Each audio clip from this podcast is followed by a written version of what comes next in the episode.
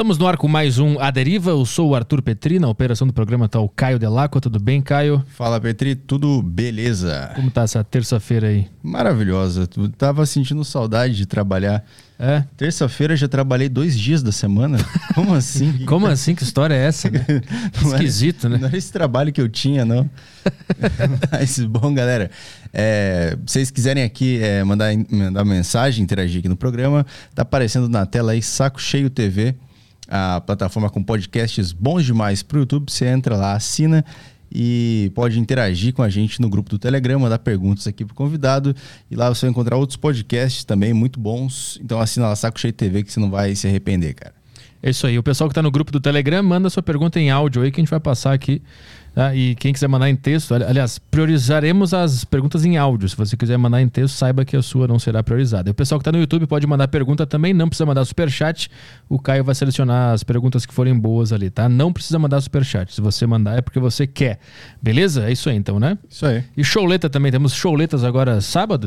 É sábado ou sexta? É sábado no Lilith. Sábado no Lilith Comedy Club. Quem é for de São Paulo aí, arturpetri.com barra agenda. Vamos lá. E pessoal de Vitória, 8 de outubro, estou em Vitória aí, arturpetri.com.br agenda. Dito tudo isso, vamos ao programa de hoje, que o convidado é o Gabriel Colombo, candidato ao governo de São Paulo pelo Partido Comunista Brasileiro. Tudo bem? Gabriel, obrigado pela presença aqui. Boa tarde, Arthur. Eu que agradeço muitíssimo o convite. É uma satisfação poder conversar com vocês aqui. Boa tarde também, Caio, que está aí Boa conduzindo tarde. o podcast. E como é que tá sendo sofrer tanto hate, tanto ódio da, da galera, porque tu comemorou a morte da rainha? Bom, isso é interessante que demonstra que a gente está na linha correta, né? Quando a gente provoca os nossos adversários, os nossos inimigos, eles se sentem ofendidos. Acho que em alguma medida a gente acertou na nossa posição, né? Qual é o teu, o teu ponto de vista para ter feito aquele tweet? O que, que tu entende sobre a rainha que a maioria das pessoas não, não conhece? Perfeito, Arthur. Acho que entra um elemento que é difícil da gente lidar, até começando com um breve diagnóstico, assim, né?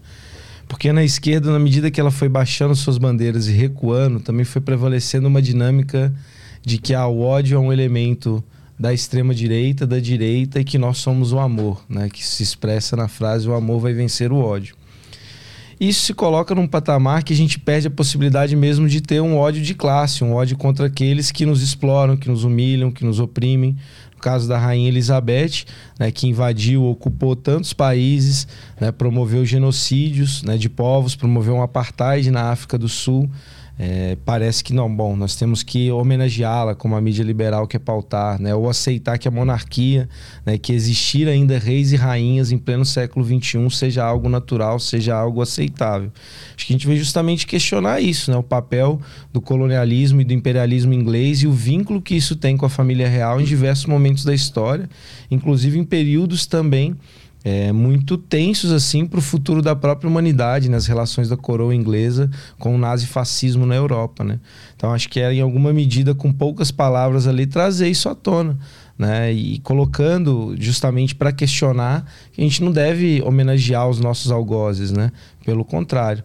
E ainda tinha a provocação da questão da guilhotina, né? Que os processos históricos, mesmo da Revolução Burguesa, se a gente pensa na França, que guilhotinaram né, é, os seus reis, né, que em alguma medida é esse crescimento, esse ascenso, esse impulso né, é, do ódio né, contra as classes dominantes, assim, contra as classes opressoras e exploradoras. Então entrava um pouco nesse sentido assim, e isso provocou todo um choque ali da tropa bolsonarista. Mas a, a, a Rainha Elizabeth, ela era uma algoz, de acordo com a, com a tua visão. Ela foi uma opressora, ela, ela tinha simpatia pelo nazifascismo na época, é isso? Sim. Bom, eu acho que um elemento, inclusive, do, de como tratou a TV argentina, né? Também viralizou aí um, um, um um jornalista comemorando, abrindo uma champanhe no programa, porque com a, Argentina tem a relação da Guerra das Malvinas, né? Uhum. Para tomar um território argentino. E acho que sim, na medida que ela expressa esse sistema, né? Tem o vínculo ainda da coroa, né? Com o colonialismo e imperialismo inglês. E ela participava ativamente disso, né? Ela tem na sua coroa é, o maior diamante do mundo, né? É, que parte né, da exploração dos territórios, das terras, das riquezas, baseada né, na exploração do trabalho né, e no assassinato de diversos, é, diversas populações africanas. Assim, tem poucos países no mundo né, em que a Inglaterra né, não esteve presente, seja na, na Ásia, na África, na América, né, enquanto um elemento colonizador, enquanto uma expressão também imperialista, subjugando diversos povos. E ela, como rainha, liderou essas, essas opressões, é isso? É, tava ali no jogo do poder, né? Muitas vezes não liderando diretamente, mas faz parte, inclusive a sua riqueza que ela pode desfrutar, né? inclusive vivendo né, custas né, dessa exploração, desse genocídio, dessas opressões, muito confortavelmente, né? Tendo diversos né, é, trabalhadores e trabalhadoras servindo a família real, né, enquanto muitos trabalhadores, mesmo na Inglaterra, vivem uma situação de precariedade. Né? E qual Eles foi têm a... uma vida de luxo, né? Sim, sim. E, e qual foi a, a, a, participação dela no apartheid que tu mencionou também ali? Bom, ela esteve lá quando o apartheid né, é sancionado, no início do processo, ela faz uma visita né, na África do Sul. Né? Então ela participa desse processo que promove a segregação né, entre negros e brancos na África do Sul. Né? Então ela estava de acordo com isso? Com certeza. Mas assim, é... E a relação dela com o nazifascismo, você tinha é. colocado também, claro, né? É, tem desde questões, né? Dela criança fazendo o rei Hitler, né? Fazendo a saudação nazista, mas também né, na família real ali tinha proximidade, né? Com, com pessoas que compunham, inclusive, o partido nazista, reuniões, né? Fotos também nesse processo de, ah, de criticar, né? Denunciar o papel da rainha é, na história, né? reunião com ditadores, como Salazar também né? Uhum. É, em Portugal. Então acho que ela estava envolvida nesse jogo de poder, nunca fez nenhuma autocrítica, né? Porque algo que muitos apontaram também era que ah, tinha que entender o contexto histórico. Beleza, mas ela colocou em algum momento isso sob perspectiva crítica? Não, né? Uhum. Não que eu espere isso, né? Mas só para contrapor esse argumento. Mas a, na Segunda Guerra Mundial a, a Inglaterra não não estava não era oposta à Alemanha? É que esse processo foi no início dos anos 30, né? Desse hum. apoio, né? Aí depois, né, com a guerra, a Inglaterra torna sua posição até porque torna-se alvo, né? Mas é importante a gente pensar também é, que a Inglaterra é, e mesmo a França tiveram um papel de dar espaço para o nazifascismo, entendendo que o inimigo, mesmo em texto, mesmo em perspectiva, objetivo estratégico, né, é, do nazismo, né, do Hitler, a perspectiva era expandir para o leste europeu, era expandir sobre a União Soviética, né, tanto que foi quem mais perdeu com a guerra e quem foi fundamental, inclusive, no processo de início de derrota né, é, do, do, do, nazismo na Europa né, e depois na tomada de Berlim também. Né? Uhum, então foi meio, meio, que uma coisa, enquanto não estava incomodando, exato, tá de boa, é exato. isso? Saquei. Deixa eu te perguntar uma coisa sobre, sobre a candidatura ao, ao governo, tu que é do Partido Comunista tem como implementar o comunismo ou a, algumas ideias comunistas no Estado que está em um país capitalista?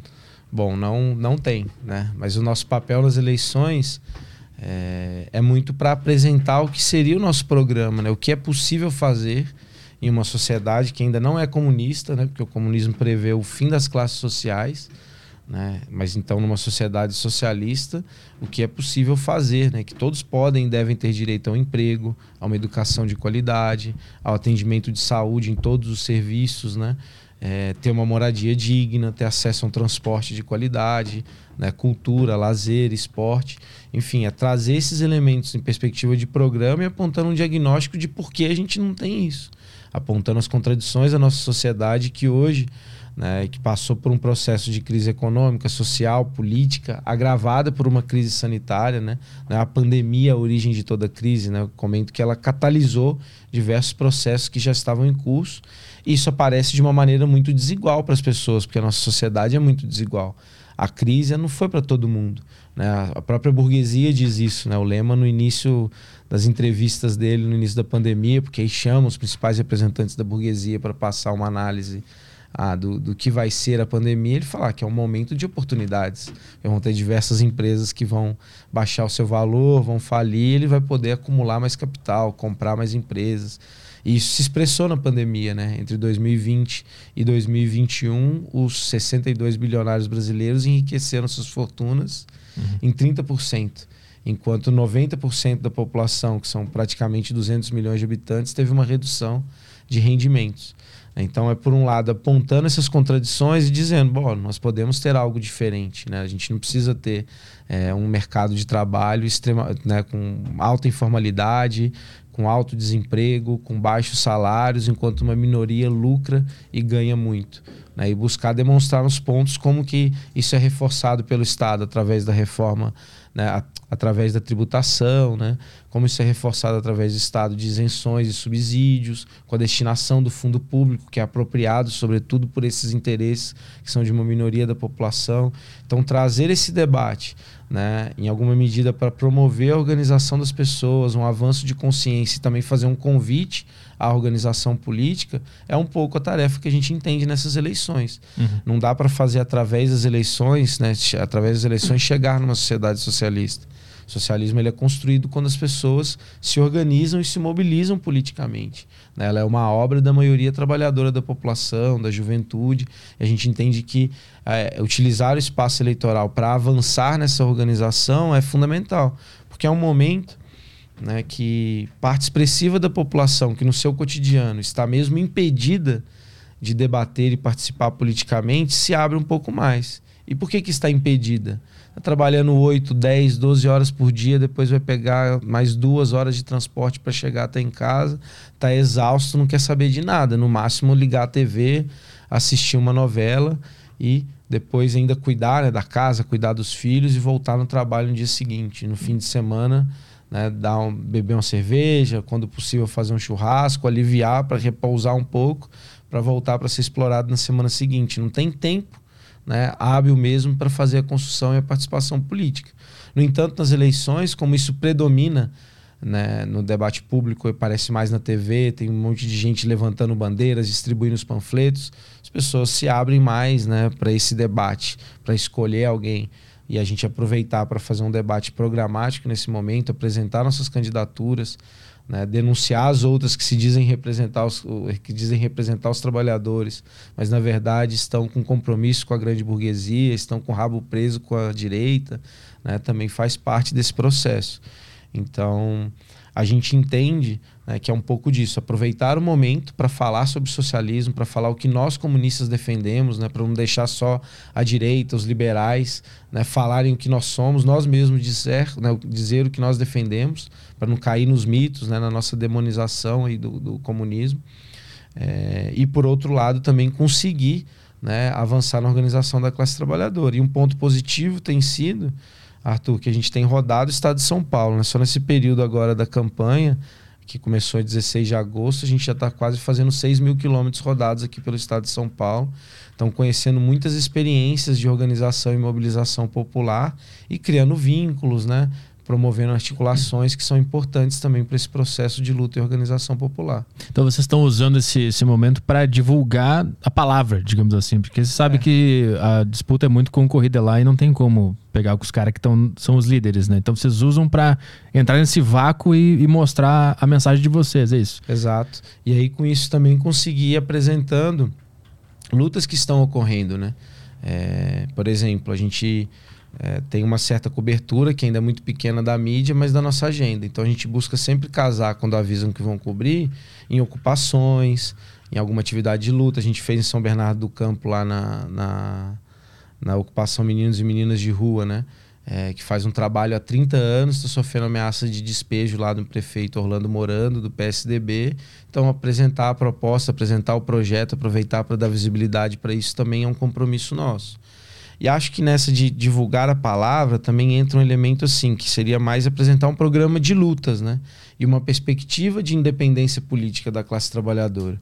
Porque a gente teve um processo durante os últimos 20 anos, né, desde que os governos do PT assumem, da gente ir rebaixando as nossas bandeiras históricas enquanto classe trabalhadora. Hum.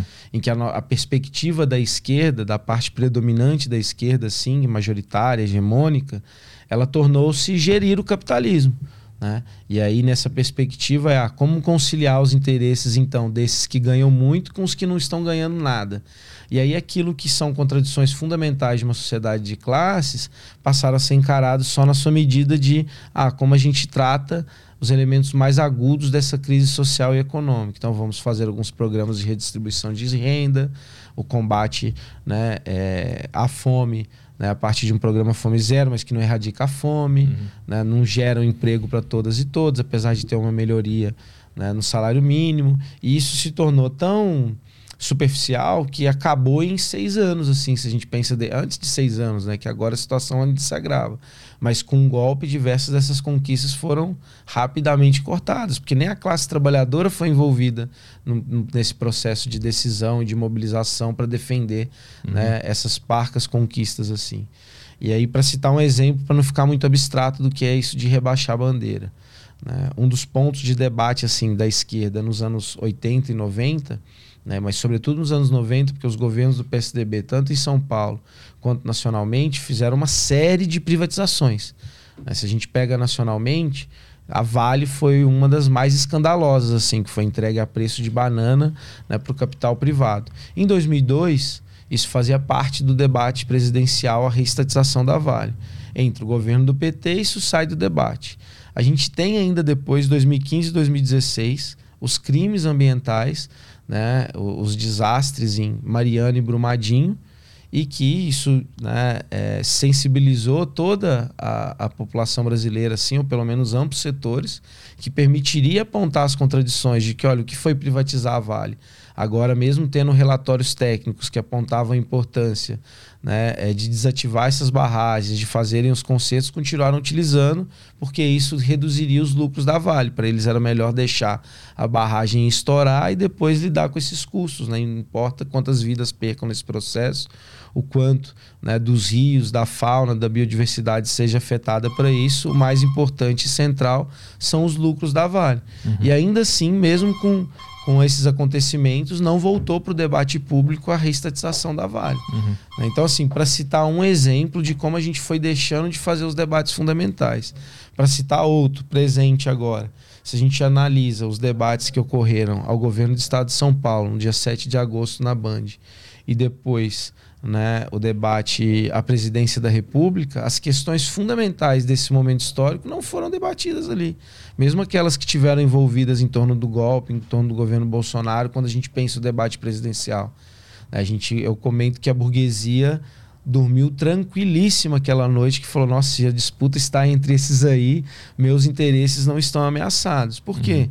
Emenda constitucional do teto de gastos, que congela por 20 anos os investimentos em saúde, educação, em ciência e tecnologia não entrou em debate. Não tem como você pensar na expansão e na qualidade da educação no Brasil, na melhoria das condições de trabalho dos profissionais da educação, sem falar né, na, na revogação do teto de gastos. Nem na saúde, né, que agora tem uma batalha histórica aí da, da enfermagem, por exemplo, né, pelo piso nacional salarial.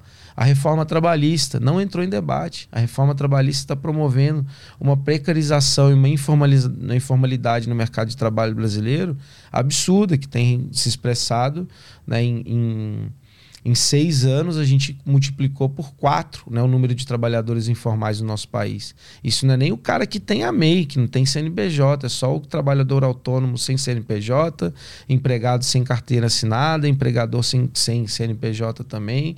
Né? 40 milhões, isso é um absurdo. Né? E a reforma trabalhista, ainda no momento em que ela foi votada, ela provocou grandes manifestações da classe trabalhadora. A gente teve uma paralisação geral em 2017, salvo engano, no dia 28 de abril, que envolveu milhões de pessoas. Foi a maior paralisação da história do nosso país, em que a classe trabalhadora cruzou os braços e foi às ruas. Em 2017 também, pelo mesmo motivo de luta contra a reforma trabalhista, ocorreu uma Ocupa Brasília com mais de um milhão de pessoas, em que o Temer, para enfrentá-la, é, decretou estado de sítio em Brasília. Né? O exército, o policiamento era absurdo. Eu estava lá. Né? Era a águia passando rasante, jogando bomba na gente, é, bala de borracha. Né? Então, assim, foi um conflito de guerra, uma cena de guerra civil. Né? E isso não entrou em debate. a reforma da Previdência, que faz jovens como nós, nós temos pouca perspectiva de nos aposentar né, pelo regime geral da Previdência Social. O que resta são é, iniciativa privada, são as previdências hum. pagas, e isso no mercado extremamente informal, como a gente acabou de colocar aqui, tem perspectiva para poucas pessoas se aposentarem. Outra política que é candente, né, urgente do nosso tempo, a política de preço de combustíveis que faz a gente pagar em dólar um combustível que a gente produz em real e que ao mesmo tempo acaba com a nossa capacidade, né, que hoje permite o Brasil ser autossuficiente na produção e extração de petróleo e no refinamento de combustíveis. Então, assim, essas questões que fazem parte, inclusive, do pacote né, Temer-Bolsonaro, não entraram no debate, nem por aqueles que se dizem de esquerda, como Ciro, como uhum. Lula. Então, assim, eu estou entendendo, a, a esquerda que está atuando hoje, ela não representa o que tu considera a esquerda de verdade. E, e tu considera até uma traição também do, do PT, porque ele prometeu tudo isso e quando entrou, ele teve que se adequar ao jogo, né? Tu, como um cara de esquerda, tu acredita que isso é uma traição do PT, que eles não prometeram que cumpriram, ou tu já achava que era isso mesmo que ia acontecer? É, eu acho difícil entender como traição. Eu não estava em 2002, quando o Lula assume o governo, o PCB fazia parte. Até 2005, o PCB compôs os governos do Lula e aí decide sair justamente por algo que tinha essa promessa popular. Né? Então, estou tentando tirar de uma visão pessoal um acúmulo que o partido teve, porque naquele momento eu tinha 12, né? e em 2005 tinha 15 anos, eu nasci em 1990. Né? É, e aí a análise do partido participando nesses dois, três anos de governo era que, olha, o que está sendo priorizado aqui é dialogar com a burguesia, com os grandes empresários, com os latifundiários, né, com os uhum. banqueiros. Uhum. E a classe trabalhadora está entrando nesse processo com as migalhas, né? Está recebendo pouco disso. Tanto que, sei lá, pegar na minha área, né? eu sou agrônomo de formação havia toda uma pressão dos movimentos populares, o MST aumentou o número de ocupações né, para poder pressionar por uma política de reforma agrária, os movimentos sociais, movimento né, de, de intelectuais assim que trabalhavam a questão agrária, conduzido pelo Plínio de Arruda Sampaio, formularam um plano nacional de reforma agrária naquele período e isso foi rejeitado. A gente tinha participado de uma proposta né, que chamava um, um, programa de governo dos 100 dias, que era para rapidamente criar as condições para avançar em um governo popular. Isso partia basicamente de uma reforma política é, que daria mais força, né, mais poder para o executivo para acabar com essa dinâmica do presidencialismo de coalizão. Né, que na prática é essa dependência do centrão, esse toma lá da cá, né, de você ter que, ah, para aprovar uma medida no Congresso, fazer diversas concessões né, de cargos, de emendas, né, é, e isso apoiado num processo de mobilizar a classe trabalhadora, os movimentos populares em defesa é, das políticas né, de reforma agrária, de reforma urbana, de expansão da educação pública, da saúde pública, de políticas de emprego, de políticas de criação de empresas públicas né, e fim das privatizações. Enfim, isso tudo foi né, negado. Então, acho difícil de ver essa perspectiva de traição no período que eu pego, porque aí eu já tinha a expectativa de, compreendendo esse processo histórico do que foi essa primeira experiência no poder, não tem uma perspectiva uhum. muito positiva para esse próximo período, assim, sabe? Uhum. Ontem, inclusive, nisso de, das, das poucas diferenças, né? Ontem eu estava em debate na, na USP, né? E que aí estavam pela primeira vez ali praticamente todas as candidaturas, sendo que as principais estavam com representantes, né? PT, é, republicanos e PSDB enviaram representantes. E aí foi interessante que no, ao final, no, no, momento do encerramento, o representante do PSDB né, apontou assim: ah, fico feliz de ver muitas coisas do plano de governo que está posto aqui, tanto a nível estadual quanto federal do PT, são da experiência das gestões do PSDB aqui em São Paulo. Deve ser uma influência do Alckmin na chapa, né? Então não tem tanta diferença. E aí eu falei logo em seguida, falei, bom, a única coisa que o Bruno, que estava lá representando o PSDB, acertou aqui hoje foi nisso. Né? Porque, de fato, as diferenças já são muito pequenas. Porque se encontram nesse campo de gerir o capitalismo, de gerir essa condição que a gente tem 3, 33 milhões de pessoas passando fome, 35 milhões de pessoas não têm acesso à água potável no nosso país, 100 milhões de pessoas não têm acesso à coleta de esgoto. Século 21 a gente tem quase metade da população que não tem acesso à coleta de esgoto. A gente tem 39,1 milhões de pessoas que estão na informalidade, 9 milhões de desempregados, 3,9 milhões de pessoas desalentadas, que são aquelas pessoas que já desistiram de procurar emprego. esse número é tipo 10 vezes a população da cidade onde eu moro, que é Piracicaba. E 6 milhões de pessoas que estão subocupadas, que trabalham menos horas né, é, do que poderiam. Então, assim, só olhar esse cenário, que são alguns elementos, sem contar, por exemplo, o aumento do desmatamento, né, as crises hídricas que nós passamos, é, o aumento da violência de invasão de terras indígenas, né, o longo processo de luta né, e o pouco resultado na demarcação das terras indígenas e dos territórios quilombolas. Então, assim, olhar para todo esse quadro e querer só gerir isso sem fazer um enfrentamento radical é muito difícil sabe? Acho que, inclusive, é, o processo das eleições tem sido muito positivo, porque o retorno que eu sinto é onde a gente tem conseguido chegar e dialogar com as pessoas, a gente tem recebido muito apoio. Ou, minimamente, elogios de que muito importante vocês estarem apresentando essas candidaturas para falarem né, a verdade e apresentarem o que tem que ser feito, assim, na política. Uhum. Né? E aí, basicamente, olhando todos esses dados, é entender que qual a diferença de gerir o capitalismo. Que aí seria é, chegar e achar que a gente está nessa situação miserável né, e de instabilidade para a grande maioria da população, né, ou para uma parcela significativa dela, que isso é efeito de quem tem o poder político e econômico hoje não saber fazer uma boa gestão do capitalismo. E não é isso eles só estão muito ricos, né, bilionários e multimilionários, justamente porque eles dependem da exploração, da opressão e da humilhação de grande parte da população. Né? Acho que isso se expressa quando a gente vê esses dados né, dos bilionários ficando mais ricos e 90% da população perdendo renda. Uhum. Quando a gente olha algo que é absurdo, uma vez eu entrei, isso foi uma das coisas que mais me chocou, assim, né? primeira vez que fui ter a carteira assinada, aí entrei lá no site para ver mais ou menos como eu estaria no o, meu, o salário que eu recebia, que, porcent, que percentual da população estaria em termos de nível de renda, né?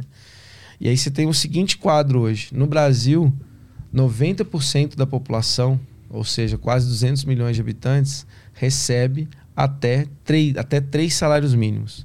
Se você recebe R$ 3.700, 3.800 reais, você está nos 10% mais rico da população. Só que você não é rico. É né? 3.800 reais na cidade de São Paulo, você vai viver o básico, assim, né? Vai viver mais ou menos ainda. É bem ruim, né? É bem em ruim. São Paulo vai ser bem ruim. É, sei lá, de aluguel aqui, se precisar morar no centro, por exemplo, é. já vai quase todo o seu salário nesse é. processo, né? Uhum. Sem contar o custo do transporte, o custo da alimentação, você dificilmente vai conseguir comer na rua, né? Vai depender de preparar suas refeições, isso se acumula com o trabalho, com a venda de força, do, do, tempo que você já passa né, no trabalho mesmo, vendendo a força de trabalho. Então, assim, é uma situação é, muito ruim para a maioria da população. Só que tem uma minoria que está lucrando muito com isso. E aí, só que quando você joga para casa dos 10%, aquilo que separa você que está concorrendo 4 mil reais ali do bilionário que tem uma fortuna né, é, sei lá, de 10, 15 bilhões de reais, é um abismo tremendo assim entre esses últimos 10% e o 0,001 uhum. ou 0,1 ou mesmo 1% da população uhum. que ganha elevados salários. Né? Isso ficou evidente na pandemia por vários indicadores, não só esse do, do aumento das, das fortunas. A gente teve é, um aumento da compra de helicópteros durante a pandemia, por exemplo. Em São Paulo teve que ter lista de espera de compra de helicópteros, jatinhos e apartamentos de luxo que são considerados aqueles apartamentos acima de, acho que é um milhão, cinco milhões de reais agora, não vou me lembrar. Então teve lista de espera para isso. Então, ver, não é porque está ruim para todo mundo, está né? Tá muito bom para uma minoria. Né? Enquanto para a grande maioria a situação é muito dramática, muito difícil né, sem perspectiva assim de horizonte, né, uma situação muito instável. Né? Acho que isso mais choca, né? O que eu estou sacando que você está falando é que a, a maioria das candidaturas elas se propõem a tentar corrigir o que está dando de errado no capitalismo.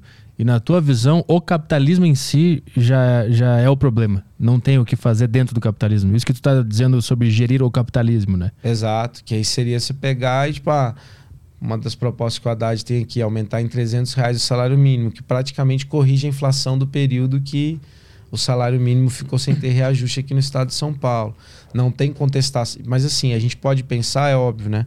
Um processo revolucionário, a construção do socialismo, é algo que você não faz somente com um programa de governo, né? É algo que envolve a população, a organização e mobilização popular. Mas você pode pegar e atacar o cerne né, da, do programa político-econômico do que predominou nesse último período no Brasil, nos últimos 30 anos, que foi o neoliberalismo. E aí o que, que é esse cerne? Ah, são as privatizações.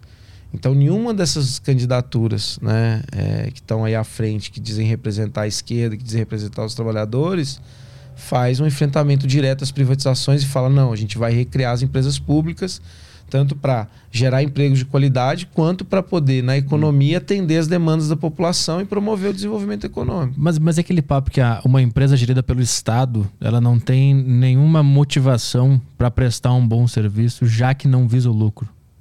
Tá. É, eu vou pegar alguns exemplos internacionais. Assim, a gente tem alguns países centrais do capitalismo, na Alemanha, na França, mesmo nos Estados Unidos, Canadá, um processo de, reesta, de reestatização. Né? Empresas que haviam sido privatizadas e que estão sendo reestatizadas. Hum. Isso tem ocorrido, sobretudo, nos setores assim de serviços fundamentais e estratégicos, de energia, água e saneamento. É, e aí você tem vários casos. Você tem um na França, na, na Alemanha, por exemplo, que é municipalizado o serviço de energia, de distribuição de energia. E aí isso foi feito através de plebiscitos em várias cidades e venceu a reestatização. Na França, você tem uma divisão ali né, do serviço. Você tem várias empresas que prestam serviços privados e tem várias que prestam serviços públicos de água e saneamento. E aí está tendo um processo também de ampliar o que é estatizado. Eles fizeram um ranking. Aqueles que predominam em termos de tarifas mais baratas e melhor qualidade de serviço são as públicas. E os que predominam entre serviço de pior qualidade né, e tarifas mais elevadas são os privados. E aí a lógica que a gente tem que pensar é o seguinte: tudo que é pautado nisso de tipo, ah, empresa privada, porque o lucro, a concorrência vai estimular e tal. Só que é pensar que o lucro ele vai surgir de onde? De uma redução né, em alguma medida de alguns gastos e sobretudo da força de trabalho e de uma maior exploração da força de trabalho, que é quem de fato produz a riqueza. Então você vai ter sempre um processo de prestar um serviço pior, vai ter menos gente trabalhando em condições mais precárias, o que dificulta inclusive você ter um serviço de qualidade. E aí é óbvio que o papel fundamental de empresas que têm a atender demandas públicas generalizadas, populares, não podem sequer ser o lucro se a gente pensa na energia, tem que ser algo de ser garantido a toda a população. As telecomunicações, inclusive para que possam assistir aqui o podcast, tem que ser todas as pessoas têm que ter direito ao acesso à internet, por exemplo. Né? Se a gente pensa no transporte, igualmente, o setor de petróleo, de energia, assim, de uma maneira mais generalizada, é um setor estratégico. Inclusive, o que predomina no mundo é a estatização desses setores. Então, assim, e aí não é que elas não possam ter rentabilidade, ter produção de lucro. A questão é que isso não vai ser a centralidade do seu objetivo. Ela tem que estar tá pautando, obviamente, em ser né, é, sustentável, conseguir inclusive ter lucro para poder ampliar os investimentos, né, tanto em pesquisa e desenvolvimento para poder melhorar as tecnologias, mas na expansão e na qualidade desses serviços, e não para ir para uma minoria de pessoas, porque aí a gente tem que pensar, ela promove lucro, mas esse lucro é apropriado por quem? O Brasil tem uma coisa absurda é, que só o Brasil e a Estônia têm, que lucros e dividendos que são distribuídos entre os acionistas, eles não são taxados. Só o Brasil e a Estônia não fazem isso. Hum. Então a gente pega agora a Petrobras, por exemplo. Beleza, a Petrobras aumentou o lucro, porque tem essa política né, de paridade de preços internacionais, então os custos de produção estão em reais, mas a venda está né, tá em dólar porque a gente tem a soberania aqui, tem a autossuficiência em petróleo no nosso país. Aí está gerando mais lucro. Isso está revertendo em alguma melhoria para a maioria da população? Pelo contrário, a gente já paga mais na bomba, né? tem um efeito dominó de inflação, porque o Brasil é extremamente dependente do transporte rodoviário, então com o aumento do diesel, que hoje inclusive está mais caro que o etanol e que a gasolina, vai ter um efeito para todas as mercadorias e serviços, então você tem que a, sei lá, transportar um alface, ela já vai estar inflacionada por esse aumento do preço dos combustíveis. Uhum. Né? Você falou que ah, vai vir um cabo HDMI aqui, vai estar inflacionado, né? também vai sofrer com esse aumento do processo, do custo dos transportes. E o lucro que ela aumentou foi, sobretudo, pago né, para os acionistas, a distribuição dos dividendos. Né, que é essa parte aí que se, que se distribui aos acionistas. A Petrobras foi no segundo trimestre de 2000 2022 agora, a empresa no mundo que mais distribuiu dividendos para os acionistas. E para quem foi principalmente? Para acionistas que estão no exterior. Então é algo totalmente alheio aos interesses da população brasileira. Hum. Então veja, nesse dado, falar não, né, a gestão privada dela, e assim, e dá para falar privada em alguma medida, porque os interesses que estão predominando lá dentro hoje são privatistas, garantir, né, produzir mais lucro quer dizer que uma empresa ela é gerida mais eficiente. Mas mais eficiente segundo quais parâmetros os interesses de quem? Nesse caso, né, é, dos acionistas da Petrobras e das empresas né, petroleiras de outros países que estão conseguindo entrar no nosso mercado agora. Uhum. Não do ponto de vista da população. Inclusive, a Petrobras tem um papel disso de pagar tudo em lucro e dividendo. Pagou nesse mesmo trimestre que bateu o recorde, era um quinto do valor de mercado da empresa. Isso é algo absurdo, assim, é incomparável no mundo todo. Um dinheiro que a Petrobras, em parte, reinvestia em pesquisa e desenvolvimento, em ciência e tecnologia. É isso que permitiu, por exemplo, descobrir né, e explorar o pré-sal. E não só na área de petróleo e gás. Né? Eu fiz agronomia na Exalc, que é o campus de Piracicaba aqui da USP, e lá o maior projeto da área né, é, socioambiental, assim digamos, era financiado pela Petrobras, que era né, a produção é, de biodiesel né, a partir de plantas em sistemas agroflorestais em assentamentos da reforma agrária. Olha a complexidade de fatores que tinha e era o programa e, e, era nessa área de sistemas agroflorestais, de reforma agrária, o projeto né, de pesquisa e extensão com maior investimento que recebia e recebia da Petrobras. Isso uhum. acabou. Né? Então, assim, a gente acaba também, vai perdendo a nossa capacidade de estar à frente, de estar à ponta da própria produção do conhecimento. Então, isso tudo em nome do lucro. Esse lucro beneficia quem? Uma minoria. A gente vai, esse é o parâmetro mesmo que a gente deve uhum. usar para as empresas públicas? Porque o, o, grande acionista ele não, ele não quer que essa grana vá para essas pesquisas, ele quer pegar para ele. Quer pegar para ele. Mas se taxar esse dividendo, esse dividendo não vai cair na mão do povo também. Vai voltar para o Estado e o Estado vai fazer alguma coisa inútil com esse dinheiro, vai para o bolso de alguém, né? Não seria melhor incentivar que esse dividendo continue acontecendo, mas que vá para o trabalhador ou incentivar o trabalhador a aprender a comprar essas ações também, para ele ganhar um pouco também desse dividendo? Bom, aí eu acho que tem várias questões assim. É, sobre essa questão da compra direta. Aí é pensar assim, como que vai comprar nesse mercado de trabalho que a gente comentou que, que até 90% da população recebe menos do que três salários mínimos, uhum. né? Que ele vai, o dinheiro dele todo vai ser para ele pagar o aluguel dele, comprar alimentação, pagar o transporte, comprar uma roupa e mal mal que sobrar ali ter um tempo de lazer, o tempo de assistir um jogo, assistir um show, né? É, assistir o Arthur Petri se apresentando, né? É isso que vai, tá, vai ser consumido no cotidiano, não tem poupança. Uhum. Né? Quando muitas dessas políticas de ensinar, de educação financeira, são pautadas numa, numa, numa possibilidade de poupança que é inexistente para uma parte expressiva da população. A gente pega no estado de São Paulo hoje, a gente tem 15,6 milhões de pessoas que estão inadimplentes com suas dívidas. Quando a gente passa da dívida, é mais da metade da população, mas a gente tem um terço da população paulista. Então, nessa sala aqui, se a gente for representativo, né? A gente vai ter pelo menos uma pessoa que vai estar inadimplente com suas dívidas. É o Caio. É, que já está pagando juros sobre juros. né? É, porque é isso. Como que vai tirar daí para poder fazer o um investimento? A gente tem que pensar também, né? Estava é, conversando com o Gustavo, inclusive, antes de vir para cá, sobre a informalidade no mercado de trabalho brasileiro. Que são de 39,1 milhão de pessoas, né? Essas pessoas, elas estão assim numa situação de absurda precariedade. Porque entra nesse mercado informal, por exemplo, uma pessoa que em uma, no mês, né, na semana que é feita a pesquisa, ela trabalhou pelo menos uma hora em algum bico, ou mesmo ajudando alguém da família. Uhum. Ou seja, ela tem uma renda muito baixa. Os próprios dados sobre o empreendedorismo que saíram no Brasil recentemente, há umas três, quatro semanas, né, pelo Sebrae e BGS, eu não estou enganado, eu sei que o Sebrae divulgou, né, que apontavam que 90% dos ditos empreendedores, seja ele com CNPJ, seja ele não tendo sequer o CNPJ, né, não tem nenhum empregado. Ou seja, ele é um empreendedor de si mesmo. Né, e que metade dos chamados empreendedores recebem até um salário mínimo. Ou seja, estão correndo atrás do próprio rabo, vendendo o almoço para poder comprar a janta, estão se virando. Uhum. Então, essa perspectiva né, de que ah, todos vão ser os acionistas das empresas, elas não se aplicam na prática. Faz um sentido se você olha ela em termos abstratos. Ah, porque todo mundo vai ser, né, vai ganhar parte direta, né, ao invés de passar por uma mediação como o Estado, parte dessas ações. Mas isso não se aplica Sim. quando a gente olha para a realidade prática. E aí acho que se quiser falar, pode falar. Eu ia perguntar se a, a, a situação é, financeira do brasileiro hoje, ela tá ruim porque há muito tempo ninguém educou financeiramente o brasileiro ou é por causa dessa parada que tu falou, do burguês, que poucas pessoas estão explorando outras.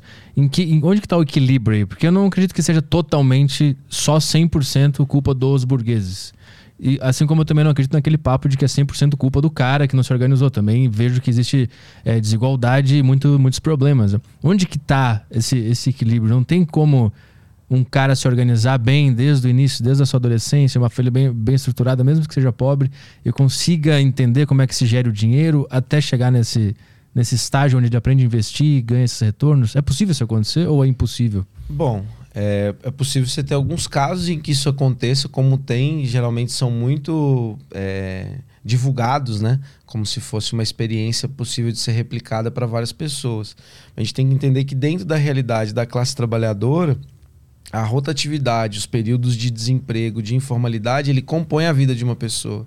É difícil você ter uma estabilidade financeira, uma estabilidade de emprego durante muitos anos contínuos. Uhum.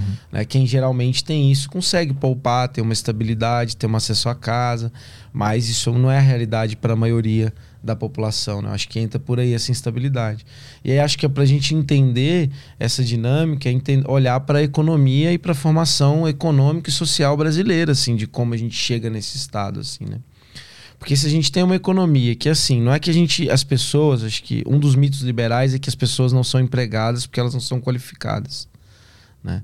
E acho que algo que desmonta muito esse argumento é que 25% dos mestres e doutores no Brasil estão desempregados. Então, assim, você quer qualificação, né? vai chamar de desqualificado um mestre, um doutor, né? que estudou durante vários anos, e aí alguns contra-argumentos que surgem disso é: ah, mas não é voltado para os interesses do mercado. Isso é uma mentira, né? porque dentro da universidade a gente está vinculado também né, a entender essas demandas, a ter toda uma série de formações, quando não diretamente no currículo, para né, uma série de atividades extracurriculares, as demandas do mercado de trabalho, assim, sendo elas variadas, né, desde a questão do idioma, da questão do, do, dos pacotes assim, né, de tecnologia da informação, é, enfim, desde o do, do, do desenvolvimento dos mercados para onde está está apontando, isso tudo compõe a formação de universitário hoje, né? sobretudo aqueles que vão fazer o mestrado e doutorado, né? que geralmente estão nas universidades públicas, enfim. Então, é desmontar esse primeiro mito, que não é falta de qualificação. Né? Acho que isso é importante. E o segundo é pensar que a dinâmica né, da economia capitalista é você ativa né, os fatores de produção, ou seja, o insumo, os recursos e a força de trabalho, que é o central na produção da riqueza, quando você tem uma perspectiva de oferir uma determinada margem de lucro ali, uma determinada taxa de lucro, capacidade de explorar aquela força de trabalho. Só que isso num país como o Brasil. Então, esse é um primeiro ponto, né? Então, ah, não é porque eu tenho força de trabalho disponível, gente desempregada e gente precisando ter coleta de esgoto, e gente ter precisando moradia, que eu vou pegar então. E o Brasil tem todos os recursos necessários para a construção civil, né, em termos de, do, do, do minério, né, cimento, calcário, pedra, areia, enfim, tudo que é necessário, ferro. A gente tem aqui, não precisa importar nada. Né? A gente poderia pegar isso e falar, não, vamos, meta aqui, plano quinquenal brasileiro, vamos acabar né, com as pessoas que não têm acesso. Acabar com as pessoas não, né? Vamos fazer com que todas as pessoas tenham acesso é, à coleta de esgoto, saneamento básico universalizado no nosso país e garantia de moradia para todas as pessoas. Beleza, tranquilo, você tem pessoas precisando trabalhar, construção civil, inclusive, é algo que né? É fácil, você emprega, emprega em massa, né? Pelo menos nos níveis de servente, de pedreira, uhum. formação para isso é rápida. Acessível. A gente tem uma quantidade de engenheiros, né? Formados no nosso país, seria algo tranquilo. Então a gente tem recurso humano, tem os insumos para fazer isso. Só que isso só vai ser ativado numa economia capitalista se garantir uma determinada margem de lucro. Né, para quem for operar esses fatores que se dão em âmbito privado. Uhum. Então, a empreiteira, né? É, o setor imobiliário, tudo vai ter que estar tá ganhando com esse processo. Uhum. E aí não cabe tanto isso. Até porque quando você trabalha da lógica de ativar, é, fazer com que a economia atenda às demandas populares, você vai gerar essa dinâmica de garantir mais empregos para as pessoas.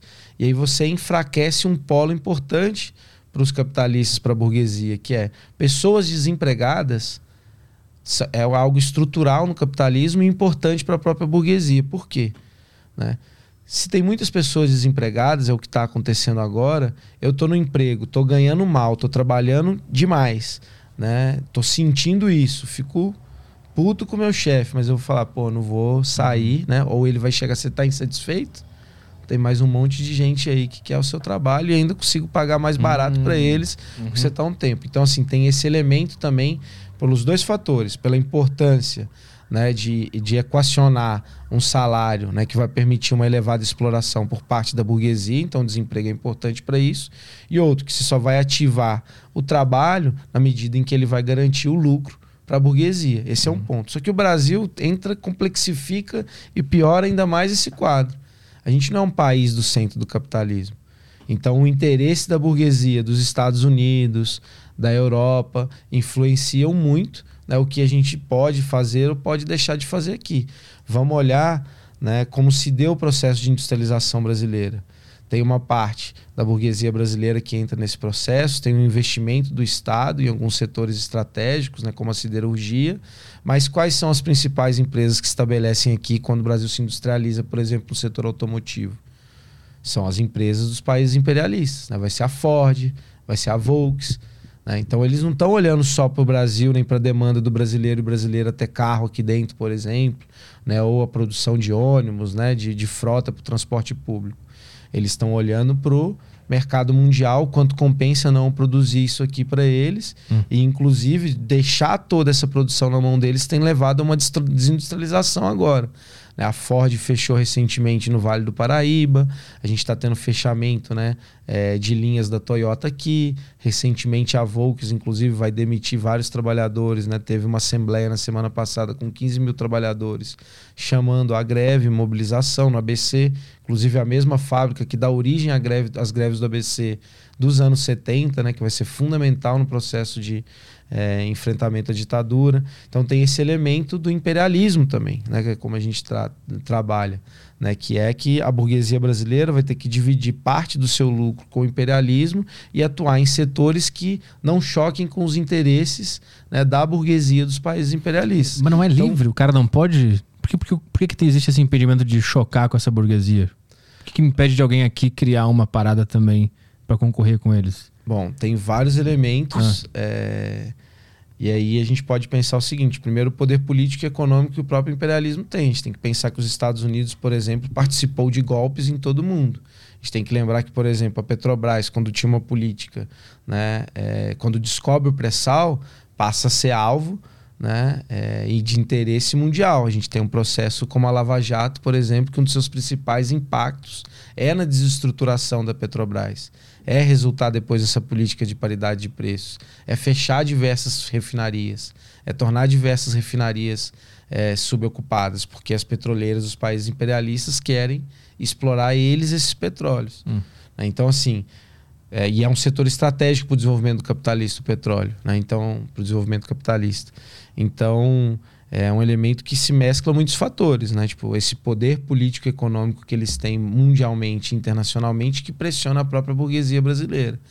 Dentro desse jogo, né, do processo do golpe, da Lava Jato, também teve presente as empresas de construção civil é, brasileira que cresceram muito, inclusive nesse processo de expansão da Petrobras. Né? É, nossa, me fugiu o nome agora da central da, que teve no processo da, da Lava Jato. Andrade Gutierrez, mas Odebrecht. Camargo Correia, Odebrecht, enfim. Né? E aí o mercado brasileiro hoje da construção civil já tem uma entrada de diversas empresas né, Hum. dos países centrais do capitalismo. Então existe meio que uma conspiração desses caras influenciando. eu acho que não é nem conspiração diretamente, né? É, Eu acho que é, da atuação direta, assim, desses interesses econômicos, né? E aí, óbvio, né? Passa por ações, né? É, de golpes, Uhum. de iniciativas como essas, né? Do, da ação direta na corrupção. Enfim, acho que são diversos os recursos que são utilizados esse, ne- ne- nesse aspecto pelo imperialismo. E acho que tem um resultado disso que se apresenta no Brasil hoje, que a gente pode analisar, por exemplo. O Brasil vai passando por esse processo de que cada vez ganha mais força aqui dentro dois setores: o agronegócio, né, que aí é explorar diretamente as nossas riquezas naturais, né, e junto com isso a mineração também, enquanto a gente vai abrindo mão, né, vai perdendo a participação do setor industrial, da indústria de transformação. Então tem ficado, digamos, né, a gente tem realocado o nosso papel na divisão internacional do trabalho. Porque aí o que, que a gente produz mais? A gente produz mais para exportação, exportando as nossas riquezas. A gente vai exportar soja, eucalipto, né, celulose diretamente, a cana-de-açúcar, né, milho, enquanto a gente vai perdendo as indústrias de transformação aqui. Enquanto na era do 5G a gente não tem nenhuma perspectiva de produzir 5G aqui. Todos os equipamentos que permitem produzir esse podcast aqui, né, ou são só montados aqui dentro, ou todo o material é importado. A gente, nos setores que a gente utiliza, onde agrega mais valor, inclusive, onde envolve mais conhecimento, né, ciência e tecnologia, a gente não tem nada. E a gente estimula ainda através das leis que, mesmo a exportação né, dos produtos primários ele seja com pouca transformação. Então, por exemplo, se você importa um minério ou a soja, a soja em grão, sem passar pela, pela agroindústria, ela não é taxada, ela não é tributada, por conta de uma lei de 1996, a Lei Candir. Hum. Se você transforma ela em óleo de soja e exporta, o óleo de soja é taxado. Se você vende a, a, a, soja aqui no mercado interno ou óleo de soja, também é taxado pelo ICMS. Então, você na prática, né, com a tributação do Estado, com o estímulo do Estado, você está fazendo o quê? Estimulando exportar a soja bruta. Né? Então, enfim, acho que tem diversos elementos econômicos, políticos, né, é, forças extras institucionais né, que atuam no sentido de garantir né, essa divisão internacional assim, hum. né, e essa associação em que a burguesia brasileira e aí entra um grande ponto que nos diferencia de muita parte da esquerda. Há amplos setores na esquerda né, que pensam na possibilidade de haver uma burguesia com interesse nacional portanto, vai pensar o desenvolvimento do país, a geração de emprego, a ampliação de mercado interno, o enfrentamento né, a essa dinâmica imperialista. É, mas não, o que a gente entende é que faz parte da burguesia brasileira esse projeto associado e subordinado ao imperialismo. Ele pega a sua fatia do bolo, inclusive, né, é, explorando mais, dependendo mais da, das nossas riquezas naturais. Uhum. assim. A gente entende que isso não é uma. É, novamente, né? Não é porque os caras são burros e olha, meu, vocês não estão ganhando tanto se vocês enfrentarem o imperialismo, vocês vão ganhar mais. Ou, né? Ou olha, se aumentar o salário brasileiro, é, você vai ter mais dinheiro em circulação, os trabalhadores vão consumir mais, isso vai estimular a indústria interna. Não, eles sabem disso. Não é que eles não saibam disso. É só que o projeto deles não é esse é justamente aproveitar as riquezas que a gente tem, explorar ao máximo a nossa força de trabalho e ganhar com isso. Né? E aí viver pouco no Brasil, inclusive, né? Tipo, ah, vai para Miami, vai para Europa, vai para outros lugares, para nem ver a realidade brasileira que é cada vez mais dramática, né? Se eu entendi bem a, a visão é, comunista sobre a, a, a, vida, de forma geral, é que os burgueses dão as cartas do, do jogo, do que, que vai acontecer. Eles que mandam na, nas coisas. Tudo, e tudo que acontece passa por eles. Mas eu ainda não consegui entender o que, que é a burguesia e o que, que faz ela ser a burguesia, o que, que levou ela a ser a burguesia. Onde que começa isso? Por que, que essas pessoas são os burgueses? Sim. É, isso aí é uma pergunta muito boa. É...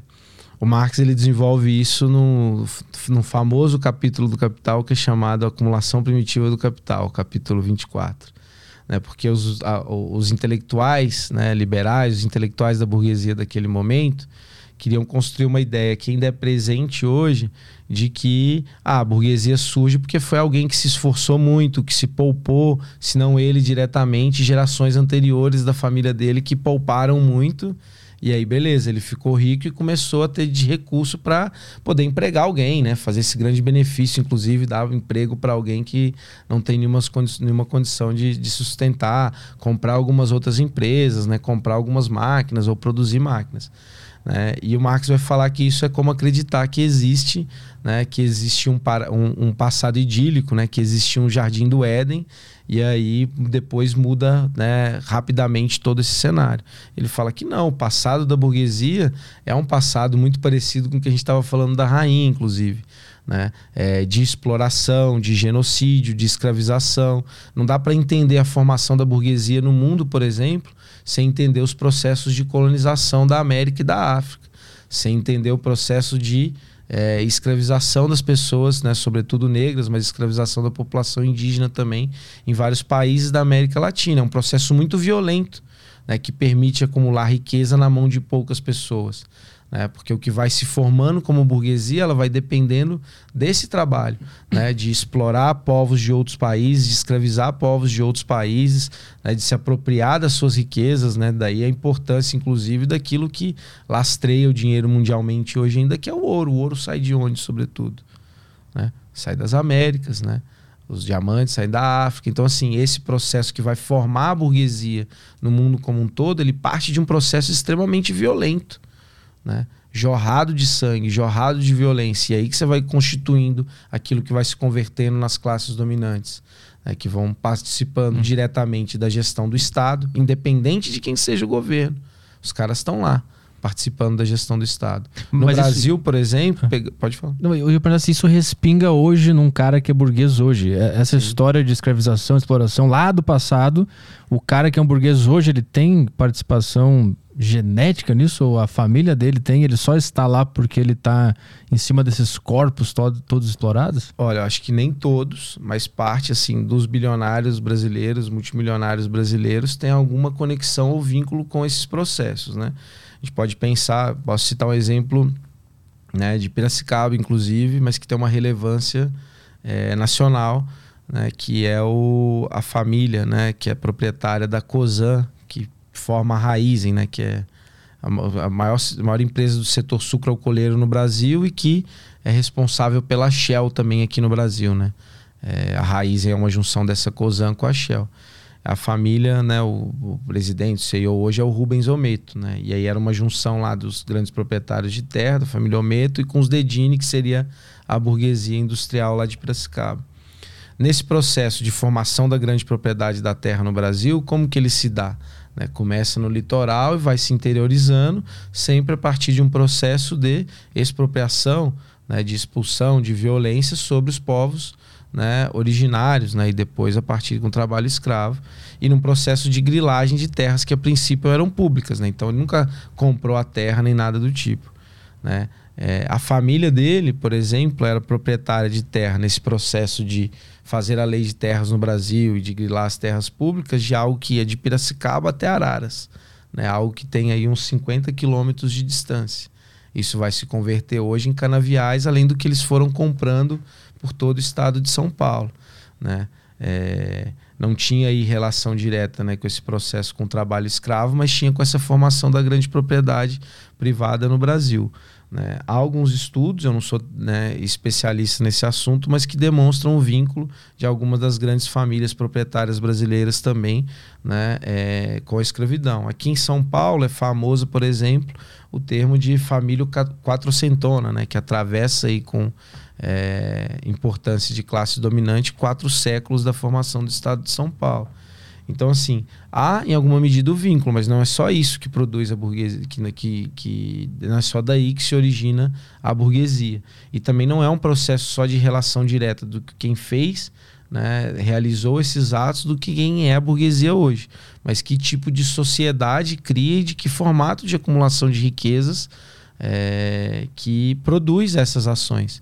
Né? Então, por exemplo, ao, ao você escravizar, expropriar diversas populações e tornar como última, né, e depois um processo né, de, de abolição, tornar como única possibilidade da pessoa vender a sua força de trabalho. Então, se a gente pensa o processo de êxodo rural no Brasil, por exemplo, de expropriação das populações camponesas, até a década de 60, 70, metade da população brasileira era rural boa parte deles, né, é, trabalhadores ou pequenos proprietários de terra. A expansão é, daquilo que depois veio ser chamado de agronegócio vai expulsando essas pessoas do campo. A única coisa que elas podem fazer é o quê? Vender a sua força de trabalho. Então, tornar né, a, as massas, né, tornar as pessoas né, como única alternativa vender a força de trabalho é um processo constituinte do capitalismo. Só que isso não ocorre de uma maneira tranquila, ocorre em geral de uma maneira violenta. É o que a gente tem no Brasil ao estudar essa história das lutas no campo.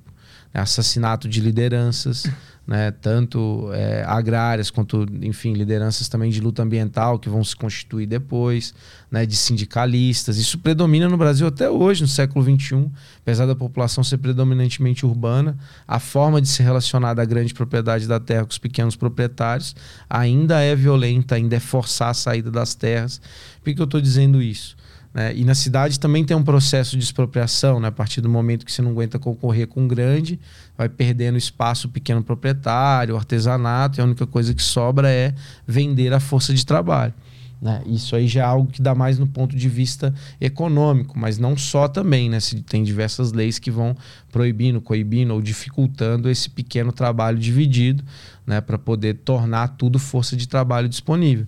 Então você gera através de uma diversidade de processos violentos, que vão desde essa expropriação da violência no campo, a escravização, ao processo colonial, né, que vai produzir aquilo que vai ser a força de trabalho disponível para ser explorado quem vai ter a riqueza. E quem tem essa riqueza? Como que ele acumula essas terras? Como que ele acumula essa concentração de capital, de recursos, de dinheiro para poder investir né, no que vai tornar-se indústria, no que vai ser indústria? A partir desse mesmo processo. Então ele produz ao mesmo tempo as duas coisas, a concentração dos recursos sociais de produção, seja dinheiro, seja a terra, né, seja tecnologia, e, por outro lado, que é necessário nesse processo, a força de trabalho disponível para ser explorada. Então, a origem da burguesia, né, a origem dessa relação de classe que ocorre dentro do capitalismo, ela tem essa origem muito violenta. Então, assim, tem vínculos diretos, mas o que predomina de fato é o vínculo indireto. Mas essa sociedade que, que produz e reproduz o capitalismo. Uhum. E a gente pode dizer, depende isso mesmo de uma minoria continuar tendo esses recursos de produção. E aí a gente pensa desde os bancos, né, as fábricas, as propriedades da terra, aos grandes comércios, né? A hoje é o que se constitui em torno do transporte também. Enfim, isso tem que estar concentrado na mão de poucas pessoas, ou a gente pode decidir socialmente em conjunto que isso deve atender a todas e todos e a gente definir né, é, o que nós vamos fazer com isso, como atender de fato a demanda das pessoas, para que todos, inclusive, possam trabalhar, não só na medida que dê lucro, né, ou um super lucro para essas pessoas. E que para o processo, né, os recursos que a gente tem de produção, eles sejam investidos não só para poder né, enriquecer as fortunas, mas para poder atender as demandas de todos. Uhum. Né, para que todo mundo tenha acesso à moradia, tenha uma educação de qualidade, tenha saúde. Porque é isso, a gente olha, o dinheiro disponível tem. Né? Os recursos para fazer isso tem. Né? Só que não é de interesse dessa minoria da população. O, o, socialismo, o comunismo é justamente questionar isso. É tirar de algo que privilegia uma minoria, que concentra o poder econômico e político na minoria e colocar para a maioria da sociedade. Um dos argumentos que, que se faz é contra isso que você está falando, de dar o, o, transporte público, de dar esse acesso à saúde e tal, é aquela famosa frase que não existe almoço de graça. Né? Essa, essa frase é muito dita. É, e aí eu quero te perguntar quem que vai pagar esse acesso ao público de tudo? São, é, é a burguesia? Se sim, a gente não depende deles para poder ter esse dinheiro que vai ser realocado? Bom, eu acho que num processo né, é, de transição socialista, de poder popular, eles pagam né, a partir do momento, inclusive hoje, que a gente propõe uma reforma tributária que hoje o que predomina é o quê? 70% do que é arrecadado pelo Estado é pago pelo ICMS, que é um imposto extremamente regressivo que penaliza os mais pobres, porque se eu compro esse microfone e o Lehman compra esse microfone, a gente está pagando a mesma quantidade de imposto. Uhum. Né? Então, assim, ele é desigual, né? Não é que parava porque ele tem mais, ele vai pagar um pouco mais de imposto e eu vou ser isento. Né? O que predomina na arrecadação do Estado é isso.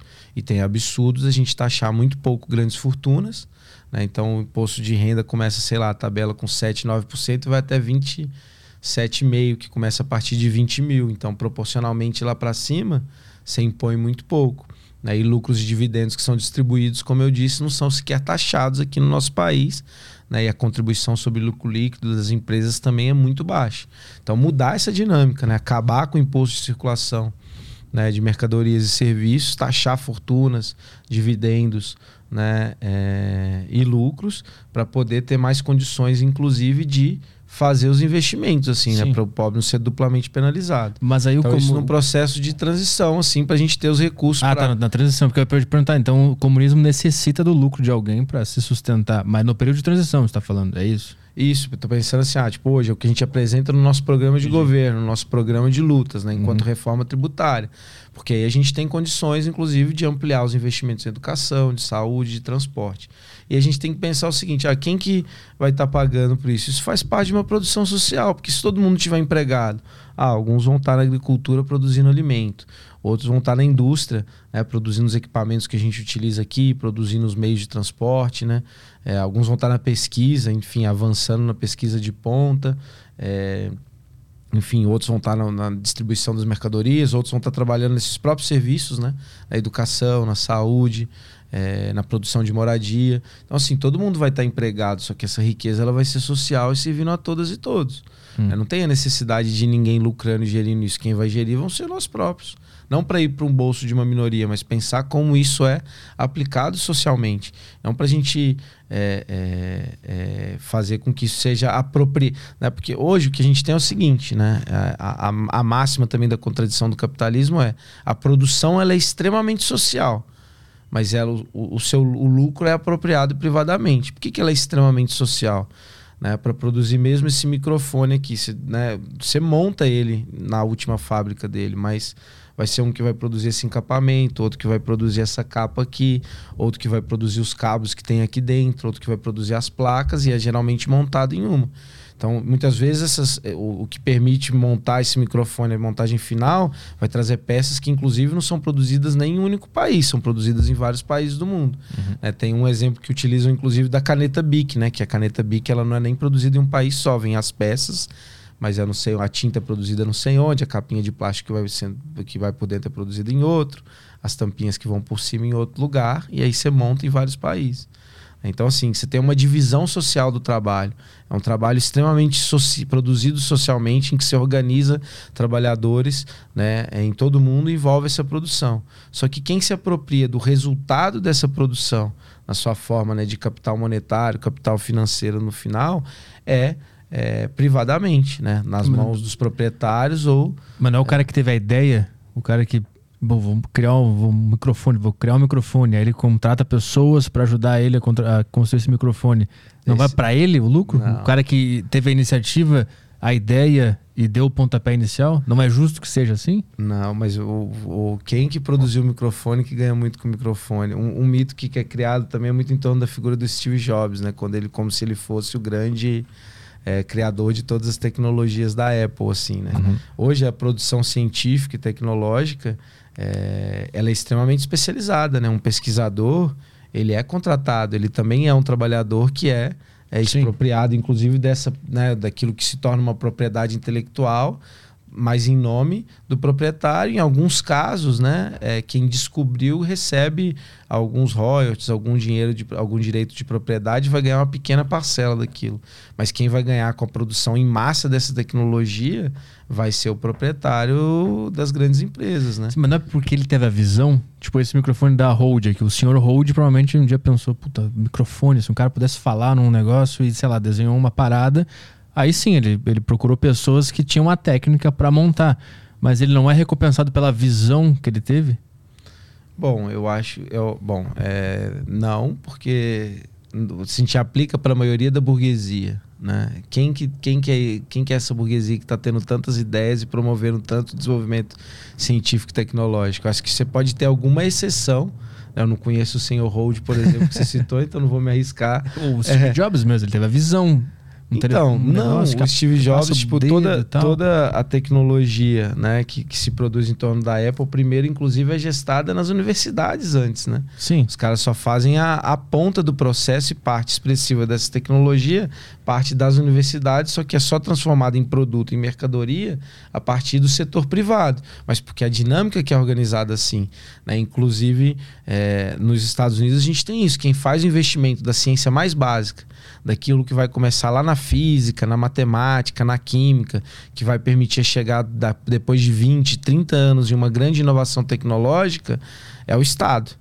Né? É o investimento público dos Estados Unidos, nesse setor mais básico que não vai interessar as empresas privadas investirem nessas tecnologias. Porque os caras não vão investir em algo que só vai começar a dar retorno daí a 30, 20 anos. Mas o que, que impede alguém dessa universidade que estava envolvido nessa pesquisa ter a mesma visão que o Steve Jobs, que não estava envolvido? Nada impede, né? Aí o que impede é. justamente a forma de organização do mercado que só coloca como possibilidade, né, tipo a produção privada de, de, de mobilizar os recursos, né, tanto para produção, produção quanto Hum. para os equipamentos e o acesso ao mercado para essas empresas privadas que estão fazendo lobby no Congresso, né? É, que estão dentro das universidades. Isso ocorre no Brasil, inclusive, e no Brasil de uma maneira é, mais escandalosa, porque o que acontece é o seguinte: a gente tem poucas empresas brasileiras que estão na, nos setores de ponta de tecnologia ou na ponta da pesquisa e desenvolvimento. Então, o que acontece com as principais universidades brasileiras? Né? E aí você pode ir, sei lá, vai na Unicamp, vai nos setores de engenharias aqui da USP, né? ou, ou lá em Piracicaba, onde eu estou, que é mais da parte de agronomia. Enfim, o que, que, vai, o que, que vai acontecer lá dentro? Você vai ter setores né, de pesquisa e desenvolvimento, assim, o pessoal da ciência, mas que aí quem vai estar tá fazendo as parcerias para transformar aquilo em tecnologia? Vão estar tá grandes empresas, grandes conglomerados econômicos, que são, sobretudo, empresas dos países imperialistas. Tem até um levantamento é, encomendado pela CAPES, terceirizado, quem fez foi a Clarivate Analytics, que aponta que é, das 20 empresas né, que mais estão em, em associação, assim, né, em parceria com as universidades, né, é, produzindo ciência, produzindo patentes, só uma é brasileira, que é a Petrobras. As outras 19 são dos países imperialistas, né, concentradas nos Estados Unidos hum. e na União Europeia. Né? É, então isso demonstra, inclusive, como a gente produz, né, até produz conhecimento aqui, mas a gente produz pouca tecnologia, hum. né, porque o que é apropriado, inclusive, é para fora. Isso traz pouco retorno para nós. As universidades elas ficam fazendo pesquisa de tecnologia é, pela pesquisa, por, por estar fazendo pesquisa, e, e as empresas ficam de olho quando surge algo que interessa, elas pegam para elas, é isso? É, e acho que não só pela tecnologia, produz pelo, pelo conhecimento mesmo, por exemplo, ah, entender novos materiais, que potenciais que eles têm, uhum. né, ou questões ambientais, ou reconhecer a nossa biodiversidade, que compostos Sim. podem ser utilizados uhum. Para diversos fins, químicos, né, cosméticos, farmacêuticos. Entendi. Só que na, no momento de. E aí, beleza, é isso. As, as indústrias estão lá como. Né, o, o, grande capital está lá como um grande olheiro. Ah, vamos ver o que vai dar para o que vai vingar aqui. Sim. E agora, de uma maneira, inclusive, até terceirizar em alguma medida, o próprio processo da produção da tecnologia, incentivando incubadoras de empresa, startups, que aí vai ter uma galera que vai se matar trabalhando, inclusive, muitas horas, né, sem nenhuma regulamentação atrás de se tornar aí uhum. um novo unicórnio, né, ganhar muito dinheiro, ter uma grande descoberta de ideia. Mas eu brinco que as grandes empresas estão sempre ali como olheiros, assim, né? Na peneira do futebol, sabe? Que ah, uhum. os grandes clubes têm olheiro em tudo quanto é cidadezinha aí média, né? Uhum. Grande, tem olheiro em tudo quanto é campo, campo de várzea, esperando ter algum talento que não vai jogar pelo time da cidade, vai uhum. né, ser treinado num grande time e vai ser vendido ainda jovem para poder enriquecer o caixa do clube. Uhum. Então as grandes empresas estão ali deixam né, a, a, as propostas, as mercadorias, né, os serviços amadurecerem. Quando dão resultado, logo elas já compram e incorporam ali no seu capital. Para eles, isso parece que, assim, para quem está fazendo, inclusive, que está lá um pesquisador sei lá, pode ser até de classe média, ou muitas vezes alguém que fez mestrado, doutorado, mas vem aí da, da classe trabalhadora mesmo, mais sacrificada, e está dedicando a vida àquilo ali. Aí um milhão, dois milhões que ele recebe pelo que ele está vendendo ali, para ele vai ser muito, algo extraordinário. Mas para essas empresas isso é troco de pinga, sabe? Uhum. Então assim, você cria uma dinâmica que você consegue reproduzir além de toda a ideologia né, que tem do empreendedorismo, esse próprio mito de que a remuneração da burguesia ou o que torna alguém classe dominante é pela ideia genial que ela teve, né, faz com que muitas pessoas também busquem, não, eu vou ter aqui né, é, a minha ideia genial também para poder uhum. Crescer na vida. Né? A tecnologia do iPhone, então, ela foi desenvolvida pelo Estado.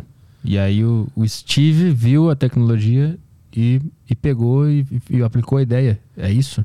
É, tem todo um, um, consórcio, né? Tipo, assim, digamos, né? Até inclusive hoje, não é, não é só na base, né? Tipo, as universidades é, é, públicas ali que são especializadas nessas tecnologias da, da, da informática, da robotização, estão muito próximas a, essas empresas ainda e continuam né, fornecendo, alimentando né, é, com pesquisa e subsidiando essas novas tecnologias. Mas dentro dessas próprias empresas, não é tipo o Steve Jobs, o cara que foi descobrir as coisas, sabe? Tem uhum. vários, vários pesquisadores lá dentro que estão super aplicados e estão participando dessas inovações tecnológicas. Uhum. Essa divisão do trabalho na ciência, ela já ocorre há muito tempo, essa especialização do trabalho trabalho.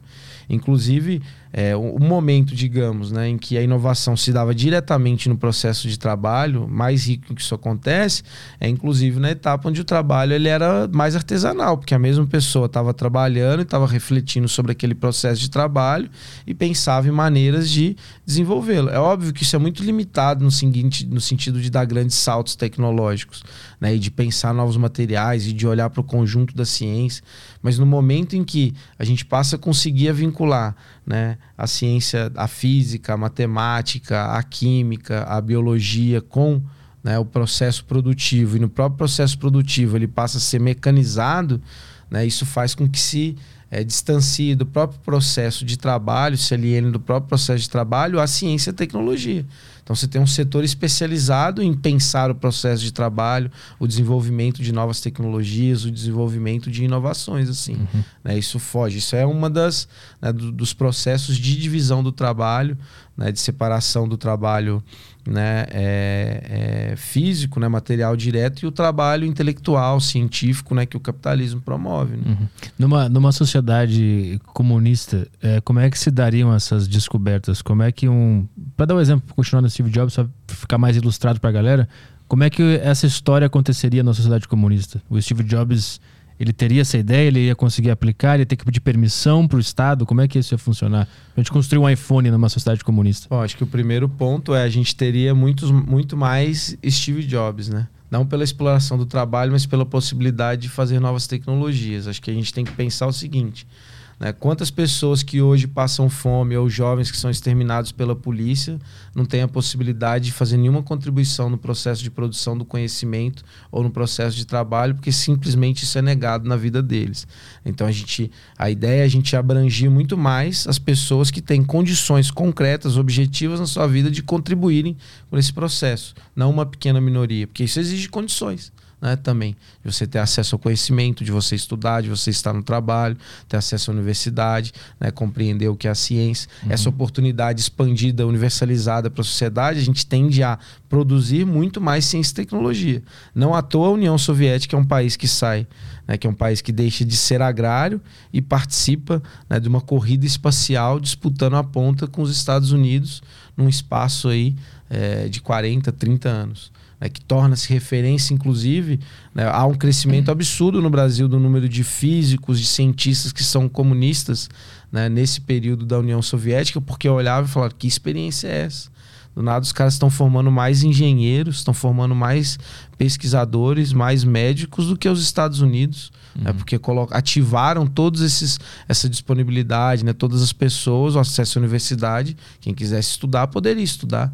Né? Não tinha o vestibular, a universidade era acessível para todas e todos e expandiu muito o número de universidades. Então, assim, potencializou em muito a produção de ciência e tecnologia. Inclusive, né, é, o celular em si, a sua primeira experiência de celular, ela é uma criação soviética, né? Ela não é uma criação dos Estados Unidos ou de nenhum país capitalista. Então acho que isso é, é, algo importante também. A gente teria muito mais capacidade de ativar isso. E hoje o que o capitalismo promove, na verdade, é uma restrição dos processos de produção e inovação tecnológica. Por que isso? A gente estava comentando aqui no início que a dinâmica de desenvolvimento da sociedade capitalista é pautada pelo lucro, tem que dar, acumular capital para a pessoa.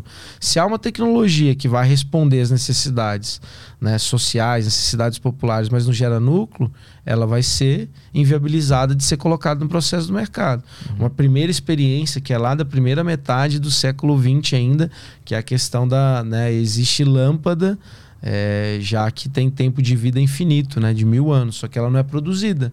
Porque senão como é que ia gerar lucro aí para as empresas que produzem lâmpadas? Salvo Sim. engano, ela foi patenteada, é propriedade hoje da General Electric, que então não vai colocar isso no mercado, mas ela uhum. foi lá e comprou, comprou essa propriedade intelectual. Outro exemplo é o carro elétrico, né? Que aí mexe com todo o setor do petróleo e mexe com todo é, o setor Sim. da indústria automotiva também. Tem o carro água também, que os caras falam que foi banido porque o cara morreu, eles mataram o cara. Que é a conspiração. Dos anos 70, 80. É, é essa assim, história é boa. Pra, é, para além, não, não sei o quanto conspiracionista pode ser ou não, mas é, é, é, tranquilo de entender esse processo, que se não vai gerar lucro, essa tecnologia ela não vai ser utilizada nessa sociedade capitalista. Uhum. Então, quanta tecnologia a gente deixa de realizar? Um exemplo que a gente pode pegar da minha área, por exemplo, é a questão da produção de alimentos. Hoje, a dinâmica como está organizada, os setores que lucram com a produção de alimentos dependem de uma produção que intensifica o uso de agrotóxicos, intensifica né, a, a perda da nossa biodiversidade, porque são grandes desertos verdes, né, são monoculturas de cana, de soja, de milho, de algodão.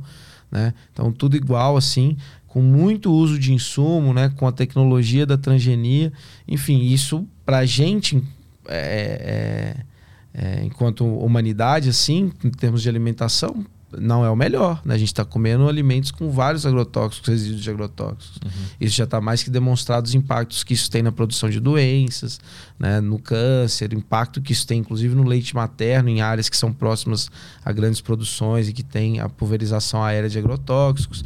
E a gente tem toda uma tecnologia que, inclusive, é mais complexa do ponto de vista científico, né, que é a agroecologia, que leva em conta múltiplos fatores e não só né, querer fazer com que a terra, né, que tem elementos externos como o clima, né, como o solo seja considerado quase que como uma fábrica, tornar toda a terra uma fábrica, que olha toda a complexidade né, que há é, na produção da agricultura e busca fazer isso em harmonia com a natureza para produzir alimentos saudáveis. Só que isso está totalmente incompatível com o que é o agronegócio hoje. Uhum. Então não tem como a gente propiciar uma produção de alimentos agroecológicos baseada em agrofloresta que erradique a fome no Brasil sem enfrentar o agronegócio, por exemplo. Uhum. Né, não tem... E aí também pensar, né, o, o, caso da voltando aqui no exemplo da lâmpada, né? Pô, você conseguir produzir lâmpada para iluminar todas as cidades. E a déficit, hein? a gente está rodando o estado de São Paulo aí, cada, né, os bairros populares sempre muito mal iluminados, estados muito mal iluminados. Mas beleza, produziu, tá tudo iluminado, a gente não vai precisar utilizar, sei lá por quantos anos, porque a não ser para manutenção a gente vai precisar de lâmpada, esse setor mais. Você tira uma necessidade social de trabalho. Né? Socialmente, você passa a ter mais tempo para poder se dedicar justamente à ciência, à arte, à cultura, ao esporte, ao lazer. Uhum. Né? Se distribuir, você não precisa ficar reproduzindo a mesma coisa só para poder gerar lucro. Né? Isso se expressa também em outra maneira é, na nossa sociedade, que é a obsolescência programada. Né? Falando aqui em recursos, inclusive da informática, isso é muito comum. Né? Quem está lá comprou o computador e começa a dar defeito logo que passou o ano ou dois anos Sim. de garantia, começa a dar os grandes Sim. defeitos. Ou eles a, a, lançam uma atualização nova e tu atualiza e para de funcionar o celular para tu comprar um novo. Exato. Então, assim, isso também é pensar, bom, como que você não. Não para estagnar, para chegar aqui ao último, né? Porque as empresas também trabalham com a perspectiva de que ah, já existe a tecnologia hoje, por exemplo, na Apple, na Samsung, dos celulares que vão ser daqui a dois, três anos, estão só nos ajustes finos. Uhum. Né? Por que, que esse já não poderia ser o atual? Porque tem que esperar a lançar agora, depois vem ele. Então, por que não ter esse encadeamento? E como a gente pode pensar uhum. é, em produtos, né? É, de tecnologia assim que sejam adaptáveis, né? Que à medida que ah, você troca algumas peças, porque também tem entre esse elemento, né? De um notebook por outro, você já tem dificuldade, por exemplo, de atualizar ou trocar só uma peça, porque eles fazem formatos diferentes uhum. em que não se encaixe, né? Por isso que algumas pessoas, inclusive, preferem as CPUs que tem uma, uma maleabilidade maior, né? É, nesse sentido. Enfim, acho que é uma diversidade de questões que apontam que quem limita a produção de ciência e tecnologia hoje né, o desenvolvimento de novos produtos que vão promover né, um maior bem-estar social, melhores condições de vida para o conjunto da população, é o capitalismo, na verdade. Uhum. Né? E aí, pensando no elemento da produção de tecnologia também que atenda ao lucro. Né? Isso aí tem dois fatores fundamentais. Um que é garantir que isso seja feito, né? É, que reproduza, garanta a continuidade da exploração do trabalho, criar condições para que ela seja cada vez maior. E um segundo é um controle também né, é, da força de trabalho, das massas trabalhadoras, porque é, é, isso, né? Quando a gente ganha consciência desse processo, do quanto a gente é explorado e do quanto a gente está é, mal colocado na distribuição da riqueza que é produzida socialmente, a gente se revolta. Né? Então, como que a gente né, produz, desde a partir dos meios de comunicação, desde as tecnologias de vigilância mesmo né, da classe trabalhadora, a gente avança nesse processo né, de controle, de vigilância da própria classe trabalhadora. E de exploração do trabalho, eu gosto muito de citar o exemplo da iFood, né? que é algo que é gestado dentro né, da Universidade Pública Brasileira, né, ali na Unicamp, né, dentro da incubadora de empresas ali da Unicamp, então com todo o conhecimento público fomentando, né, contribuindo para aquilo que responde a uma demanda concreta. Veja bem, a tecnologia no capitalismo não é porque ela, não, ela tem que responder a algo que seja uma demanda da população. No caso, a você poder acessar aqui pelo celular o cardápio de todos os restaurantes é, ou, ou, dos serviços aqui de alimentação ao redor e poder escolher o que você quer comer naquele momento, comparar preços, né, e vem alguém te entregar. Então responde uma, algo que consegue conquistar um espaço, né, ter uma demanda por aquilo, tanto que é, hoje é utilizado por muitas pessoas nos centros urbanos o iFood. Beleza, então não é negar que há, não são necessidades artificiais sempre que são criadas. Não, uhum. responde a necessidades objetivas em muitos casos. Só que ele tem que ser pautado o quê? Na exploração do trabalho. Ele vai ter que garantir o lucro de quem né, é, é, gere, né, quem é proprietário do, do aplicativo, né, e vai também, em alguma medida ali, como que vai ser essa relação com os restaurantes. E quem vai ser o grande explorado desse processo? Os entregadores. Né? Então, uhum. vão aproveitar, inclusive, um processo né, de flexibilização da legislação trabalhista para poder entrar com tudo, né? com nenhum uhum. vínculo, todos os custos são dos próprios entregadores, né? e com um processo também com a relação né, com é, com os próprios negócios, com os próprios restaurantes, que vai promovendo um processo também de concentração dos restaurantes, de subordinação a eles, né, agravado inclusive da pandemia, né, ao próprio iFood, assim, conseguindo ditar né, e gerir todo esse mercado assim de, de alimentação. Né? Mas todo, toda busca pelo lucro ela se torna predatória ou existe alguma possibilidade de eu buscar o lucro sem explorar ninguém? Eu acho que não, porque a, a, a, riqueza produzida ela tem origem na própria exploração do trabalho. Quem produz a riqueza é o trabalho. Né? Se você tem, é, é, enfim, né? qualquer ideia, qualquer produto, etc., você vai depender para ela crescer, para ela expandir, você vai depender né? É, de contratar trabalhadores. Você não vai ficar milionário, bilionário nunca sozinho. Né? Você vai depender de explorar outros trabalhadores. Então você vai depender é, da exploração do trabalho para poder gerar o lucro, assim, né? E, e, aquela, aquele papo do, do risco, que o cara corre um risco quando ele abre um negócio, quando ele tem essa ideia e põe em prática. E o trabalhador, ele tá garantido o salário uhum. dele, mesmo que o empreendedor ali, o dono da empresa, não tenha o lucro, né? Como é que, como é que tu vê essa, essa, essa questão? Acho que tem um, uma questão, Arthur, que é assim, muitas das coisas que a, a burguesia coloca nessa questão do risco, né, muitos dos mitos do que é a burguesia, na verdade, são questões que afetam e quem sofre com isso é a pequena burguesia. É o dono de pequeno comércio, de um pequeno negócio, é um que hoje é chamado de empreendedor, né, um autônomo, uma pessoa que emprega outras poucas pessoas. Esse cara, de fato, ele vai correr um risco, né? Porque ele não está ditando né, a taxa de juros ele não está ditando o, investi o, o, subsídio, as isenções que o governo dá. Ele não está ditando né, o, a, os auxílios e complementações nas folhas salariais.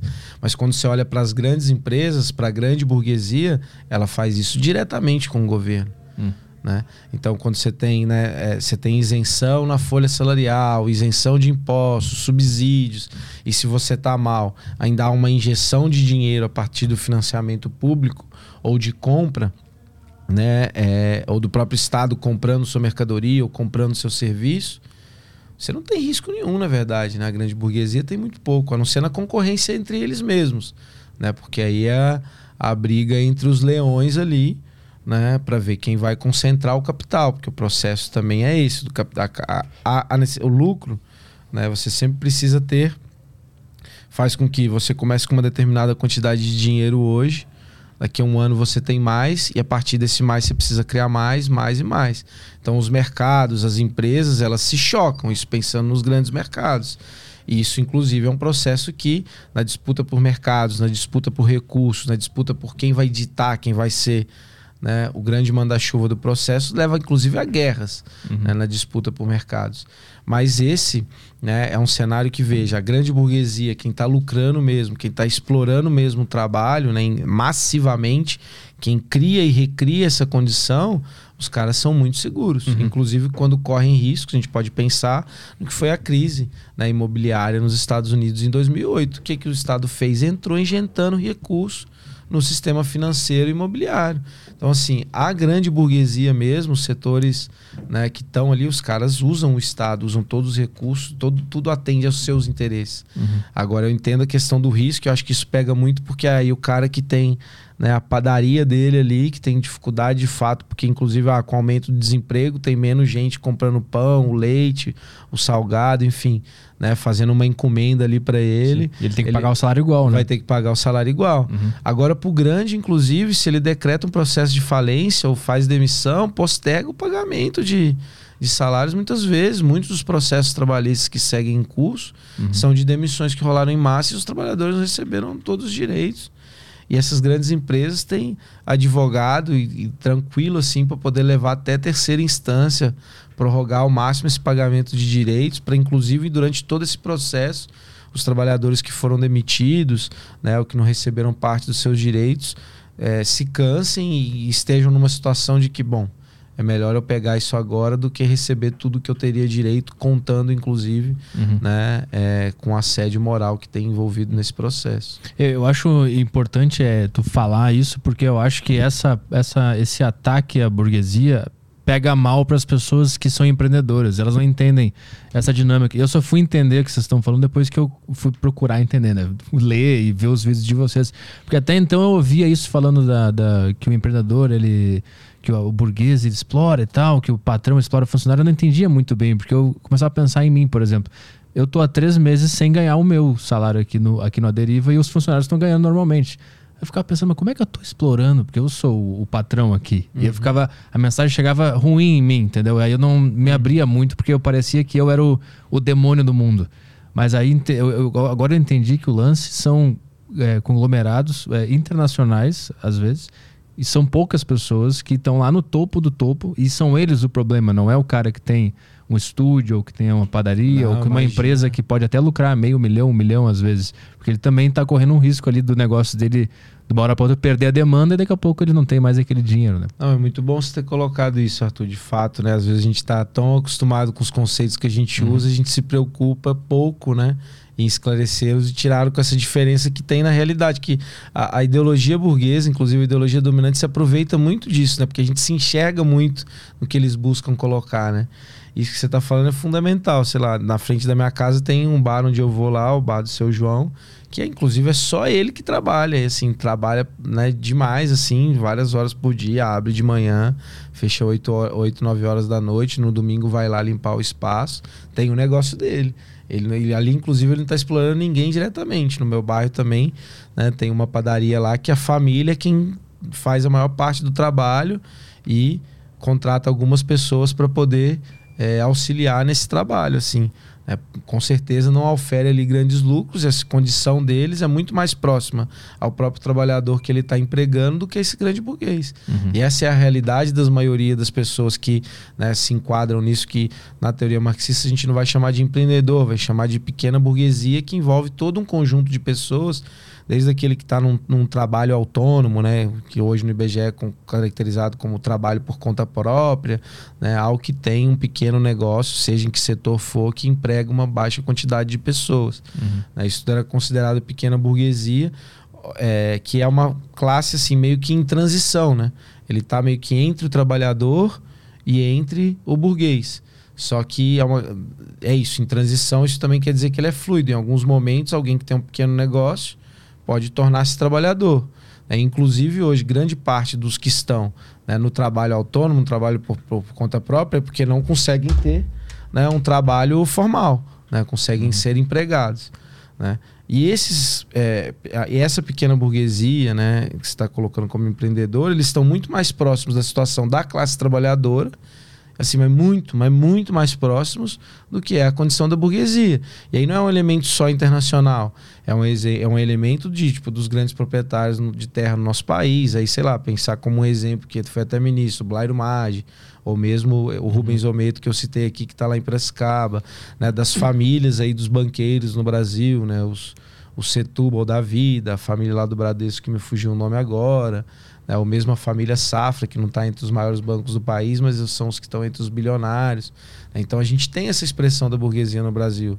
Né? Ou dos meios de comunicação mesmo, né? o que é a família Marinho. Né? A família Marinho também está lá entre os bilionários, controla os meios de comunicação e também tem algum investimento em alguns setores né? É, é, produtivos. Então, assim, são essas pessoas que. E aí estou dizendo da diferença do risco, porque se em algum momento eles estão ameaçados com os seus negócios, eles vão pegar o jatinho aqui, vão lá para Brasília, vão conversar com o Paulo Guedes hoje, conversar amanhã com o Bolsonaro.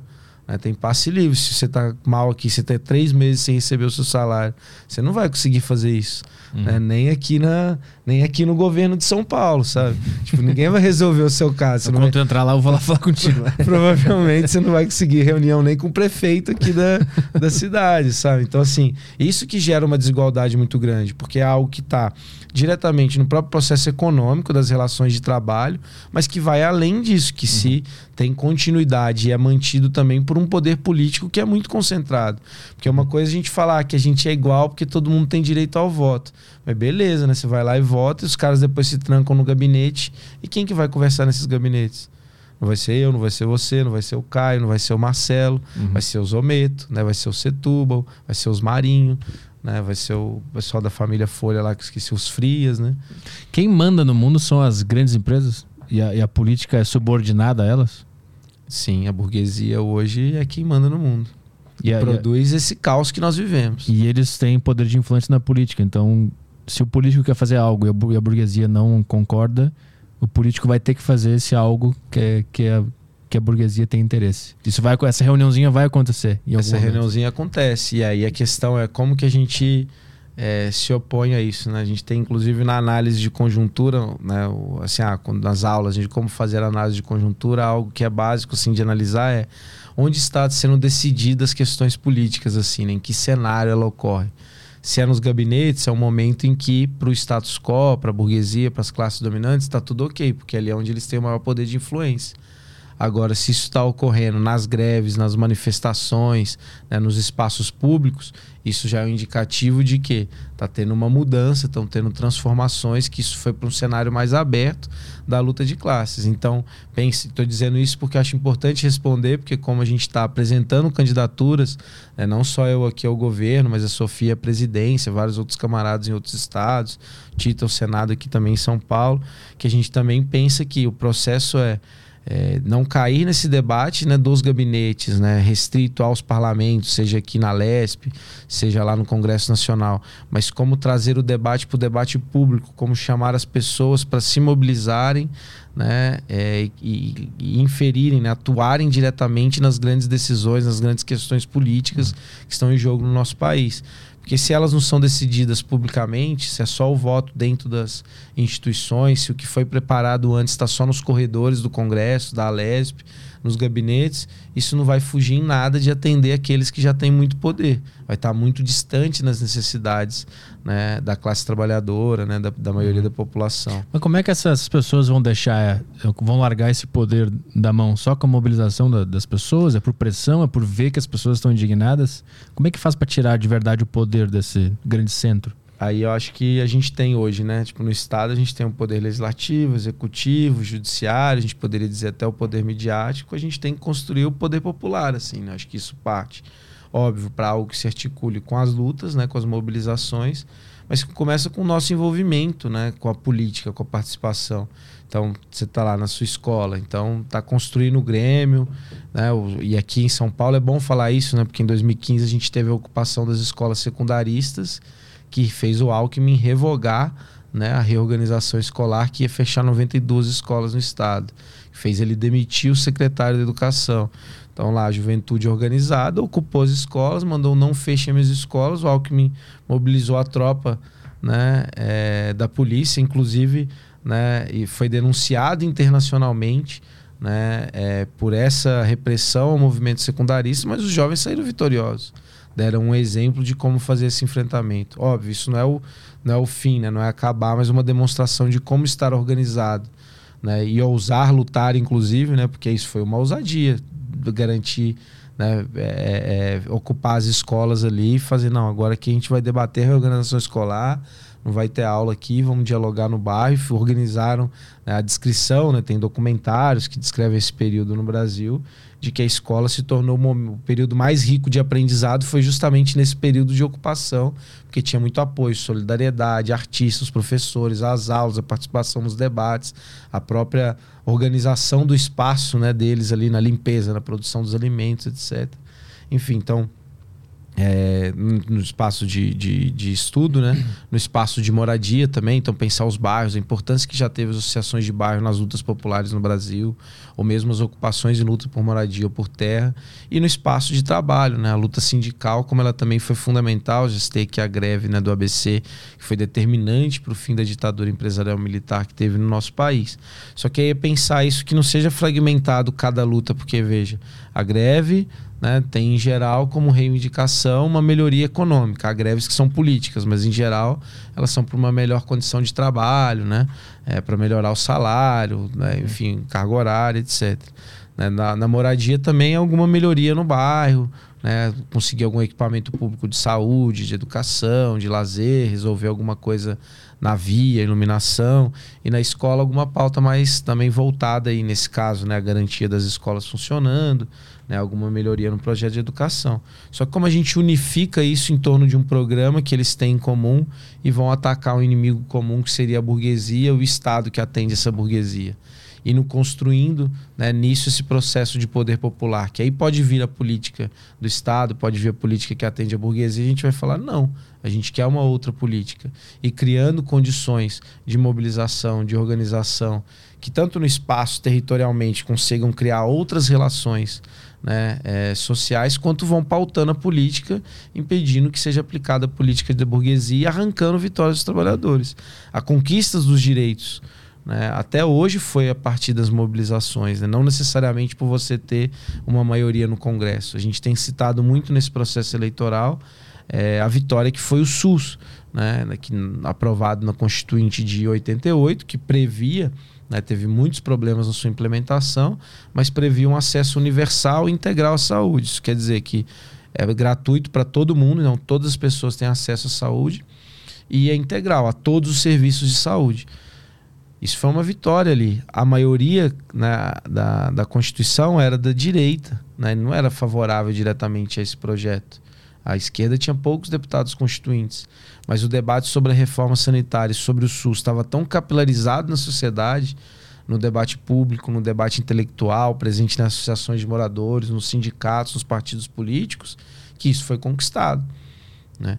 Então, é aí que a gente enxerga também a importância de estar apresentando nessas eleições um programa de lutas que a gente fala que vai para além das urnas. A gente não está apresentando um programa de gestão de governo está apresentando um programa de lutas de questões que podem ser aplicadas se a gente fortalece a organização e o poder político da classe trabalhadora.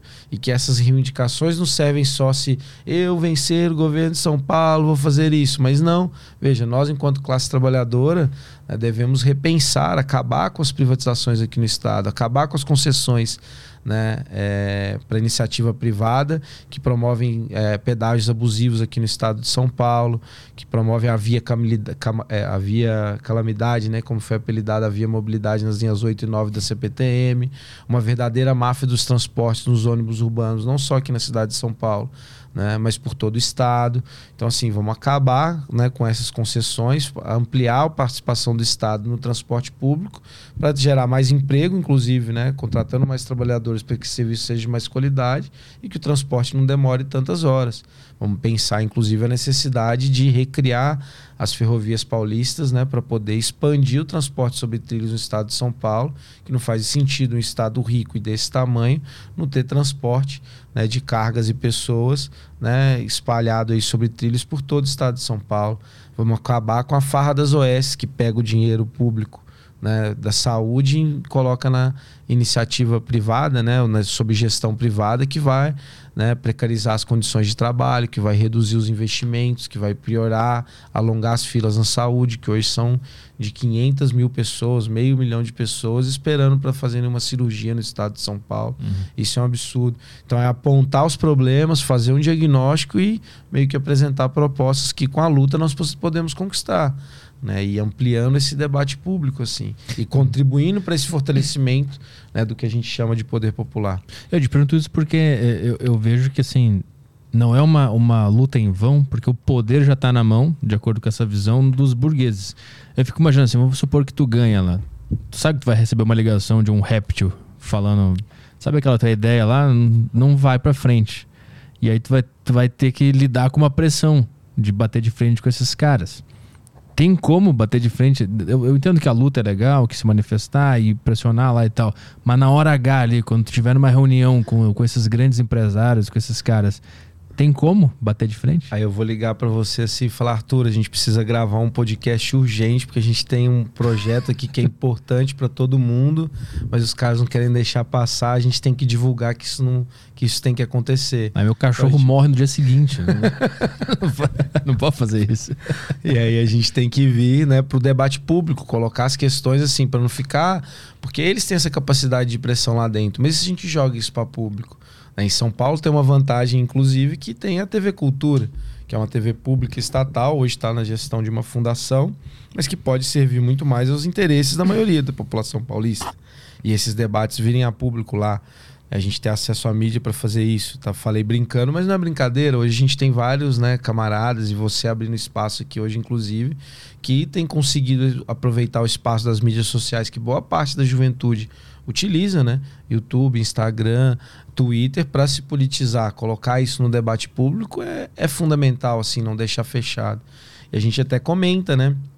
Pensar em experiências, por exemplo, de criar dias estaduais de luta. Então, se a gente vai ter alguma questão fundamental, vamos decretar um feriado no estado de São Paulo, um feriado por decreto, né? É, é bom. Feriado estadual Gostei. de luta para acabar com a farra das OS, né? Óbvio que a gente ia pensar um nome mais bem elaborado. Esse aqui foi na, no impulso aqui. E vamos chamar as pessoas à luta. É, e na Argentina, e assim, só para citar um exemplo de como isso pode ocorrer, né? Na Argentina teve o atentado a, a Cristina Kirchner uhum. e, e Alberto Fernandes decretou, né? É, um dia lá de chamando a população para as ruas, né? É, então, assim, dá para fazer, a gente tem elementos, a questão é o interesse. E é por isso que a gente apresenta a nossa candidatura. A gente não espera que isso vá acontecer né, com as candidaturas que se dizem representar os trabalhadores. Uhum. Eles vão muito mais entrar para essa lógica de só posso fazer aquilo que não incomodar os que já têm poder político e econômico. Uhum. E para a gente é inaceitável olhar isso. Como que uma minoria pode centralizar o poder político e econômico né, em detrimento da grande maioria, que justamente por isso é muito explorada, é massacrada, vive uma dificuldade cotidiana, é uma falta de perspectiva né, é, de futuro, que está ficando cada vez mais exausta né, fisicamente mentalmente. É um absurdo o quanto cresceu né, o adoecimento né, e o sofrimento psíquico, na nossa geração, sobretudo, mas isso se espalha por todo mundo, não é nem um elemento só brasileiro, né, resultado da, da, né, da sociedade capitalista, nessa etapa neoliberal. Enfim, então é colocar como isso é absurdo, é chamar a responsabilidade, chamar as pessoas que, meu, vamos mudar. Aí para mudar só pode ser a gente. Se a gente não quiser fazer, ninguém mais vai fazer. Uhum. É porque a maior parte das pessoas que estão aí, que estão no poder ou que vão e são cooptadas, estão muito bem acomodadas a essa ordem. Não querem mais nada do que além, que, além de gerir esse processo. É fácil fazer isso? Não é fácil fazer isso. É fácil convencer as pessoas? Não é fácil convencer as pessoas. É, envolve muita dedicação, esforço, disciplina? Envolve. É, mas é isso, a gente quer isso ou continuar vivendo na sociedade miserável? Uhum. Né? E também é óbvio né, que isso também não é só esforço, dedicação, disciplina. Né? A gente conhece e aprende muito, assim, se enriquece muito estando envolvido né, nas lutas. Né? Toda a minha formação é, política e até mesmo cultural, ela se engrandeceu muito no processo de militância. Né? Eu entrei no mestrado ao mesmo tempo que eu entrei na militância, por exemplo. Uhum eu me formei melhor, assim, até mesmo teoricamente, com o que eu aprendi na militância e foi fundamental para eu escrever o meu mestrado, né? Uhum. Então, assim, o, o, processo também de, de, de, lutar, né, de se organizar politicamente, é, acho que ele passa também a, a, nos envolver, a fazer uma parte importante, considerável, né, é, da nossa vida, assim, e mostrar que pô, você começa a enxergar né, que outra realidade possível, é muito importante. Né? Uhum. É, acho que o êxito sempre das classes dominantes, isso não é só no capitalismo, mas isso se expressa muito hoje, é a gente ter uma perspectiva, não, não ter possibilidade de, de enxergar outros futuros possíveis, né? achar que, ah, né, a gente vai sempre ser trabalhador, vou sempre ter que vender minha força de trabalho. Então, quanto melhor eu conseguir fazer isso para ser melhor remunerado, ter melhores condições, é melhor. Ou então, no cenário que se apresenta, não, né, minha única possibilidade é eu ter êxito em algum negócio, né, em algum empreendimento que eu busque fazer assim, então ter boas ideias, me dedicar muito, ser muito disciplinado e para a maior parte das pessoas quebrar a cara com isso, né, é a única alternativa. Não, não é a única alternativa. A gente pode né, é, enfrentar esses que nos colocam nessa situação de nos deixar somente essa alternativa e ganham muito com isso. Uhum. Muito. Né? É, e isso não é, é, é, Obviamente, acho que a gente sempre faz isso numa perspectiva. Né, é, com as melhores intenções, com os melhores objetivos e dedicando os melhores, o melhor dos nossos esforços. E aí, quando dá certo, a gente tende a olhar para as outras pessoas que não conseguiram ter o mesmo êxito e achar que foi por alguma falha, seja de caráter, né, ou, ou de ideia, né, ou de disciplina, ou de empenho que outra pessoa teve. Não entender na, na complexidade, no conjunto das questões que de fato essa sociedade, da forma que ela está colocada hoje, ela é um grande funil, né? Que tem espaço para hum. muitas poucas pessoas hum. e muitas são moídas, né? A gente fala que Sim. o capitalismo é uma máquina de moer gente, né? Muitas ficam pelo caminho. Mas Só que nunca... os casos que aparecem como exemplo são sempre os famosos cases de sucesso. Né? Mas nunca é responsabilidade da pessoa a situação que ela tá? Não, imagina. Eu acho que é óbvio que tem, né? É uma diferença né, dos, entre indivíduos também, mas a questão é que a determinação social, quando a gente olha o caos né, e a crise econômica, política e social que nós vivemos hoje, ela tem uma determinação muito mais social da própria sociabilidade burguesa, né, do sistema de exploração e opressão assim, do que do indivíduo. Uhum. Mas é óbvio que há uma diferença entre indivíduos, aqueles que têm mais né, capacidade intelectual, mais capacidade de disciplina, enfim, ou de esforço físico. Isso é óbvio que há essas diferenças, tanto que né? Há um debate é, que no Marx surge no livro da crítica ao programa de Gotha, né, que é a questão tipo, das possibilidades e das necessidades das pessoas, né, que, o, que o socialismo ainda seria uma, uma sociedade em que as pessoas receberiam segundo o, o, o que faz, né, a contribuição do quanto trabalha, ela recebe equivalente ao quanto trabalhou, que é o que não acontece no capitalismo, né? Tipo, a gente trabalha, mas a burguesia expropria através dos juros, através dos baixos salários, né, através dos impostos, uhum. boa parte daquilo que a gente trabalhou. Né? É, mas que o socialismo seria uma remuneração a partir do trabalho. No comunismo, Marx fala que há um salto disso. Né, que cada um trabalha segundo as suas possibilidades e recebe segundo as suas necessidades. Justamente entendendo que há uma diferença de, de possibilidades e desenvolvimento né, entre os indivíduos. Né?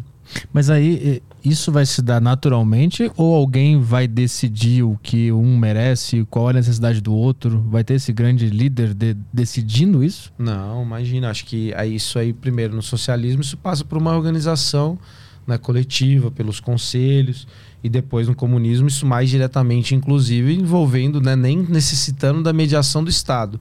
O que diferencia muito um, um socialismo do comunismo é que no socialismo ainda há a existência da burguesia. Uhum. Assim como né? A gente é uma sociedade de classes no capitalismo, só que essa pequena minoria né, ela exerce o poder político e econômico né, é, para cima né, da grande maioria da população. O socialismo é né, a classe trabalhadora organizada detendo o poder do Estado, poder político e econômico, e né, governando, legislando, enfim, exercendo seu poder político e econômico para limitar né, os poderes da burguesia até que não haja mais a necessidade das classes sociais. Né? E aí a gente chega no comunismo, onde todos trabalhem, trabalhem igualmente, etc. Mas aí existe meritocracia no comunismo? Se o meu podcast foi melhor que o do cara da outra sala, eu vou ganhar mais? Então, mas aí a questão, e aí por isso que entra cada um da, da das necessidades e das possibilidades, né? É, que todos merecem, né, você concorda, no sentido de é, para ter acesso, né? Tipo, a alimentação, a moradia, é, a cultura, ao lazer, né? ao esporte. Tudo isso deve ser garantido para todas as pessoas. A questão é o quanto você dedica para poder né, fazer com que todas as pessoas possam ter isso o quanto você precisa receber, o quanto você consegue dedicar de trabalho e o quanto você recebe né, da produção social de toda a riqueza. Acho que na questão do, do, dos podcasts fica uma, é uma comparação diferente, porque entra um elemento da própria né, produção intelectual, então do, do, quanto de proximidade, influência que tem em torno disso, assim, né? De as pessoas se identificarem com determinada produção de conteúdo ou de outra. Mas eu acho que é, é, isso é dito pela própria qualidade do que é produzido, né? Não tem como você forçar que, ah, né, não sei, né, no, o seu podcast ou do lado. Tipo, se o seu podcast é melhor, as pessoas, isso é algo que hoje as pessoas já, já escolhem. Podem ter menos acesso de acordo com o algoritmo, etc. Mas tendo acesso ao seu conteúdo e definindo que ele é bom, que ele atende as necessidades, eles já vão acompanhar. Sim, então né? a questão comunismo... é o quanto o alcance que ele pode ter a partir uhum. disso. Né? Então no comunismo existe o livre mercado, as pessoas são, é, elas podem exercer, ter ideia, criar e deixar esse mercado agir, da audiência, do, do cara gostar mais do meu produto do que o do outro. Isso acontece. É, é, é que isso não é necessariamente livre mercado, né? Ah.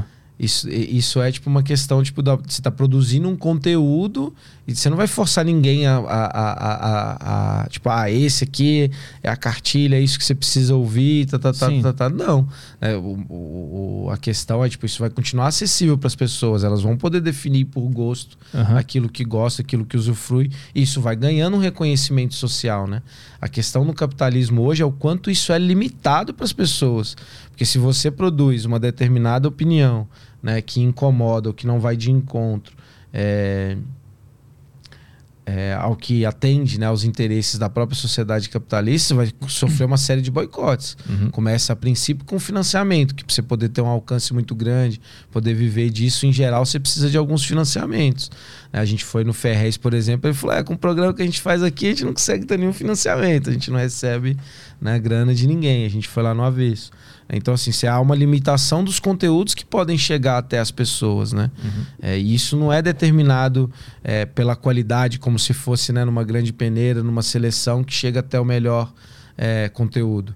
Isso é determinado muitas É óbvio que há um espaço para isso crescer, né? Mas geralmente construído com muito trabalho, com muita dedicação, com muito empenho, né? É mas se há uma restrição daquilo que chega, né? Que Sim. não atende aos interesses. E que eu, eu tô tentando. Eu acho que assim, a, a questão da liberdade, como ela é pautada, né? É de uma maneira como se ah, não houvesse liberdade no comunismo e no socialismo. Pelo contrário, né? A liberdade é maior, inclusive, porque você tem mais pessoas que vão estar aptas tanto a produzir conteúdo, usando esse exemplo, foi o mesmo exemplo que eu citei da questão da ciência e da tecnologia, né? Porque você vai ter mais pessoas que vão estar trabalhando, né, trabalhando com jornadas de 30 horas de trabalho, né, sem ter diferença salarial nisso, vão estar tendo acesso a todo tipo de serviço, vão poder se dedicar a isso que vai para além do trabalho mais imediato, que é vender minha força de trabalho, para eu uhum. poder ter um teto, ter uma roupa, ter uma comida, educar meus filhos. Então eu vou produzir, se eu quero produzir conteúdo, eu vou produzir conteúdo. Se eu quero né, produzir ciência, eu vou produzir ciência. Se eu quero produzir arte, eu vou produzir arte. Se eu quero ser um esportista, eu vou ser esportista. Então, assim, você tem a possibilidade de dedicar, mais pessoas têm possibilidade de dedicar seu tempo a isso. Uhum. E óbvio que todo processo de produção, ele também parte de um amplo processo de consumo antes, né? Porque para você produzir o seu podcast, você vai se referenciar em várias pessoas que produziam podcasts antes. Você vai estar atento como as pessoas estão produzindo, né? o que estão debatendo, como se organiza. Né? Então, tanto esse, esse próprio processo de consumo e produção ele se torna mais amplo, mais generalizado uhum. né? dentro de uma sociedade socialista e comunista, que hoje é restrita às muitas pessoas. Né? Uhum. Mas dentro dessa sociedade comunista, existiria a possibilidade de ter alguém rico, alguém milionário, alguém bilionário por mérito próprio? Sei lá, o cara criou uma banda no sistema comunismo no sistema comunista e a banda dele é melhor que a de outro cara e mais pessoas querem ver e ele cobra mais caro o ingresso, começa a acumular dinheiro e compra uma mansão, por exemplo. Isso é possível nesse sistema? Mas para que que ele vai? Porque assim, eu acho que aí entra a questão de que isso não vai ser mediado, tipo, né, é, mais por uma questão dos ingressos e por que que ele vai precisar, por que que ele vai querer ser um bilionário? Por que que a gente precisa de um bilionário? Essa é uma questão. Mas ele não quis, ele simplesmente tornou-se porque a banda dele é muito boa e muita gente queria comprar camiseta, queria ir no show, queria ver o clipe. E ele se tornou. Mas aí entra uma questão que hoje a gente tem na sociedade capitalista o dinheiro de fato como um equivalente universal, né? Uhum. Mas ninguém se torna bilionário né? Eu acho que até onde eu sei, eu desconheço qualquer bilionário ou artista, né? Eu acho que até se torna multimilionário. É, multimilionário vai. Agora, bilionário já não que sei. bilionário, talvez os Beatles, não- talvez. É, não sei, Talvez, acho talvez. que. Enfim. é, Mas aí entra um elemento assim, que a mediação também não vai ser todas essas trocas diretamente por dinheiro, né? Porque assim, hoje é isso, para grande parte da população, né, o recurso do dinheiro ele é o básico de tipo você vender a sua força de trabalho para você comprar aquelas condições mínimas para você ir no outro dia seguinte ou ir no mês seguinte vender sua força de trabalho de novo. É quase um animal de carga, né? E ela também é uma mediação universal para toda a circulação daquilo que é produzido e que é mercadoria. Numa sociedade comunista, todos os recursos vão estar disponíveis para todas as pessoas. né? Isso vai ser produzido em abundância. Né? É, então você não precisa tipo, pensar na por que, que eu vou ter que acumular privadamente isso. Por que, que né, eu vou precisar, além de conseguir ter né, toda uma vida confortável, que eu espero que, se, né, que é o que a gente ide- idealiza e pensa enquanto proposta que todos tenham, por que que eu vou precisar, além disso, para poder expor o meu trabalho? Por que que eu vou precisar juntar fortunas de dinheiro? Hum. Por que, que esse dinheiro vai ser necessário? Que desfrute isso vai trazer? Porque nessa sociedade o dinheiro não vai ter esse peso. Então ele não vai É, ter porquê Porque hoje você tanto. precisa ter muito dinheiro para você ter acesso né, Uhum. ao consumo de diversas mercadorias e serviços. Se isso vai ser determinado pelo conjunto da população, vai estar acessível para as pessoas, por que, que você precisa acumular? É por que, que você precisa ter de diferente dos outros? Todo mundo já tá- vai estar vivendo como um milionário já. É, exatamente. É isso. A ideia é que seria que todo mundo tenha abundância. É, do- acho que não precisa medir na questão do dinheiro, mas a Só pra ideia é que os, é, os dois a- mundos. É, Exato, tipo, que a, a abundância, a riqueza, né, seja para todos. Hoje é isso, a gente produz riqueza, não é que a gente produz, não produz a riqueza, Aham. mas ela é apropriada por uma pequena minoria. E o fato dessa pequena minoria apropri... né, ser quem desfruta disso e impõe uma condição mi- miserável para as outras, a gente tem que entender que a gente deixa de produzir mais riqueza por isso. Uhum. Né? Mas aí a gente está desperdiçando potencial humano. Uhum. A gente está desperdiçando, inclusive, capacidade de trabalho, capacidade intelectual, né? enfim, capacidade artística. Tudo isso está sendo desperdiçado quando a gente coloca, impõe. É, é isso, trin- 39,1 milhão né, de pessoas em trabalho informal, 39, 3,9 desalentados, 6 subocupados. Essa galera, elas não vão fazer muito pouco, além de estar preocupado com a sua própria reprodução mais imediata, tipo física, biológica, do que comer, Sim. ter algum dinheiro para pagar o aluguel. A gente retirou isso né, da- de qualquer possibilidade criativa, de qualquer capacidade de uma produção né, eh, de trabalho mais formal, mais intensa, contribuindo socialmente. Então a gente deixa de produzir riqueza no, socialismo, no capitalismo. Uhum. Não é que o capitalismo tenha mais condição de produzir riqueza do que o socialismo. Muito pelo contrário. O socialismo tem capacidade de produzir muito mais riqueza. E o melhor disso, disso ser apropriado socialmente, não ser apropriado privadamente. Mas a gente disse que a nossa sociedade, é, é, todo mundo teria acesso a tudo, estaria todo mundo é, confortável para poder viver uma boa vida. Qual é o incentivo que um cara vai ter de ser um bom profissional, um bom artista, um cara competente, disciplinar, que acorda cedo, que faz as coisas acontecerem? E aí, e aí, se esse cara não for um cara disciplinado, que quer fazer as coisas acontecerem, ele vai continuar vivendo como um cara que tá apaixonado pelo que faz e tá se esforçando. Qual vai ser o incentivo desse cara que tá se esforçando, olhando pro cara que não se esforçou e tá vivendo a mesma vida que ele? Co- Como é que isso vai funcionar?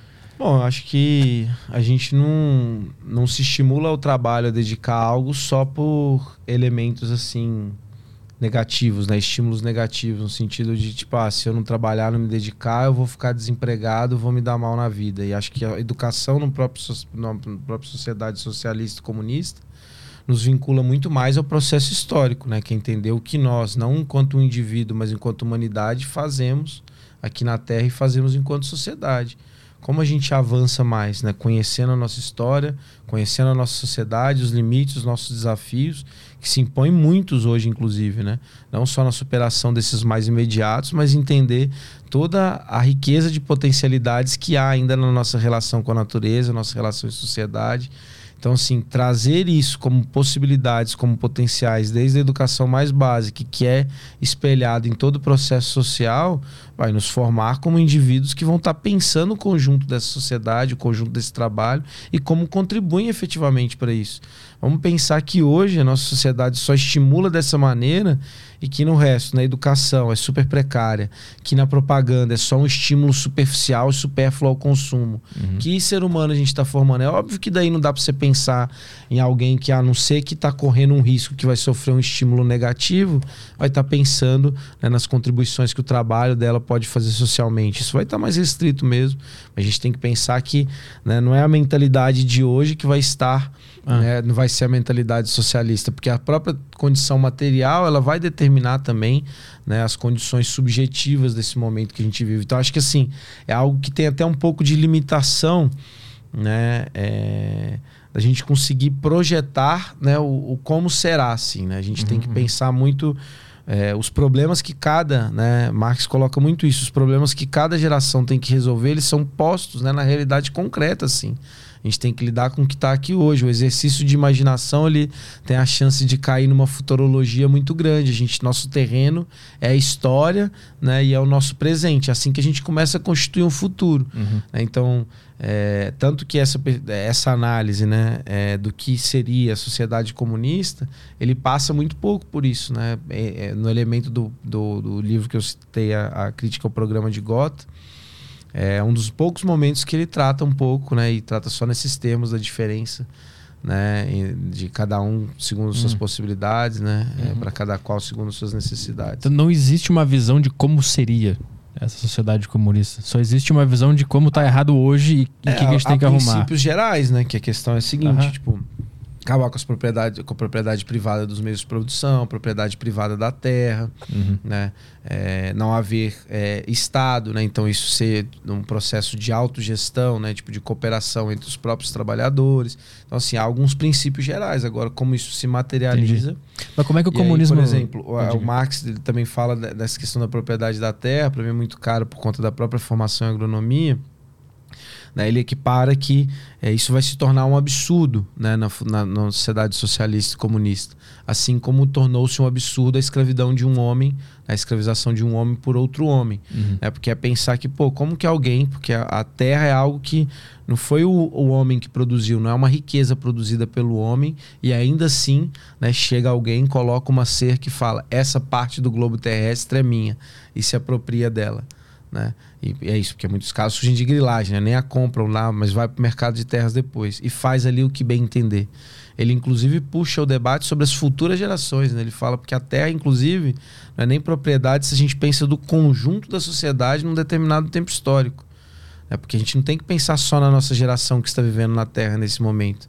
A gente tem que pensar nas futuras gerações e o que a gente vai deixar. E aí ele faz até uma brincadeira né, com com os liberais assim daquele período como um bom pai de família né, para as futuras gerações, né, brincando com a questão da herança assim burguesa. Uhum. Eu queria te perguntar do, do antes dessa próxima pergunta é, é, como é que o comunismo enxerga a natureza humana? Porque eu tendo a ver com mais pessimismo, porque eu, eu a ideia eu acho muito legal, é muito bom pensar nisso tudo, mas eu, eu tenho aquele argumento mais clichê sobre o comunismo que na hora da prática a natureza humana ela vai se manifestar e vai se dividir tudo de novo, vai ter violência, vai ter separações e um grupo vai dominar o outro, vai acontecer tudo de novo. Sim. Existe na, na, nos livros, na teoria comunista, algo que adereça à natureza humana, que veja de uma outra forma do que eu vejo? Então, há uma crítica a entender como né, a, uma determinação natural, assim, né? Tipo, como você tem um elemento de comportamento que seja é, natural. A gente entende o comportamento né, é, humano como algo determinado socialmente. Né? Então, assim, tanto que você tem diversas formas de sociedade em que os comportamentos eles mudam muito, assim. Né? A própria forma de trabalho, as próprias relações sociais, elas são diferentes em uma sociedade né? escravista, em uma sociedade feudal, né? em uma sociedade capitalista. Uhum. Então, você não tem, tanto do ponto de vista da consciência como do ponto de vista comportamental, algo que seja tipo, de natureza humana, como né, parte da teoria liberal coloca como ah, seria egoísta, né, é, é, competitivo, concorrencial por natureza, inclusive justificando. Né, e aí entra o elemento também né, do fato das ideias né, é, dominantes serem sempre as ideias né, da classe dominante, porque aí a burguesia vai espelhar né, aquilo que compõe né, os valores né, que refletem o funcionamento da própria economia da sociedade burguesa como intrínsecos, né, como naturais ao homem, não como um processo histórico. Uhum. Então, por isso que entra essa questão né, do indivíduo, e aí a gente pode pensar na própria, né, isso como isso reflexo da própria propriedade privada, né, da concorrência, da competição, isso da concorrência entre o próprio capital. Então, você tem é, esses elementos que se mesclam e participam dessa determinação social, mas que são espelhados e defendidos como naturais, porque algo que é natural ele também carrega consigo uma negação da sua historicidade. Ou seja, ele não pode ser transformado, ele é imutável. Então a gente vai ser sempre assim. A gente pode ter até, como você colocou, né, uma vitória momentânea, ter um lapso ali de idealização de uma sociedade diferente, ter o início da construção desse processo, mas logo isso vai degringolar porque a nossa natureza né? É, é da exploração, é da opressão, é da violência. E não, a gente é.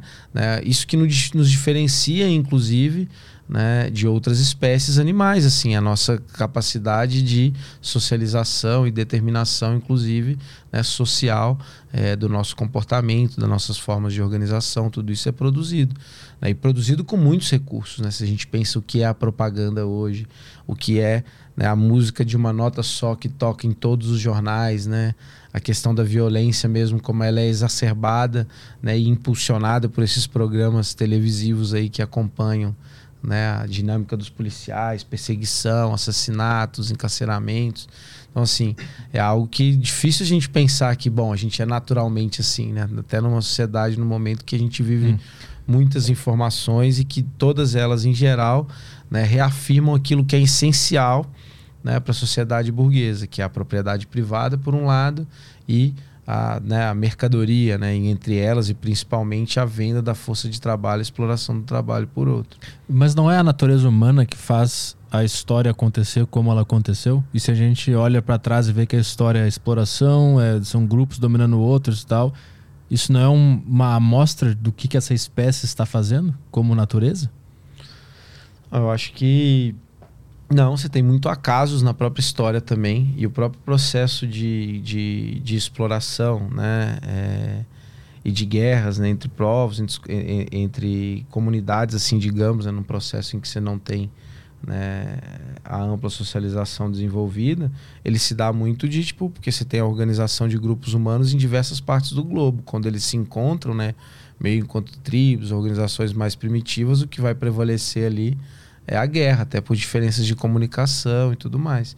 E depois você tem um desenvolvimento de sociedades já baseado né, por formas de propriedade, né, não a propriedade privada que a gente tem hoje, mas por formas de propriedade da terra né, e formas de escravidão né, ou de propriedade do, do trabalho alheio, né, de venda do trabalho alheio, que vão predominar e você vai buscar universalizar isso a partir dessas classes dominantes para as outras sociedades com as quais se relaciona.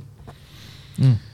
Então, assim, acho que a gente tem que olhar né, para o nosso processo histórico e entender também que a forma como se dá né, o desenvolvimento né, é, da espécie humana, né, tipo, a forma como ele se deu espontaneamente, né, ele não necessariamente precisa ser a partir do momento que a gente toma consciência de como foi esse processo. Né? Por isso que, inclusive, o Marx fala que a história humana ela inicia na sociedade né, é, comunista, socialista, que é onde a gente pode desenvolver todo o nosso potencial. Que agora, em alguma medida, a gente tem né, é, é, um comportamento que ainda se reproduz em grande medida de uma maneira né, irracional, anárquica, né, que o que controla o desenvolvimento da humanidade, o desenvolvimento social, não são as próprias necessidades humanas sendo pautadas, a gente gerindo racionalmente todo esse processo, mas é a necessidade da acumulação do capital. Né? Aí algum setor, e aí né, até dentro desse processo a burguesia entra como um elemento da acumulação de capital. Né? Mas a gente tem uma reprodução de toda a sociedade que se baseia disso. Alguém tem todo o controle sobre esse processo, ou a gente define e conhece todo esse processo? Acho que não. Inclusive, nem a própria burguesia, nem os principais né, é, é, estatísticos da burguesia, né, porque acompanha, inclusive, o próprio capital a questão é muito mais ah, como que a gente determina o momento que vai acontecer uma crise, porque as crises no capitais, no capital elas são cíclicas, são recorrentes. A gente teve uma em 2008. Então é muito mais quando a gente acompanha, como a gente prevê, mas ninguém gere, consegue gerir o capital pensando na sua acumulação, na sua expansão por todo mundo e ter isso de uma maneira racionalizada, né? é, a sociedade, em grande medida, de fato, tem esse, esse impulso né, é, espontâneo, irracional, anárquico, pela própria dinâmica de funcionamento alienada, né? Porque todo mundo trabalha produzindo né, é, mercadorias e trabalha socialmente, dividindo isso, né? Tipo, para a gente estar tá aqui, quantos trabalhadores né, não participaram da produção de todos os, os recursos que a gente utiliza aqui, o transporte que a gente precisou chegar aqui até aqui, etc. Mas parece que isso aqui não foi organizado porque a gente definiu que ah, precisa ter o um podcast, etc. Que a gente está cada um produzindo a sua mercadoria e parece que elas que nos dominam, né? Inclusive, né? A gente que é pautado pelas mercadorias, tanto pela sua compra, quanto pela sua produção, quanto pela sua circulação, quanto pelo seu consumo. Então, tomar parte disso, conseguir olhar o todo, conseguir olhar a nossa história, também é parte do conseguir né, diferenciar, dar um salto né, é, histórico assim que o socialismo, o comunismo pro, propiciaria. Né? Então, quando o cara uh, entende ou, ou, ou é, absorve o comunismo e, e se torna um comunista, ele consegue sobrepor a sua natureza humana. Bom, eu não sei se. Você pode tentar formular a pergunta em outras palavras? Pelo que eu entendi, tu disse que a, a, a, que acontece na história, essas, esses movimentos espontâneos são irracionais do, do, do ser humano vivendo ali focado nesse acúmulo de, de, de riqueza que ele está envolvido nesse sistema. E esse sistema foi criado da, da natureza, da irracionalidade humana espontânea. Isso aconteceu espontaneamente, né? Sim. Quando ele entende e desperta que esse não é o melhor sistema, que existe outra possibilidade, que ele entende essa dinâmica toda, ele conseguiu é, sobrepor a sua natureza de simplesmente trabalhar para acumular esse capital, para ter o conforto, que o conforto é um instinto humano também, ter conforto. Eu acho que o cara quer acumular capital para ter conforto, para atender uma natureza humana. Quando ele capta tudo isso e deixa de ser esse ser irracional focado nessa, nessa espontaneidade, ele se torna um, um, um homem acima da sua natureza. Não? É, que aí você citou, tipo, aí de fato, né? Tipo, entendendo isso, é que eu acho que dificuldade de entender isso enquanto indivíduo, né? Até pelo fato, ah, me afirmo comunista, então eu tenho consciência de todo o processo, é. né? Acho que não seria tanto isso, né? Um passo de fato em termos é, de, de, sociedade, mas eu acho que de fato, né, você deixa o estado natural e passa de fato a fazer história, né, ter consciência de todo esse processo, né? Uhum. Acho que é aí que, inclusive, o Marx fala que ah, é o início da história, né, da humanidade, né? É, porque aí você tira de fato, você tem esse espaço. Só que acho que, como a gente estava debatendo, o que diferencia é que é, apontar o elemento como uma natureza humana, né, que aí torna isso como algo imutável, é um dos elementos muito fortes para defender a exploração, a opressão, mesmo o genocídio, né, que ah, isso faz parte, entendi, né? Entendi. Aconteceu uhum. tantas vezes na história, Sim. isso é da natureza humana, como se a gente nunca pudesse então nos organizar né, e construir a nossa sociedade de uma maneira diferente, onde isso não se expressasse. Uhum. Né? Eu queria te perguntar também sobre o nome comunismo, porque ele pega muito mal com as pessoas, né? Não tem uma fama muito boa e quando tu se apresenta como um comunista, a maior parte das pessoas já não, não nem quero votar nesse cara. É, como é que tu enxerga o, o, que aconteceu já na história, os exemplos que as pessoas dão, Coreia do Norte, Cuba, dos genocídios, Stalin e tal? Como é que tu enxerga toda essa história para ainda manter o nome comunismo como algo bom Sim. e legal? Bom, eu acho que de fato, né, tem muito esse preconceito. E aí o próprio Marx no Manifesto Comunista ele abre, né, a ideia do espectro Ronda Europa, é porque tá todo mundo falando do comunismo também, mas ninguém é algo ainda meio fantasmagórico, você não consegue definir muito bem que forma tem, o que que é isso. Todo mundo que faz uma mínima oposição é acusado de comunista. Ele falou: ah, "Então chegou a nossa hora de nós comunistas dizermos quem somos, o que nós defendemos e o que nós entendemos dessa sociedade. Uhum. Né? Então, esse processo eleitoral tem sido muito positivo para isso também, para a gente poder se apresentar né, para além do que fala os bolsonaristas, para além do que fala a mídia liberal, para além, que fala, além do que fala né, a, a, esquerda, que tem setores da esquerda que são anticomunistas também, vamos dizer nós, né, o que nós pensamos e o que nós defendemos. Então, acho que aí está um primeiro ponto. Sobre as experiências socialistas, né, a gente faz um balanço crítico delas. A gente tem um documento no site do, do, do PCB que é o, o, balanço das experiências socialistas do século XX. Né? É, que é entender que todas elas trouxeram avanços. Né? E muito do que se diz dos genocídios, dos assassinatos de milhões, né, é, da forma, das formas de governo, né, é, parando é, nazismo e comunismo, tudo isso faz parte, inclusive, né, é, da ideologia dominante, assim, no sentido de tipo, ah, criticar todas essas experiências, apresentar como que ah, o que houve de alternativa foi muito mais sanguinária, o que há no capitalismo hoje é ruim, mas o que teve como alternativa foi extremamente autoritária, sanguinária, tipo, né, promoveu o caos, uma perda de controle, enfim, né, como se fosse algo. É é isso, né? Mesmo meio que fora de controle, não tem nenhuma análise concreta de fato do que você nunca vê, né? nessas críticas uma análise de fato do que foram essas experiências ou do quanto elas contribuíram, né? De uma maneira mais generalizada para as condições de vida da população, ou mesmo entender como funcionaram essas formas políticas, né? Se democráticas, se não democráticas. E acho que tem alguns exemplos que são bons de ser citados assim né, é, de próprias gafes que ocorrem, que surgem na própria mídia, né? Um, um, dos, dos repórteres aí de jornalistas da direita liberal, Ricardo Amorim, se eu não estou enganado, tem uma famosa frase que ele está lá no jornal, na cobertura internacional, ele... Ah, Cuba só tem três coisas que funcionam é a educação, é a segurança e é a saúde. você fala, pô, se funciona só isso, você pergunta se puder fazer um plebiscito para a população. Ó, no socialismo funciona a educação, a saúde e a segurança. Vocês querem transitar para a sociedade? Acho que o plebiscito ganhava, né? um camarada, inclusive, um camarada primitivo, né? Que é um, um, um, MC primitivo, ele inclusive usa, né? Ele tem uma das músicas que fala sobre Cuba, ele usa esse recorte na música, inclusive, porque é isso, fica muito escancarado. E tem uma outra que eu gosto de citar muito, eu gosto muito de esporte, sobretudo futebol, que é a experiência do Petkovic, né? Que ele vivia num país né, socialista do leste europeu. Iugoslávia, aí, né? A Iugoslávia. E aí, primeiro, a pergunta, eu acho que era uma, uma jornalista da Sport TV, a primeira vez que ocorre isso. É que ele começa a criticar e pergunta como era. Eu falo, não, era, era, não, não era assim não. O espaço que eu vivia era muito bom lá. Né? Inclusive, eu saí de lá basicamente porque deixou de ser socialista. Uhum. Aí a outra é na Ana Maria Braga, ela também cria toda a imagem negativa assim do que seria um país socialista. Ele, não, mas esse não é o país que eu vivia. O país que eu vivia tinha educação para todo mundo, acesso à saúde. Inclusive me tornei esportista porque tinha um grande incentivo ao esporte, todos praticavam, estavam presentes no espaço público. Né? Então, assim, é, para dizer que falta também, acho que tem sido importante, inclusive, muito dos camaradas, né? É, o Gustavo, que já veio aqui, o Ian, que vem amanhã, que tem feito esse trabalho também né, de, de, debate de ideias, né, da batalha das ideias que a gente coloca. Tem o camarada Jones, pessoal do Revolu Show, né, João Carvalho, diversas pessoas que têm feito esse debate, né, não só do que nós propomos, mas também o debate histórico né, do que foram as experiências é, socialistas para poder desmistificar um pouco isso. Né, para poder mostrar como elas, na verdade, foram avanços né, é, para os direitos dos trabalhadores, né, avanços civilizatórios que não restringiram sequer né, é, aos seus próprios países. Né? Eu lembro que algo, por exemplo, do direito da mulher na União Soviética, que avançou muitíssimo.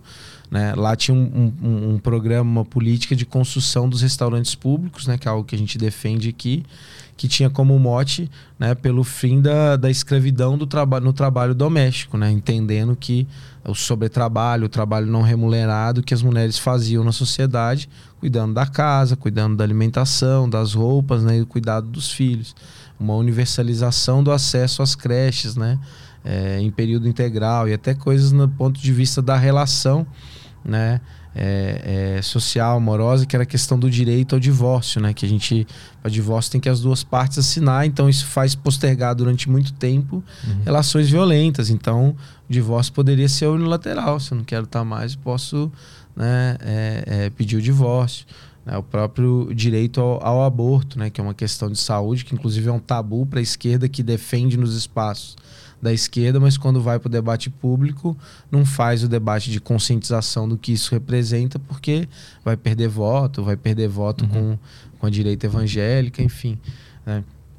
Então, acho que quando a gente para para analisar as experiências concretas, é muito diferente do que diz né, a grande mídia, do que buscam demonizar as experiências socialistas assim. Mas é, é óbvio que, nenhuma... que, tiveram contradições, uhum. né, mas elas precisam ser entendidas como uma experiência histórica para a gente é, avançar né, e, e, fazer melhor na nossa experiência brasileira de revolução socialista, por exemplo. Mas e por que, que nenhuma perdurou? Bom, Cuba ainda perdura, com muitas dificuldades, por exemplo. Né? A gente tem o Vietnã também que perdura, China com suas contradições. Eu não sou um especialista para conseguir né, uhum. dizer bem como se coloca hoje.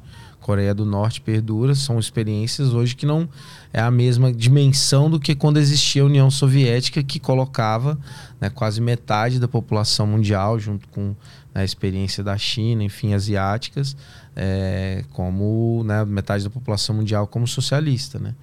É, a gente teve diversos processos, a gente teve um processo de, é, de Guerra Fria, né? A gente tem um processo de desmonte, inclusive, das próprias experiências socialistas né? para as aberturas de mercado que vão desestruturando, né? capitulações dentro dos próprios países. Então, assim, não foi uma batalha também, não foi algo é, colocado né, facilmente que desmoronou do dia para a noite, assim, né?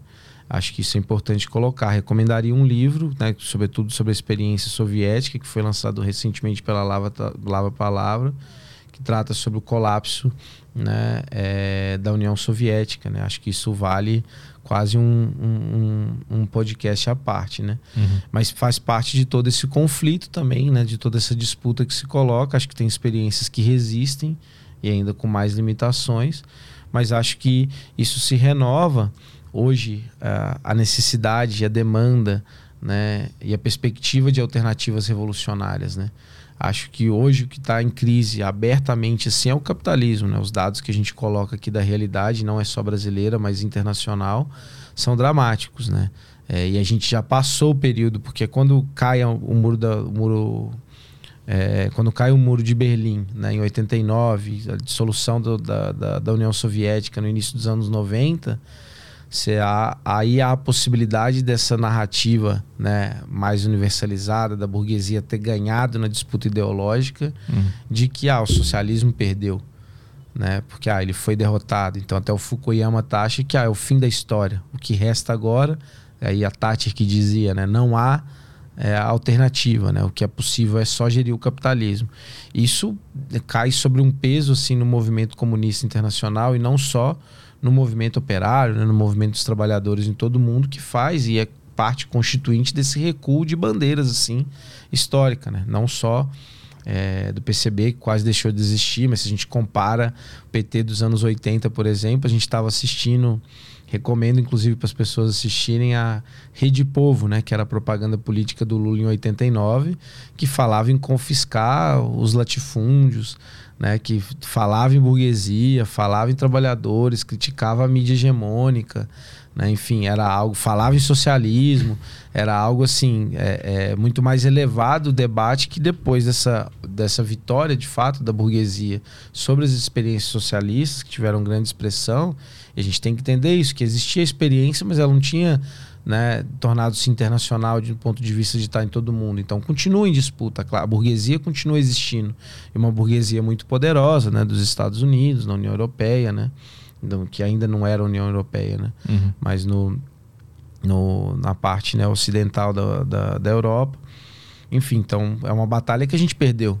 Né, e sofreu as consequências, porque uma vez que é derrotado também, você tem em todo mundo essa expansão das políticas neoliberais que tem como nos eixos justamente uma grande retirada de direitos baseado no enxugamento né, é, do Estado, corte de recursos, etc., que haviam sido conquistados na maior parte dos países, porque esses direitos tinham sido garantidos nos países socialistas né? E para não perder os dedos, a burguesia cedia os anéis hum. né? É, nos países capitalistas. Uma vez essas experiências não existindo no horizonte mais, o que se coloca como possibilidade, né, uma ofensiva sobre esse direito dos trabalhadores, assim, né, que se colocou em todo mundo. Ainda assim, é, são direitos que perduram é, muito mais, né, do que nas experiências de conciliação de classes aqui do nosso país, por exemplo, né, o que é o déficit habitacional no nosso país ainda, né? O corte que se fez no Minha Casa Minha Vida, que ainda assim não conseguiu atender todo mundo, o aumento da população de rua. Se a gente olha para os países do leste europeu, por exemplo, é onde a gente vai encontrar né, a maior porcentagem de pessoas né, com casas próprias que não precisam pagar aluguel do mundo ainda. Né, porque fazia parte dessa política de universalização do acesso hum.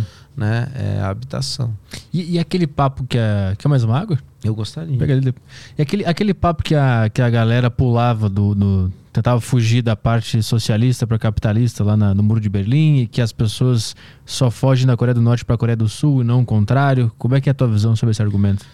Bom, é, acho que assim da Coreia do Norte é algo que dá para pegar, né? É, as políticas mesmo habitacionais que tem lá, quando a gente olha assim, há uma demonização muito grande, como se lá né, a questão da fome pegasse muito, né, as políticas assim sociais, mas quando a gente olha a realidade do país assim, não se coloca tanto.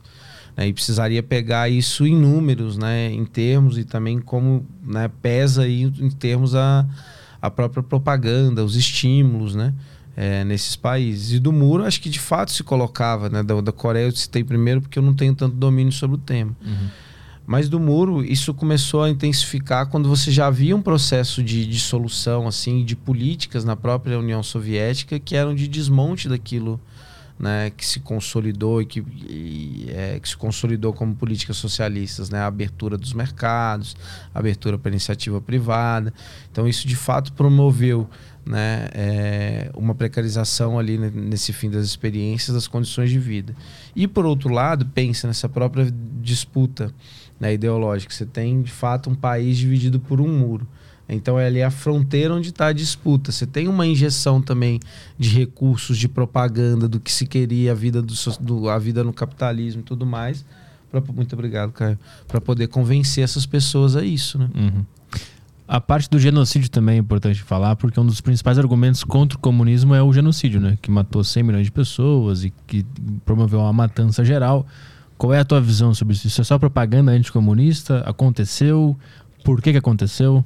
Bom, a gente teve episódios de fato, né, por conta de crises climáticas, de episódios de fome, mas assim como a gente teve em diversos países né, é, capitalistas também. Né? Só que esses números também são engrandecidos. Né? É, recomendo muito o Rodrigo Inhanhês, que, né? Ianhês, que tem debatido sobre o tema assim, né, do, do Holodomor, né? É, do que seria a guerra, a, a fome, né, a grande fome na Ucrânia que ele traz dados mais consistentes, ele teve pesquisando na própria Rússia, né, fontes primárias. É, mas eu acho que isso se mescla, acontecimentos que de fato têm elementos né, é, de condução, assim, de condições naturais, né, de que não havia muita tecnologia, inclusive, para poder evitar, né, para poder prever. Há alguns elementos políticos, mas não é a proporção né, que se coloca como os 100 né, milhões de mortos ou do que seria o impacto, inclusive, da política de assassinatos, da política de trabalho forçado. E aí acho que é isso, né? Entender por que, que, que isso é difundido também, né? Essa perspectiva de demonizar as, as alternativas que foram socialistas ou, portanto, que colocam é, em xeque, né, o que questionam a hegemonia, né, o, a, a, o poder político econômico da burguesia hoje, é óbvio que eles querem evitar difundir uma série de mentiras sobre isso, né, para não parecer assim é, que, ah, mas de onde vem essa fundamentação, então, de ter tanto material que coloca essas questões, né, que, que impõe uma condição de vida que seria tipo ah, o genocídio, a fome, a pobreza, a miséria para essas pessoas, justamente para compor esse quadro. Né, e eu acho que fica fácil de pensar quando a gente pauta assim: se a gente tem uma sociedade que privilegia uma minoria, só que essa minoria tem maior poder sobre os meios de comunicação, se tem capacidade, inclusive, do investimento, né, de garantir a produção intelectual, que vai atender os seus interesses, etc. Por que vai dar espaço, né? Por que não promover algo que, é, é, em alguma medida, né, criminalize ou cria um cenário de falar que, bom, a realidade que nós temos hoje é ruim, né? Tem 33 milhões de brasileiros passando fome. A gente tem 40 milhões de pessoas informais, 9 milhões de desempregados, salário mínimo não dá para nada, inflação pegando. Mas o que falam que existe de alternativa a isso foi muito pior. Lá o pessoal chegava, matava, se discordasse, matava você a sangue frio, né? É, havia fome, né? A fome lá era maior que 33 milhões. Teve assassinato de não sei quantos milhões de pessoas. Então, assim, criar esse cenário de que, olha, aqui tá muito ruim. A gente não nega que tá muito ruim mas o que existe de alternativo, que já existiu de alternativa, é ainda pior. Né? Então, criar essas condições né, para a burguesia é fundamental na, na, perspectiva de tirar qualquer né, é, possibilidade né, ou, ou, querer minar as possibilidades da classe trabalhadora construir uma alternativa socialista. E acho que hoje tem ficado muito claro nos estudos né, que tem é, é, surgido já com material né, historiográfico que dá mais embasamento é que há, houve muita distorção, né, de fato, e há muitas mentiras no que predominou como literatura nesse período do chamado fim da história. Né, porque agora, né, o fim da história que a gente falava da, da vitória né, do, do capitalismo, né, sobre essas experiências socialistas. Agora, como o capitalismo está em crise, né, o próprio marxismo voltou a crescer no mundo. Né? A gente pega a partir da crise de 2008, há uma procura por marxismo, né, é, por Marx, enfim, é, Lenin, Engels, né, tipo, e a própria pesquisa com essas bases teóricas no mundo todo. Você pode olhar isso tanto a presença em currículo em algumas universidades, né, quanto a própria pesquisa tipo, no, no na, nas, na internet, quanto a própria produção né, é, editorial é, nesses setores. Então, isso tem permitido também desenvolver muito melhor o debate e o balanço né, sobre essas experiências.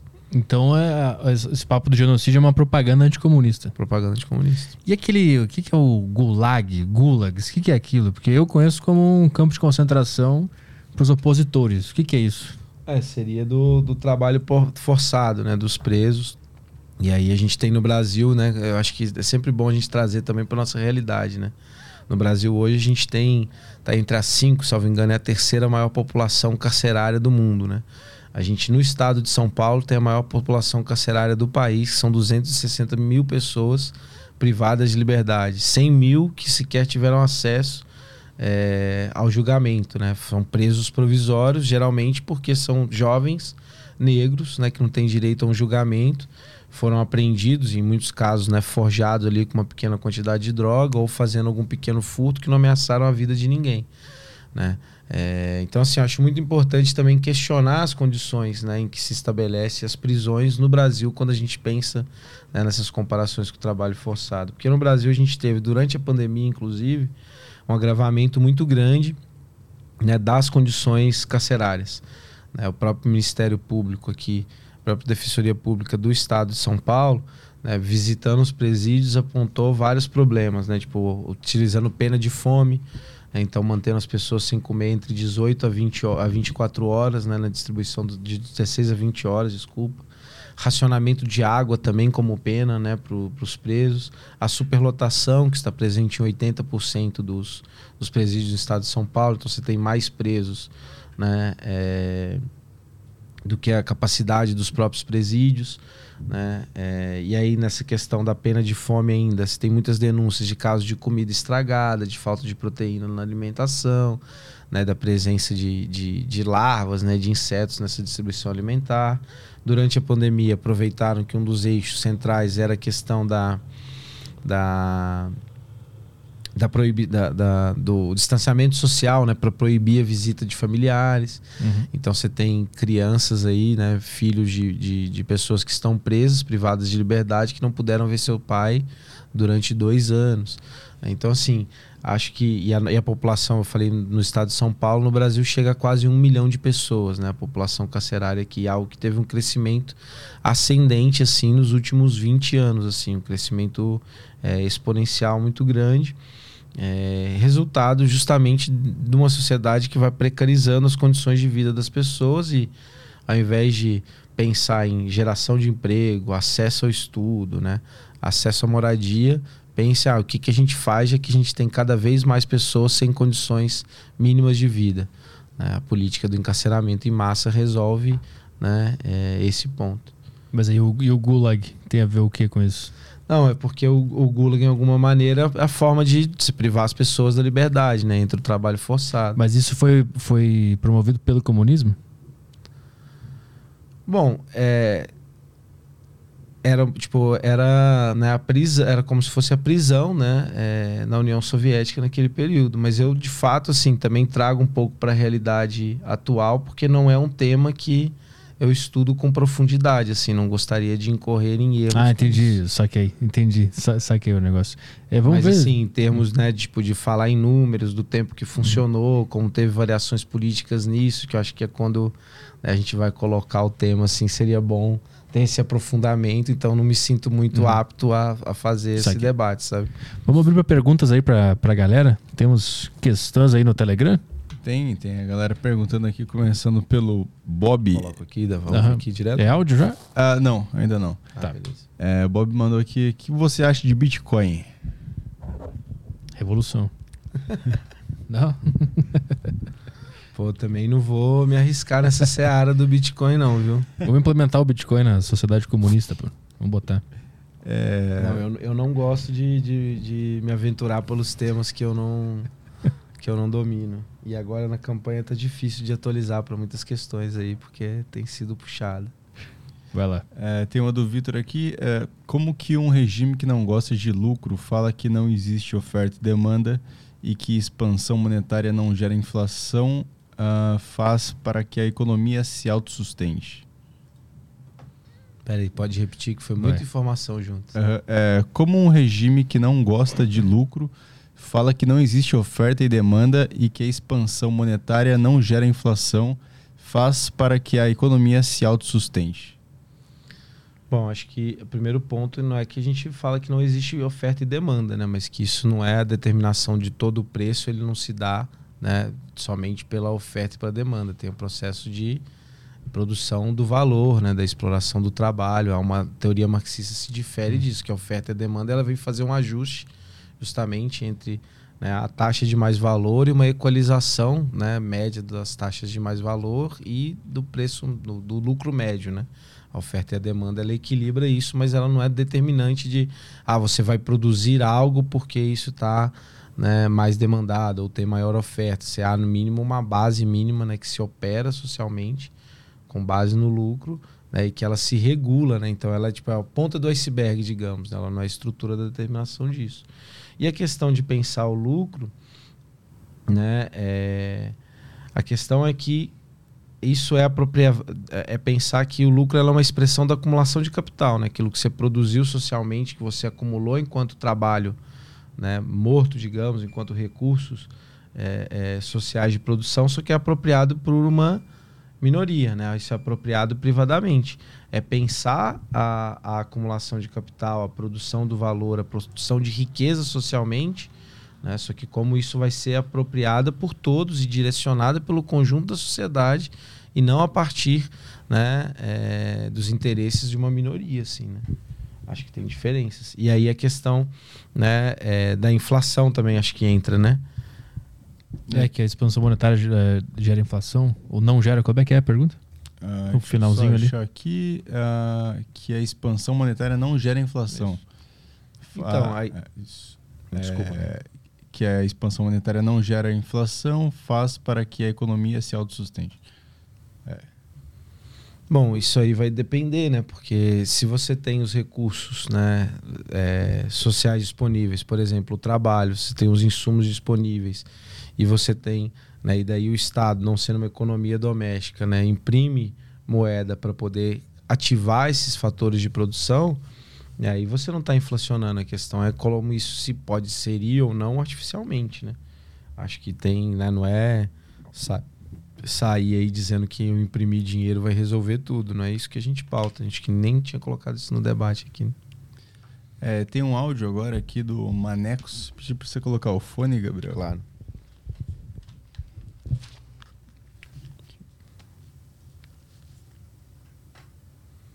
Espera só um minutinho aqui.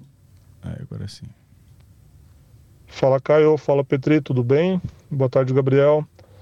Gabriel, é, numa sociedade comunista, como se daria né, a, a, a recompensa para indivíduos que, que dedicam grande parte da sua vida a determinado, determinada causa? Vamos supor, é, qual seria a, a diferença de um neurocientista que dedicou grande parte da sua vida a pesquisas, experimentos, estudos, é, para um indivíduo que não quer nada com nada, que quer ficar ali na beira da praia sem fazer muita coisa, enfim, é, qual, que incentivo a sociedade teria de evoluir né, é, numa, numa, num regime comunista, sendo que todos os indivíduos são tratados exatamente iguais? A gente deu uma pincelada nessa, nessa, nesse assunto Sim. antes ali, né? Mas fica à vontade. É, acho que é até interessante pensar que, tipo, o neurocientista ele também gosta de ir à praia, né? A questão não é estar na praia o, o tempo todo, né? Acho que isso é, é, algo, é algo importante. E de fato, né? A gente desenvolveu, mas eu acho que entra um elemento importante também nisso, né? Que é pensar que a principal contribuição que a gente coloca no, no, na sociedade, que é algo que vai ser atemporal, né? Porque o seu dinheiro não vai com você pro seu caixão, né? Nem nada do tipo, ou seja lá que forma de. É, é, né? Mas a, a, produção histórica, né? Que contribuição histórica fica nisso, né? Na produção do conhecimento, no desenvolvimento de uma determinada linha, né? Citou aqui nos neurocientistas. Então acho que isso também entra como um elemento que né, fazer diretamente ter contribuições, um papel relevante na história é algo que é, ultrapassa né, qualquer geração que se coloca mesmo, né, apesar de alguns muito apagados né, na história contada oficialmente né, na sociedade capitalista, mas que também já existe hoje. Né? Mas acho que de fato os outros pontos a gente já tinha comentado. Ah, tem um próximo áudio aqui, não tem o nome do cara, é um ponto só. Então, vamos lá. Salve Petri, salve Gabriel. Queria perguntar pro Gabriel um pouco sobre a história do comunismo no Brasil e quem foram as principais figuras e principais ideólogos uh, do movimento brasileiro. Terminou assim, brasileiro. Bom, a gente tem né, o PCB é um partido que completou 100 anos esse ano, né, um partido centenário. É, primeiro é o partido mais longevo da história do país e que agora se rejuvenesce, inclusive. Né? Nós tivemos figuras históricas que passaram pelo PCB, algumas até o fim da vida, né? outras que, que saíram né? na sua fundação, uma das, das grandes figuras ali. Né? A gente pode pensar Astrogildo Pereira, né? É, mas enfim, a gente tem um, né, uma outra figura que agora volta muito a debate, está né? Tá nos cinemas né, é, e para a própria perspectiva né, de rebeldia, né, é, o Bariguela, né, é, Luiz Carlos Prestes, que foi durante muito tempo né, o secretário-geral do PCB. É, a gente tem figuras também nas contribuições nas mais diversas áreas, né? É, historiadores como Caio Pardo Júnior, físicos como Mário Schember, inclusive os dois, né, pensando nesse processo da contribuição dos comunistas aqui no estado de São Paulo. Né? Em 47 foi quem propuseram né, o projeto de lei que depois vai dar origem à FAPESP. Né? Esse projeto ficou postergado durante 15 anos porque o PCB entrou na ilegalidade, eles perderam os mandatos. E aí só volta a ser discutido no final dos anos 50 e aprovado no início dos anos 60. Né? Então a importância também dos comunistas aí na vida pública é, é muito interessante. Né? A gente tem na área da arquitetura né, o, o, o Oscar Niemeyer, né, que é uma frase que a gente estampou durante muito tempo aí na nossa agitação, que era enquanto houver exploração, né, ser comunista, como é, como é, quando enquanto houver miséria e exploração, ser comunista é a nossa opção, alguma coisa do tipo assim, não lembro de cabeça agora. Então a história brasileira é marcada aí, né, é, por diversos né, quadros comunistas. A gente poderia citar vários, mas acho que a gente continuar nas perguntas, tem né, uma, um poema né, do Ferreira Goulart, que já foi um comunista, né, que ele coloca que não é possível contar a história do Brasil, a história do seu povo, né, sem contar a história do PCB. Né? Quem fizer isso estará né, é, mentindo, né? não conhece a nossa história, estará mentindo. O pessoal está mandando aqui muito que eles querem saber o que, que tu vai fazer no governo. Se tu ganhar, quais são os seus primeiros passos? O que, que tu imagina? Perfeito, Petri. Eu acho que, bom, a gente tem é, dois eixos, assim, né, politicamente, né, falando primeiro, né, que é a questão do que representa esse governo Bolsonaro e o bolsonarismo, né, é uma política que vem ampliando e muito, né, e precarizando em muitas condições de vida da maioria da população. E aqui no estado de São Paulo a gente tem os 28 anos de legado do PSDB. Né? Isso impôs é, para São Paulo, né, que é o estado que tem um terço do, do PIB do país, 45 milhões de habitantes, né, também ampliou em muito a desigualdade. assim né? Então a gente pauta em quatro eixos centrais, assim como a gente quer né, propor nossa política para enfrentar os problemas que são atuais. Né? Então, da geração é, do emprego, né, e aí com renda né, digna, né, a gente propõe, inclusive, abre um debate sobre multiplicar por cinco o salário mínimo paulista. Né? É, vou falar os quatro, depois a gente entra em cada um, pode ser. Uhum. O segundo é erradicar a fome no estado de São Paulo, né? então conseguir garantir alimentação para todas e todos. Depois comento como fazer isso também a moradia, né, no sentido de que ninguém deve morar na rua nem pagar aluguéis abusivos.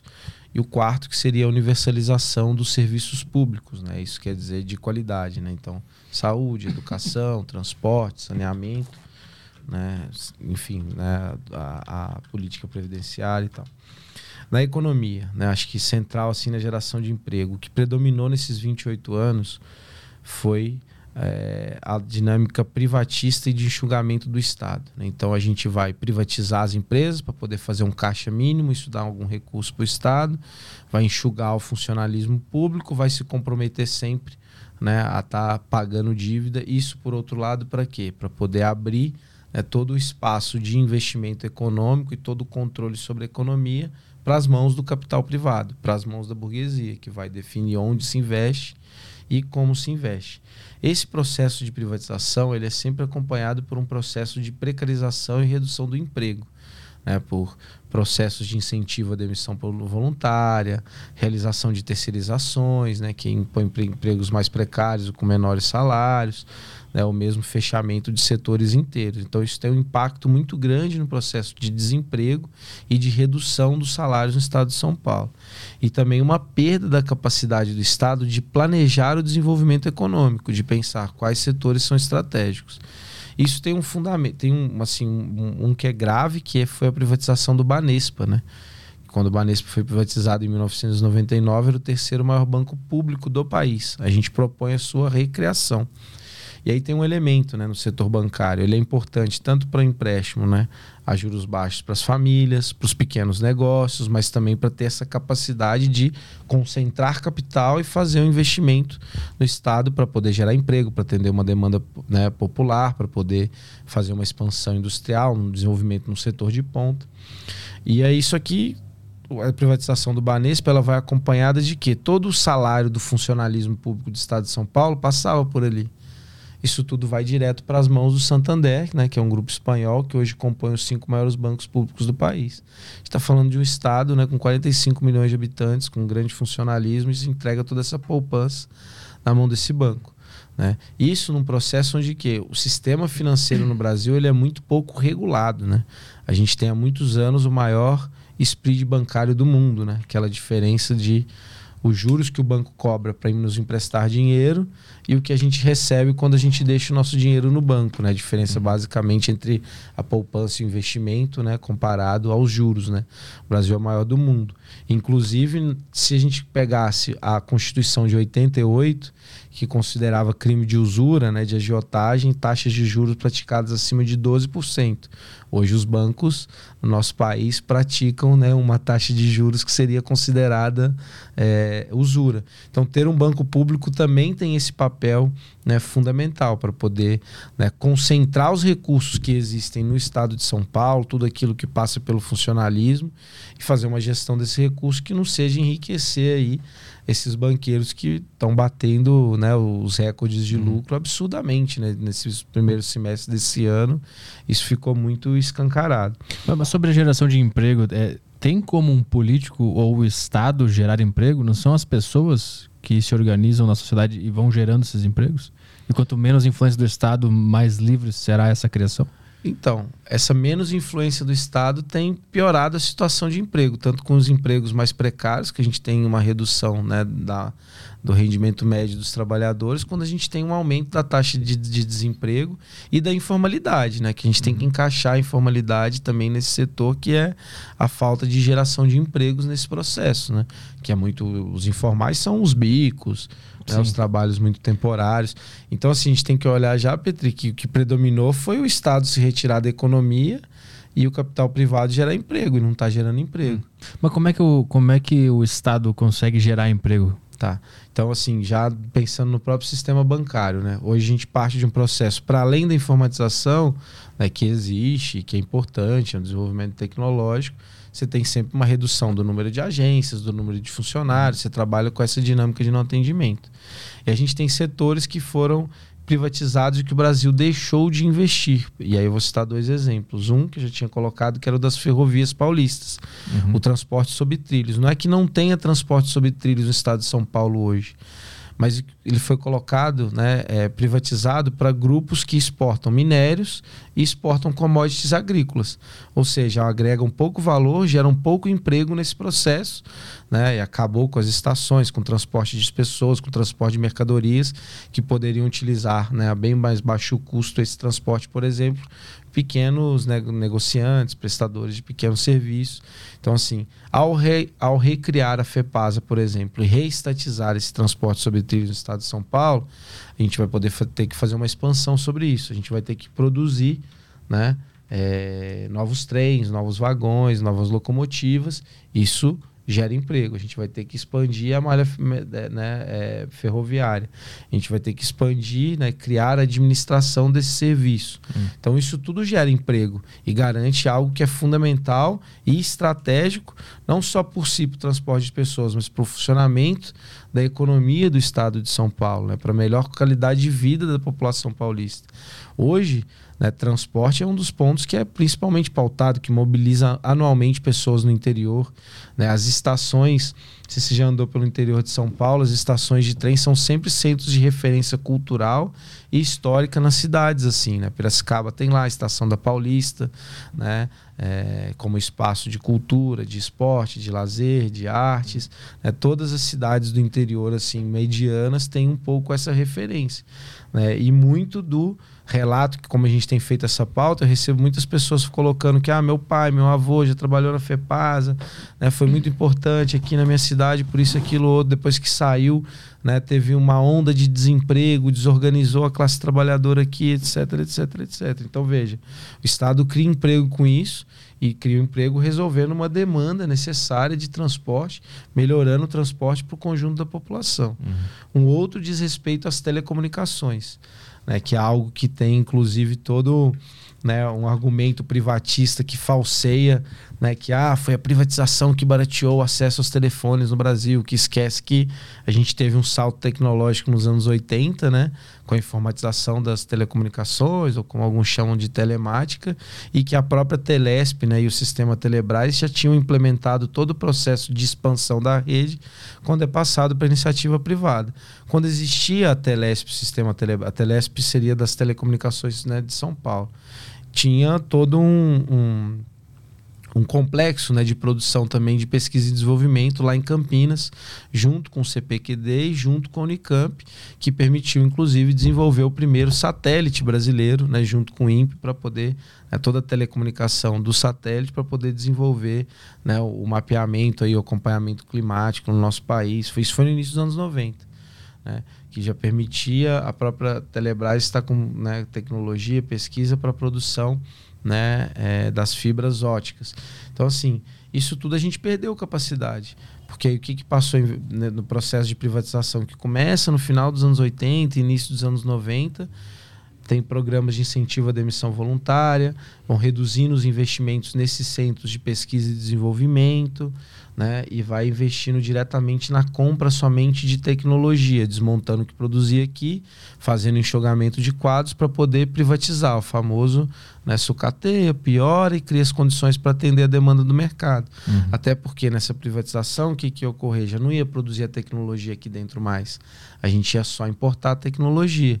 Então, tudo que a gente teria ali, inclusive, né, de engenheiros, todo né, um, uma dinâmica, um setor que teria emprego, né, emprego de ponta, para hoje a gente, por exemplo, poderia estar é, produzindo, pesquisando, desenvolvendo tudo que é necessário para a implementação da tecnologia 5G no Brasil. A gente é totalmente dependente disso. Uhum. Não tem nenhuma soberania tecnológica e como isso vai, essa implementação vai ter um elevado custo, ela provavelmente vai ser ainda mais desigual né, do que é a expansão das telecomunicações no Brasil. Rodando o estado de São Paulo agora, a gente sentiu quão precário é o sinal de celular aqui no estado. Né, a gente tinha pensado o seguinte: ah, vamos aproveitar para marcar muitas entrevistas que são online quando tiver na estrada, né? E aí a gente teve que tentou fazer uma, tentou fazer duas, não dava, ficava caindo sinal, depois a gente teve que cancelar. Hum. Então, que qualidade de internet é essa que é prestada, além de ser uma das mais caras do mundo? E a gente deve, né? E aí a gente pensa que né, quase metade dos municípios brasileiros não tem acesso à internet banda larga.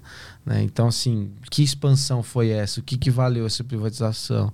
Né? As, as empresas de telecomunicações são recordistas aí do PROCON de reclamação dos consumidores.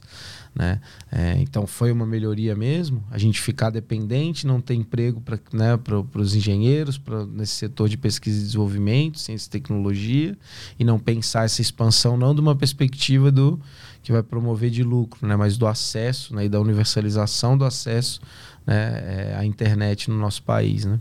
Mas essas reclamações não se dão devido à baixa concorrência, porque é um mercado altamente regulamentado, tem a, a agência regulamentadora lá, e é difícil de criar uma empresa também, elas podem ficar lá na, na delas, não é essa a responsabilidade? Então, mas aí a própria tendência do capitalismo é a monopolização, né? É a centralização e concentração de capitais, né?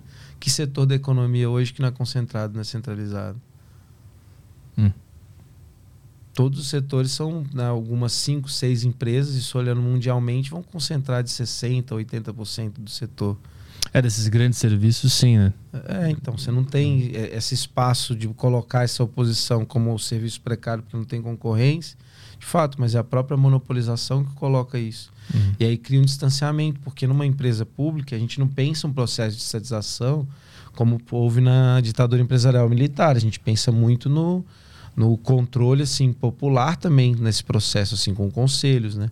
Então, por exemplo, na empresa pública é fundamental né, que participe das decisões tanto de expansão quanto dos investimentos de prioridades os próprios trabalhadores.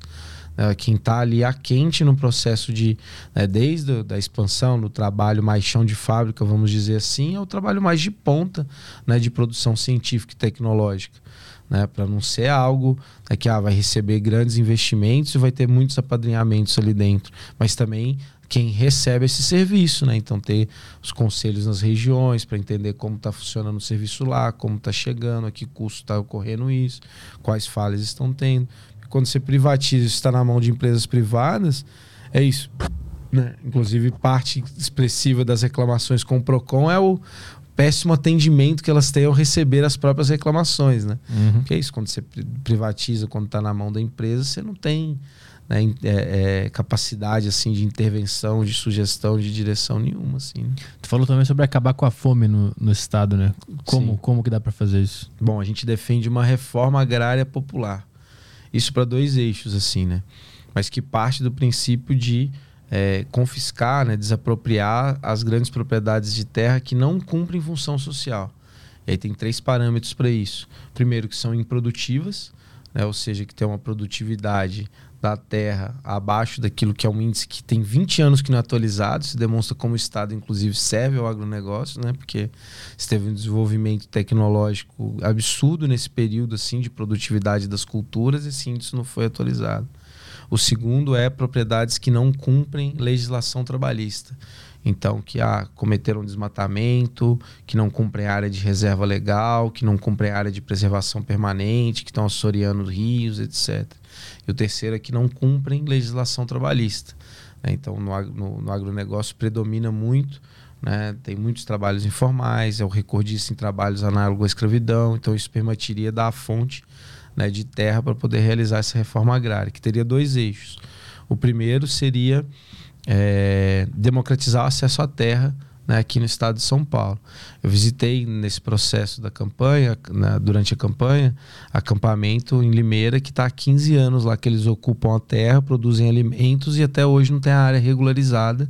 Né, sofrem com ameaça de despejo, sofrem, né, enfim, ameaças, é, enfim, algumas tentativas violentas lá e sofrem com essa insegurança e por não ser regularizado não tem acesso à energia elétrica, não tem acesso à água encanada, depende dos postos, enfim, cria uma série de, dificuldades né, para a vida, mas estão lá produzindo alimentos. Inclusive, algumas tem cooperativa lá, tem um coletivo deles que produzem né, alimentos é, agroecológicos, orgânicos. Enfim, então a gente precisa acabar com isso. Todo mundo que quiser trabalhar na terra tem acesso à terra. Né? E isso parte desse confisco das grandes propriedades. Mas aí o segundo eixo, acho que ele é mais determinante, porque a questão é a seguinte: São Paulo é um estado extremamente urbanizado já. A gente não tem uma característica de reforma agrária como foi a dos anos 60, em que dos anos 50, 60, predominava a população camponesa e os próprios trabalhadores rurais queriam ter terra para nela trabalhar. Né? Hoje o estado de São Paulo tem 96,4% da população urbana, sendo que 76% da população de São Paulo, né, da, do estado de São Paulo, está em cidades com mais de 100 mil habitantes.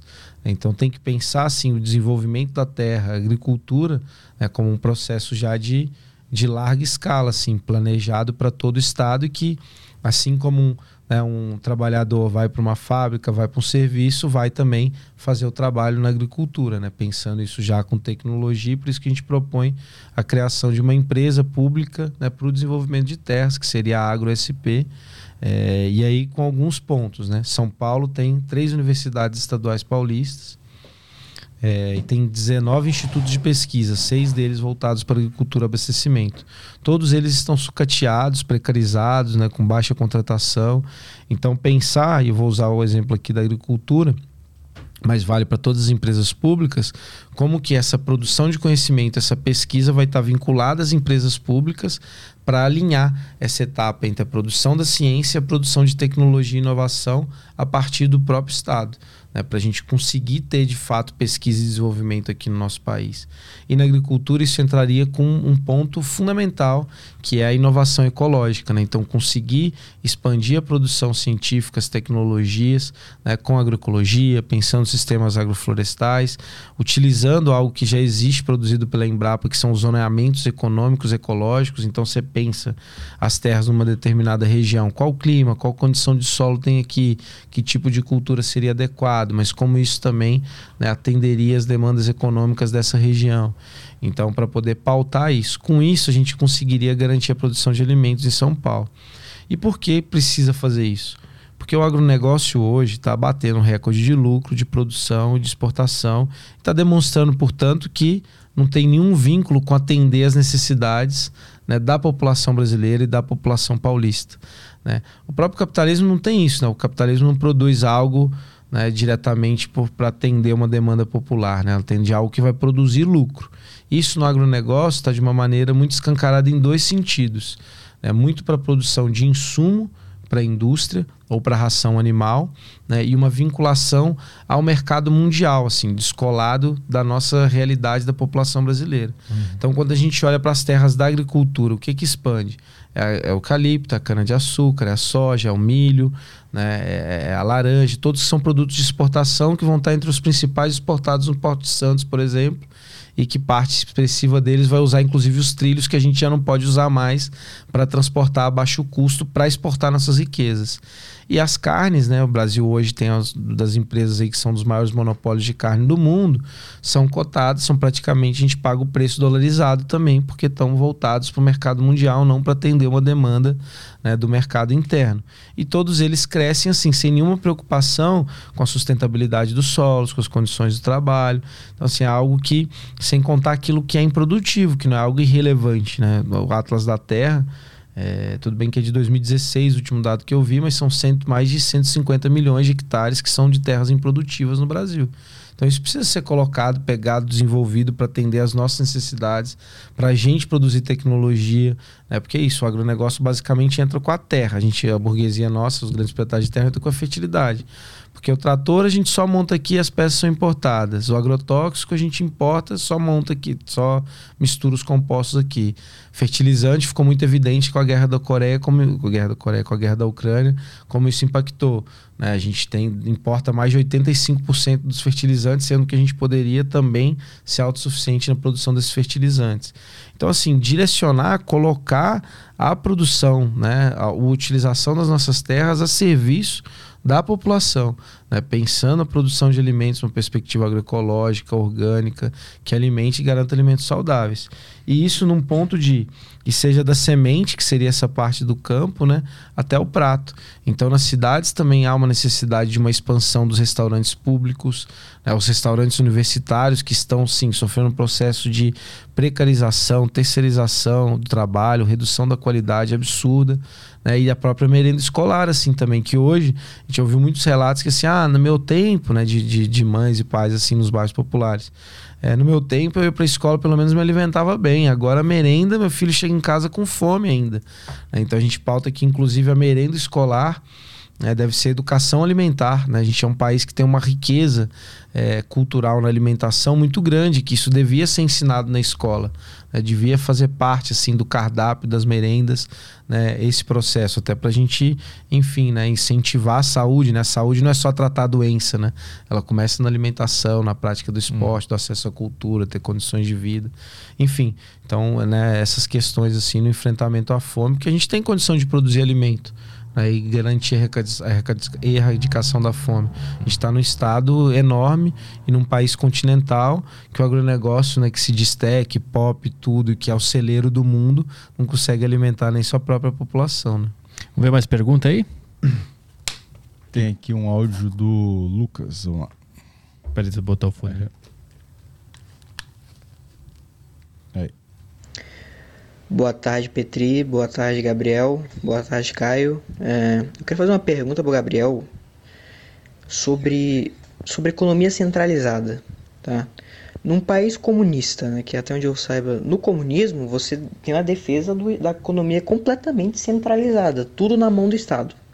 E aí fica a minha pergunta: é, como que o Estado, o mesmo Estado, que não tem a eficiência de asfaltar a minha rua aqui de frente, vai conseguir de maneira é, igual separar todo, toda a produção entre as pessoas? Como é que esse mesmo Estado vai separar toda a produção de todo mundo igualmente? Como, é, como que vai se organizar isso, né? Porque eu também criei exemplos, né? De onde que essa separação, essa economia, onde que a economia centralizada funcionou. Porque os exemplos que eu sei de economia centralizada são que é o, o, front, o o bloco, a cortina de ferro, né, a União Soviética e todos os seus fantoches, todos tinham uma economia extremamente centralizada, não do método marxista, mas eram centralizados. E todos caíram, né, colapsaram economicamente. A China virou economia de mercado e o que é o único que ainda de certa forma é economia centralizada é Cuba e está completamente falido. Então fica aí a minha dúvida como que iria funcionar a economia centralizada num país socialista, num Brasil socialista. Bom, acho que o. É, como é o nome dele? Lucas, é isso? Lucas. O exemplo que ele coloca inicialmente é muito bom, né? Porque ah, o Estado que não consegue nem asfaltar, né? O, reformar o asfalto da minha rua, né? É, a gente confunde muitas vezes, e é óbvio, né? Não que confunde, mas pega muito disso do processo que o próprio Estado faz esse sucateamento, né? Não é interesse é, desse Estado na democracia burguesa atender e criar condições né, de urbanização e pavimentação adequada em todos os espaços. Isso a gente presencia em qualquer cidade, com exceção de alguns bairros mais nobres em que isso vai funcionar perfeitamente. Então isso não faz parte do interesse de gastar dinheiro público para ou investir dinheiro público para resolver essa situação e manter uma urbanização adequada para todas as pessoas. Eu gostaria de usar como comparação, por exemplo, né, muito se coloca de tipo da questão de, da concorrência, né? Ah, porque né, é, é, é a empresa pública né, é, não conseguiria concorrer, né, a questão da eficiência que ele coloca.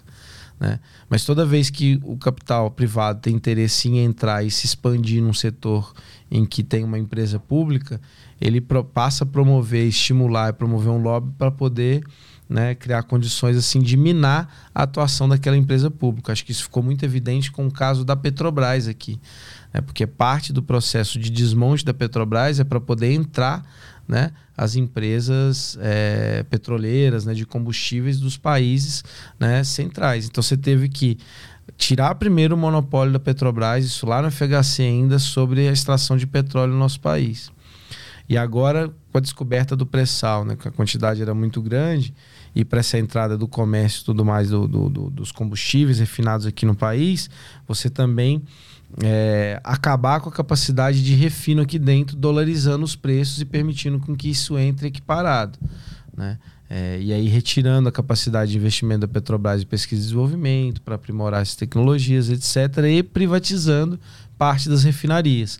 Que aí, terminando o exemplo, aqui tem a Relan lá na Bahia, que foi a primeira a ser privatizada, que pratica né, é, o maior preço dos combustíveis, né, o reajuste dos, no, período que estava em alto, o reajuste lá era maior do que comparado né, na mesma cidade aos pó, as, as refinarias né, na mesma região que não eram privatizadas. Então acho que essa questão é, da eficiência ela é muito questionável, né, é, da eficiência do, do, do privado e do público. Tem o ponto de que né, é, ao elemento da capacidade, da quantidade, da intensidade da exploração de trabalho que faz em parâmetros como da produção de lucro. Né, muitas vezes o privado ter mais lucro, ou uma gestão privatista de uma empresa pública né, é, gerar mais, mais, mais lucro. Agora, sobre a questão né, da gestão centralizada. A gente tem condições, por exemplo, né, e ainda mais com o desenvolvimento da informatização, da estatística, da matemática, é, de pensar, né, e a própria capacidade de diagnóstico, de análise de recurso, disponibilidade, força de trabalho, etc., de poder planejar tanto demandas quanto o que a gente pode oferecer, com o que a gente pode produzir de serviço em uma sociedade. Hoje isso é muito mais avançado do que, do que em períodos anteriores. Né? E essa gestão centralizada ela parte do princípio justamente de você conseguir, né, do planejamento estatal, né, se atendendo às demandas populares e não algo que seja extremamente anárquico, né? porque a gestão o capitalismo ele é eficiente do ponto de vista da empresa, né? Do ponto de vista de uma corporação, assim, mas ele é anárquico no conjunto da, da economia.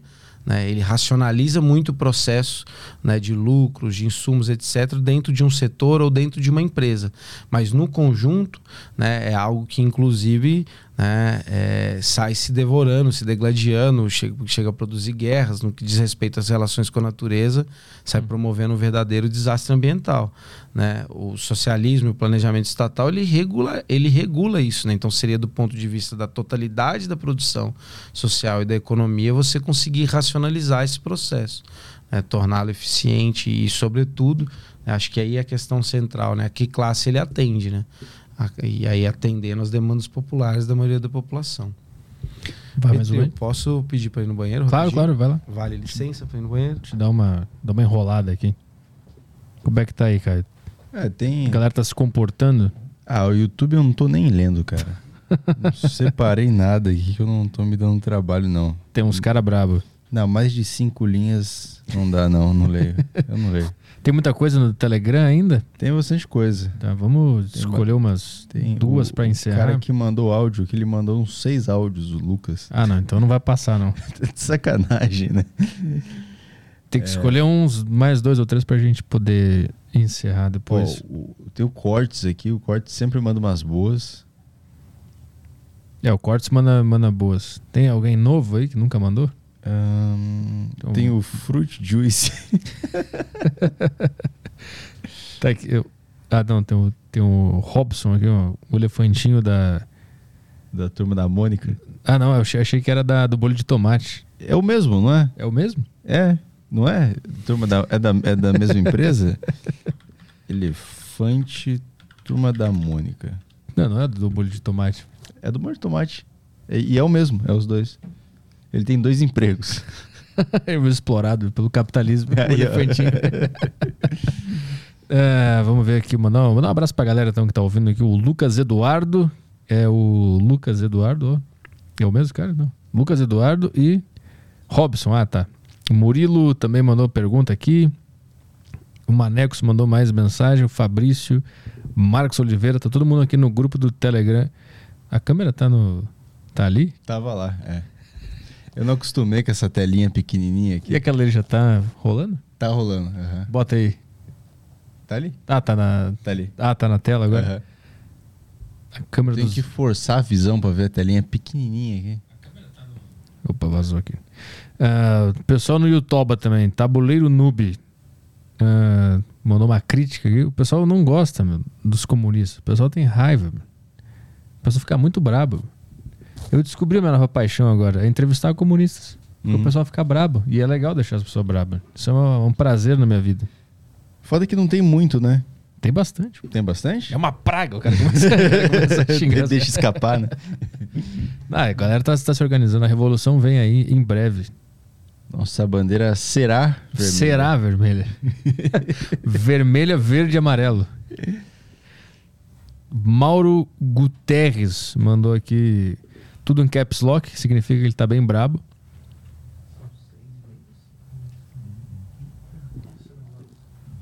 Os caras falaram, são seis e meia já. é hora de dar nosso golpe de Estado. Vamos fazer mais uma ou duas aí pra, pra liberar? Bora lá, tem áudio do Cortes. É... Por o fone, por favor. Aqui, tudo no jeito? Vamos lá. Boa tarde, Petri, Caio, é, Gabriel, tudo bem? Gabriel, é, assim, uma coisa que eu me incomoda, mas não tem nada a ver com esquerda, com direita, né? Às vezes o pessoal fala muito em construir faculdade, ensino superior, como se fosse a salvação. E, e eu, venho, eu venho de área técnica, né? Entendo que um ensino técnico ele muda a vida das pessoas de forma mais rápida, entende? E eu não consigo, e eu não vejo ninguém falar, ó, vou construir escola técnica, vou investir em escola técnica. Ah, é, o, o, o que me parece é que o, que o político ele está sempre tentando fazer assim, ó, você que é pobre, eu vou deixar você igual o cara rico. Não sei se você consegue interpretar o que eu estou falando. Como se eu quisesse ser é, nível superior, assim como o cara rico talvez possa ser, entendeu? Eu gosto de ter a possibilidade de ter nível superior, porém eu sei que a solução para o Brasil melhorar não é ter nível superior para todo mundo. Isso é algo lá na frente. A gente precisa fazer, a gente precisa ter um planejamento e ir é, executando o planejado, né? E o ensino básico, o ensino técnico, eles são muito mais importantes. Por que vocês não falam sobre isso? Boa, Cortes, obrigado. É, acho que a gente tem no estado de São Paulo, inclusive, né, uma rede vinculada ao Centro Paula Souza, né, de ETEX e FATEX, é, que foi extremamente sucateado no último período, assim. É, então, uma defasagem, inclusive, no ensino técnico muito grande, que isso precisa ser modificado, né? É, e, mas acho que tem algo muito interessante que coloca assim, né, na questão de ter a entrega fácil, né, da resposta, né? Tipo, no Brasil a gente tem essa é, questão quase cultural, né, do elemento de ah, ter um diploma do ensino superior é a garantia né, de ter melhores condições de trabalho, melhores condições de vida. Que eu acho que, inclusive, nos últimos 10, 15 anos, isso meio que dilapidou um pouco, assim, né? Porque aumenta, a gente conseguiu, né, as políticas é, é, do PT e privilegiando muito, inclusive, a expansão do ensino privado, expandiram muito o acesso à universidade, né, ao ensino superior. Né? Por mais que nem tanto na universidade pública, mas também na universidade pública, proporcionalmente, né, foram mais vagas né, né, no ensino privado. Expandiu também o número de mestres e doutores, né, as vagas na pós-graduação. E aí que a gente teve, né, é que você tem mestre e doutor que é Uber, né? O cara não consegue trabalhar na área dele. Eu lembro que quando eu me formei lá em 2013, 2014, é, eu, eu, morei na casa de estudante universitário, né? Moradia estudantil lá da Exal, que a gente colocou na parede, saindo da estatística né, do, do, do, da universidade, do ensino superior, para ir para a estatística do desemprego, né? Você tinha uma inserção direta, sobretudo na área, no mercado de trabalho, muito baixa. Então quebrou um pouco essa questão e agora se aponta, acho que tem substituído até cortes, essa questão de apontar antes o ensino superior, agora tem se apontado o ensino técnico, porque seria meio que ah, algo que atende mais diretamente a demanda do mercado de trabalho. Né? Então, o superior, ah, tem poucas vagas para o ensino superior no país, o ensino técnico há uma demanda industrial maior que isso. Acho que nenhuma das duas vão resultar né, num processo de fato de garantia de emprego né, é, para a juventude. Da mesma forma que a gente olha que o desemprego ele é importante né, para poder é, pagar menos os salários mais baixos né, por parte da burguesia, porque você fala, não, tenho mais pessoas que aceitam aqui. Isso também ele vale de uma maneira geral, mas ele também vale de uma maneira localizada.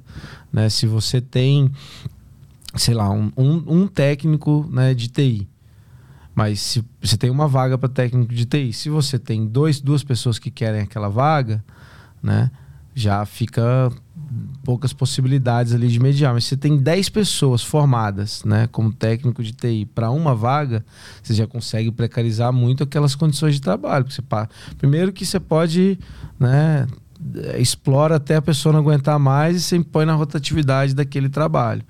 Então a gente também teve uma expansão, isso valeu para o ensino superior e agora também né, em alguma medida para o ensino técnico, de você ter para todos os setores né, garantido mais força de trabalho do que aquela que o investimento privado consegue garantir. Então, acho que é importante a gente pensar, e aí respondendo a questão mesmo, a educação de uma maneira integral assim, né, no processo. Você tem educação básica, você tem o ensino médio né, com essa perspectiva de profissionalização, porque o trabalho também ele é muito importante no próprio processo formativo. Né? E o ensino superior acessível para todos, tanto que a gente defende né, o investimento na universidade pública até que não seja necessário mais, né, com a expansão de vagas, o vestibular. O vestibular ele nada mais é do que um funil para escancarar a falta de vagas. Ele não é um, algo que você vai medir o mínimo que você deveria saber para poder acessar o nível superior, né, para poder acessar o ensino superior. Tanto que isso fica muito escancarado nas áreas mais procuradas, como direito, medicina, engenharia, que a nota de corte, né, a concorrência se dá na casa dos 85, 90%, e aí isso afunila muito quem acessa né, é, esses cursos. Mas a gente tem que pensar, né, de, sobretudo, é, como as pessoas estudam e esse, esse estudo, esse conhecimento, essa formação, ela vai poder né, é, ser incorporada, ter espaço, ter vazão é, econômica, política e social, né, como essas pessoas vão se integrar no mundo do trabalho depois. Porque hoje o que acontece é isso, a gente até forma gente com níveis muito superiores ao que a gente formava 15, 20, 30 anos atrás mas elas acabam fazendo as mesmas profissões que as pessoas faziam há 20, 30 anos atrás. Né? Até pior, né? porque a gente tem um processo de desindustrialização. Então a gente consegue formar mais pessoas, mas não consegue né, ter o emprego, que as pessoas possam desenvolver o máximo potencial para o qual foi preparado. Porque a gente precisa de uma reforma estrutural nesse sentido. Né? Daí que não dá para pensar a educação como um elemento apartado da economia. Não dá para a gente pensar é, formar mais mestres e doutores sem pensar né, nas empresas públicas que, junto com as universidades, vão permitir criar né, todo esse parque assim, né, científico-tecnológico no nosso país. Então a gente tem que pensar, acho que mais do que tipo, qual o nível da educação, é como a educação se integra no conjunto né, de um projeto político na nossa sociedade. Vai a última aí? Ah, vamos lá do Fruit Juice. Fala Petri, Delacqua, Colombo, beleza? Como é que vocês estão? Cara, eu tenho uma questão sobre propriedade intelectual e os ancapeiros, né? Que seria basicamente o seguinte: o, os comunistas e os ANCAPs, aparentemente, eles têm um ponto em comum aí né, na ideologia, que seria essa questão de não ter propriedade intelectual, de que não pode existir. É, os comunistas eles falam que não existe, não pode existir porque não pode existir propriedade pronto, e os ANCAPs meio que dizem que não pode ter propriedade intelectual porque não é um bem escasso, né? E, inclusive, um, uma das, um dos argumentos, eu acho que até o principal, se eu não me engano, que os ANCAPs usam para dizer que no anarcocapitalismo não existiria monopólio, é que justamente não pode ter propriedade intelectual. Então, se tem lá qualquer pessoa que é, pode comprar um produto ou um serviço e replicar aquilo, fazer aquilo sem sofrer sanções do Estado, então já seria uma certa concorrência. Esse é o argumento que eles usam. E eu queria saber de você, Colombo, por que que isso estaria errado, né? Qual que é o, o contraponto do, do, do, comunismo com relação a isso? Porque o, o, comunismo diz que... O comunismo não, né? Os teóricos comunistas dizem que o principal defensor do capitalismo é o próprio Estado. E nesse caso, o, o Estado estaria defendendo esse monopólio e se fosse o, o, capitalismo na raiz, sem Estado, que nem os, os anarcocapitalistas dizem, não teria essa concorrência. Qual, qual que é o contraponto, cara? Qual que é essa, essa refutação aí? Abração. Boa. Fruit juice. É isso? É. Bom, acho que tem um, um, um ponto assim para entender a propriedade intelectual é como ela barra o próprio, como ela torna mais custoso, né, o próprio processo é, social de produção, assim, né? É, por exemplo, é, a gente tem. Isso ficou muito claro agora na questão das vacinas, né? Na, no enfrentamento à pandemia. É como é, você teria que ter a venda né, da, da vacina, você tem a descoberta, as pesquisas elas foram inclusive separadas por várias empresas, você não consegue centralizar a produção científica, algo que afetava todo mundo, chegar na produção de uma vacina ou de um conjunto de vacinas que pudesse ser replicada em todos os países do mundo. Né? Então a propriedade intelectual assim, né, que se expressa na saúde, né, é, mas enfim todos os setores assim, nas patentes, né, nessa descoberta da tecnologia ela, né, ela, enfim, inviabiliza o processo de atender as próprias demandas sociais, torna isso muito mais caro. E eu citei o exemplo da vacina, mas para pensar a saúde como um todo, né? Porque você tem um investimento na produção é, de um determinado remédio ou de uma determinada é, vacina, que beleza, vai um tempo ali, vai um esforço, vai um determinado recurso para produzi-lo. Mas uma vez que você produziu esse, esse, esse conhecimento, esse medicamento, em geral, replicá-lo é muito barato. Aí você está pagando depois ali, e por isso é tão grande, tão forte o lobby né, das empresas né, farmacêuticas né, sobre o tempo de validade né, de uma patente de um remédio, assim, que acho que é 20 anos, 25 anos, inclusive recentemente teve um debate sobre reduzir ou não, entraram em peso para poder manter todo esse período. Porque o que está valendo ali é o que você já teve de investimento, né? Óbvio, né? Você já pagou aquilo há muito tempo com o lucro que você teve das pesquisas, mas já não, não tem lastro nenhum mais com o custo do material de, de produção ou com a força de trabalho. Tanto que o remédio, inclusive, muitas vezes, para você achar que você está pagando algo ali que vale, tem muita coisa, você vê que a própria caixinha, né? A bula, tudo aquilo bonitinho, assim. É, você fala, pô, isso aqui vale mais. Tô pagando por essa embalagem porque eu não tô pagando por esse comprimido, né? Que é algo hum. simples, assim, hum. né? É, então, é, pensar, e aí por que, que eu estou citando esse exemplo também? É porque a gente parte não da questão de como isso poderia ser replicado, mas como isso poderia ser organizado para atender a todos. E óbvio, replicado, mas num nível de organização social do trabalho e centralização do capital muito maior do que essa dinâmica né, do que se coloca ANCAP pensa do nível de reproduzir, replicar no nível artesanal do trabalho, né, como se cada um fosse pegar o um negócio e fazer em casa ou num pequeno negócio, numa pequena iniciativa, conseguisse reproduzir esse tipo de coisa. E não, se demanda, tem muitas, muitos setores, e a, e, a, e a indústria química farmacêutica é um deles, que você demanda concentração de recursos, tanto na pesquisa e depois também na produção é, desses materiais. Então não dá para você pensar um processo que, ah, beleza, né? Tipo, esse, né, você não ter a propriedade, permitir que uma vez você alcançou um conhecimento, ele não só possa, mas deva ser acessado por todos, para você não ter, né, inclusive o gasto de trabalho para poder pesquisar um produto similar àquele, né, em cada empresa, em cada indústria né, para você poder poupar esse tempo, investir o tempo de trabalho em outras questões, não deve haver a propriedade intelectual. Ela deve garantir somente né, os investimentos para poder pagar, garantir essa pesquisa, etc. Boa. É, quer dar os recados, recados finais, divulgar teus, teu site, plataforma, Instagram, tudo mais? Manda ver aí. Pode ser. Não, eu queria agradecer primeiro, Petri, o espaço Obrigado. aqui foi uma grande é, satisfação. Agradecer ao Caio aí que está operando tudo. Foi um prazer estar aqui, agradecer a todos e todos que estão acompanhando aí ao vivo e que vão acompanhar depois também. A gente está nessa caminhada e jornada aí de campanha que não está fácil, a gente tem pouco recurso, mas estamos muito firmes aí, rodando bastante o estado de São Paulo, dialogando com muitas experiências, né, apresentando um programa de lutas, conversando sobre o poder popular, chamando e convidando as pessoas a se organizarem. Né, é, como a gente tem muito nem tanto espaço assim nas mídias.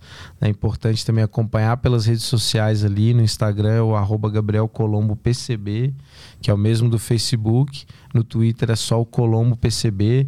Quem quiser contribuir com a nossa campanha também, a gente ainda sequer recebeu o fundo eleitoral, talvez não receba. Né? Então a gente está com pouquíssimo recurso, contando só com financiamento coletivo. Né? E obviamente a gente não recebe nenhum dinheiro aí de grande empresário que não quer incentivar né, as ideias comunistas e socialistas. Então acima de 5, 10 reais já dá para contribuir. Eu acho que a partir de 5 né, já pode contribuir lembro se é a partir de 5, de 10, enfim, tem tá lá nas nossas redes sociais também divulgado nosso site de financiamento coletivo para essas eleições. É, e acho que é isso, né? Apresentar, tá à disposição também para quem quiser dialogar depois, quiser boa. conversar mais, conhecer a campanha, se somar nessa campanha também é bom demais. Boa, boa sorte na eleição, então. E obrigado Valeu, pela Petri. presença aqui. Valeu. Caio, quando que a gente volta amanhã, né? Estamos de volta amanhã com o Ian Neves. Ian Neves. Boa. Então, até amanhã, pessoal. Obrigado pela audiência. Bom final de tarde. Que horas são? Uh, 6 e 50 Ah, bom final de tarde, então. Bom, boa noite para todo mundo. Um beijo. Tchau, tchau.